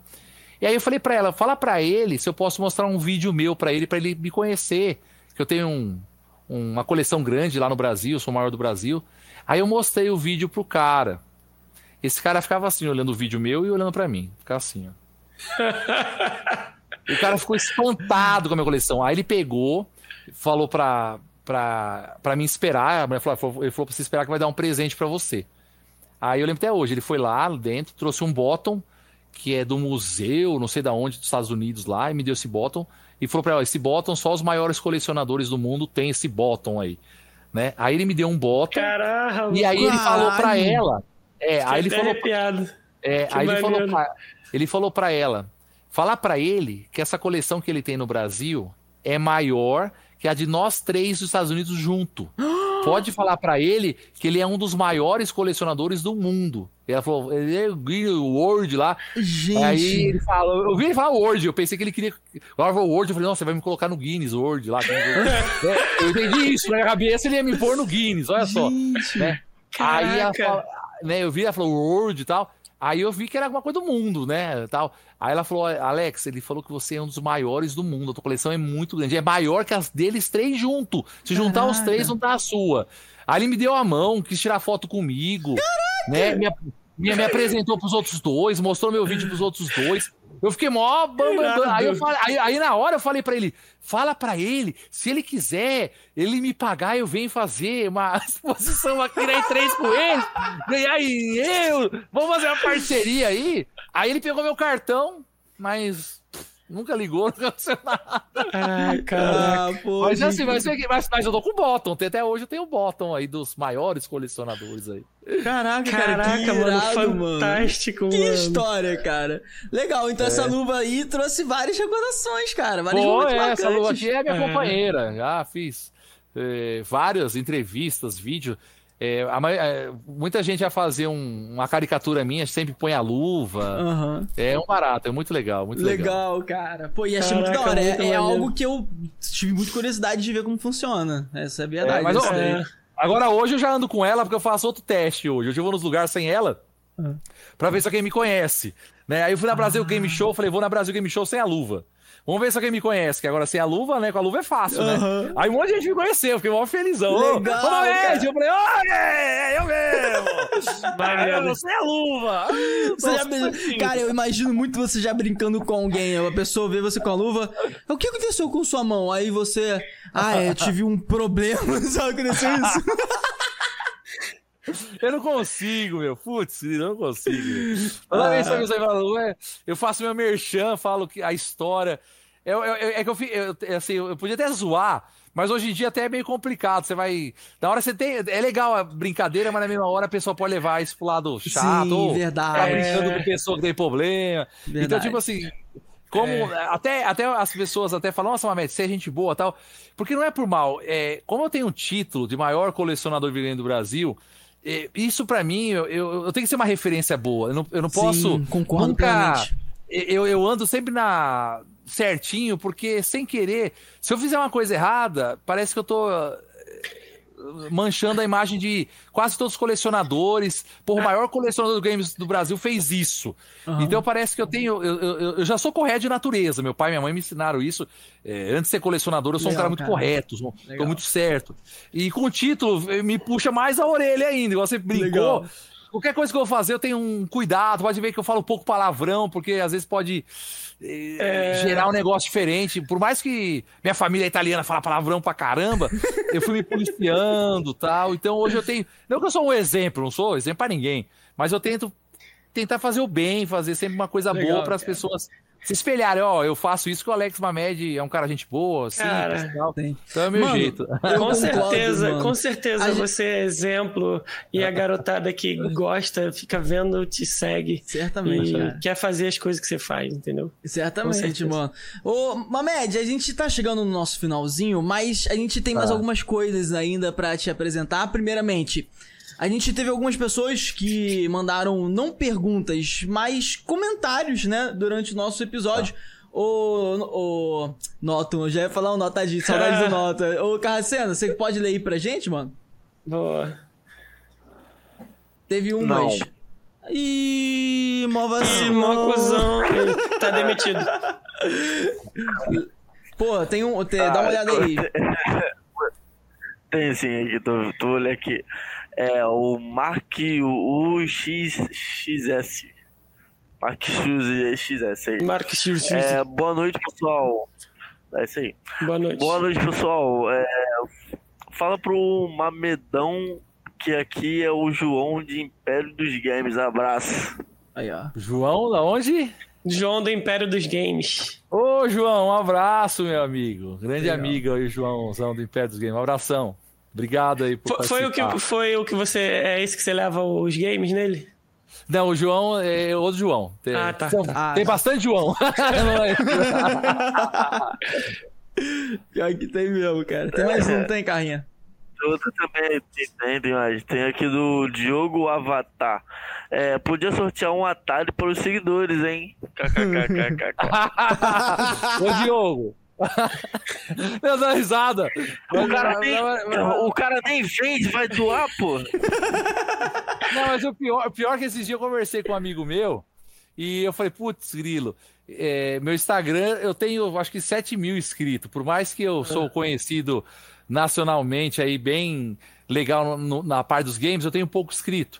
Só que meu amigo falou, mas Mamed, os seus inscritos são fiéis, você tem 7 mil inscritos, mas você põe um- uma postagem lá, dá 3 mil, 5 mil. É, bastante coisa. curtidas. Então é, é legal isso. Os seus não são aqueles seguidores fictícios. Você Sim. é real, porque realmente eu não pago nada. A É. gente paga. Eu, o meu é o meu mesmo. É, E, a assim, eu gosto de mim.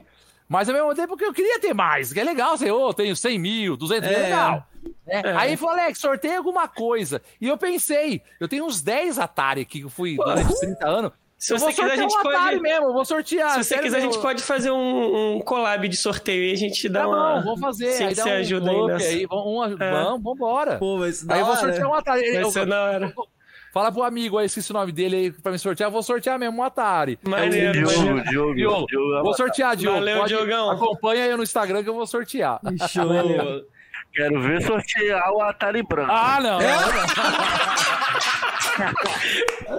Aí não dá, Tinha tá. que ser carra boa, cara. Maneiro. Cara, tudo tem Ô, ô, ô, limite. mas, Alex, Mas, Alex, você já pensou em levar o Atari branco lá no. Caraca, esqueci agora lá na, na, naquele Ah, o- loja de penhores lá do. do é, esqueci o nome. Esqueci o o, nome também. o Trato Feito. Trato feito. Trato É. feito, trato feito. É, isso que eu falo. O lá? problema deles lá é que eles vão. eh, Eles são muito de buscar história, né? Se eu levar, tipo, um ColecoVision, algo que já tem uma história, é mais fácil, porque eles vão pesquisar a história do Robin, eles não vão pesquisar, porque. Primeiramente que é brasileiro, eles vão, eles vão ter esse histórico do Brasil. Mas eles podem ver que é uma peça única. Eles vão falar, putz, isso aqui eu nunca vi, Uhum. né? E aí eles vão querer comprar e avaliar lá no seu valor, mas eu não vou vender, eu posso ir lá só pra levantar o valor. Não, mas, ah, não, mas qualquer 20, 30 mil dólares é, é um dinheiro, né, parceiro? Não está à venda. Ó, viu?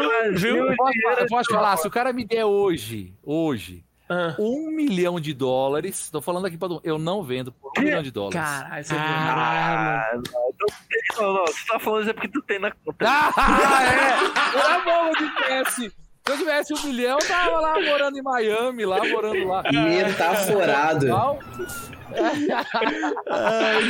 Maneiro. Boa, tem mais uma aí, ô, ô Carrinho, dá uma olhada aí. Tem o gafanhoto mão de pedra. Ó, Ó, É, gafanhoto. Aí eu gostava de colecionar. Aí eu gostava de colecionar tampinhas de refrigerante Avatar. Outras também gostava de colecionar tampa da, da margarina que tinha Superman, Batman e outros.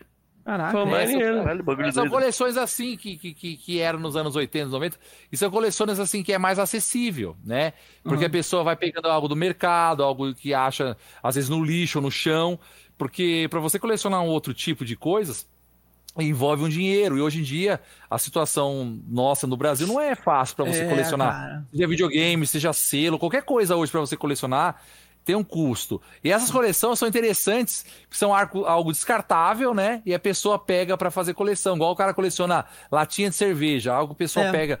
Claro que ele vai pegar amassado, ele pega aquela É. novinha que, que achou lá.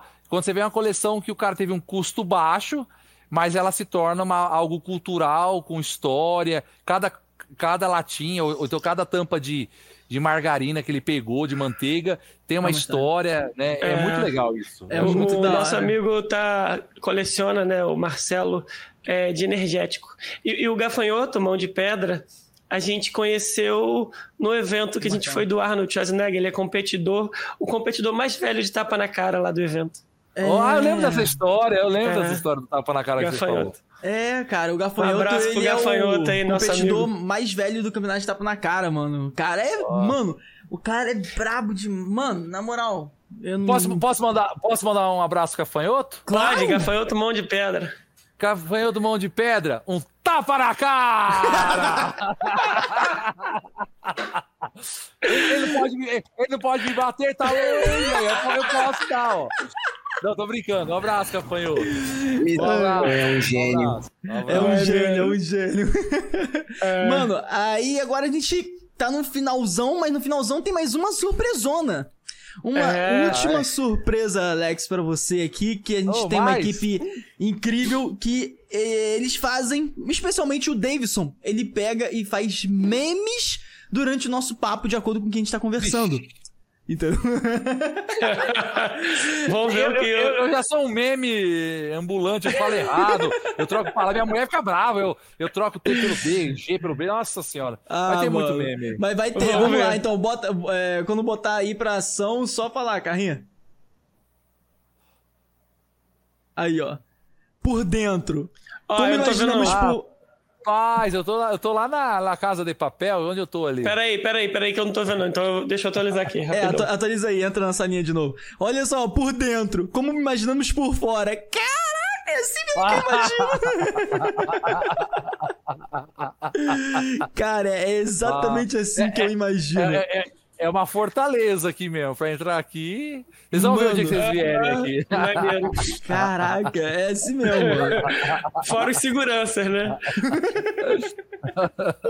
Caraca, mano. Cadê o próximo? Quero ver, tô curioso. Muito legal isso aí. Ah, Sai ai, desse ai, jogo aqui que não tem pertence.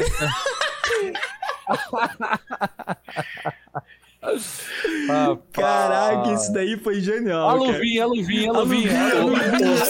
Tor- Torcendo pra não pincelar é nós, né? Porque Muito bom, velho. Cadê o próximo? Cadê? Toque, toque, pizza para o senhor colecionador de jogos. Justo Bonner pra mim aqui, caraca. Caraca, imagina, cara. Que doideira. Cara, muito bom. Esse aí, pô, caprichou, hein? É o olhinho mágico. Muito Você bom. tirou foto na hora certa que o Bonner foi lá, entendeu? Muito bom, muito bom.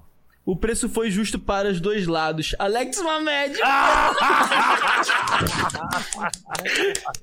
É isso porque o Alex tem dois empregos, colecionador e empresário. E eu sou parecido com ele, meu. E até agora ele não revelou o preço do bagulho lá. Nem não vai revelar. Muito bom, cara. Muito bom, muito bom mesmo. Tem mais? E se liga na coleção do pai. Receba. Ah, Receba. É mesmo, Peter Pan. Nem me fala desse Peter Pan. Não, esse aí foi pra ironizar, né? O que falaram dele e tal. Muito Foi legal. bom, muito, bom, cara. muito bom. Por hoje é só, pessoal. Ah, Oh, velho. Nossa, muito Cara, bom, cara. Muito bom, muito bom. Gostei. Eu, eu, eu, eu gostei do, do pai do Chris pra caraca, entendeu? Eu Gostei Muito muito. bom. O meme do pai do Chris foi surreal.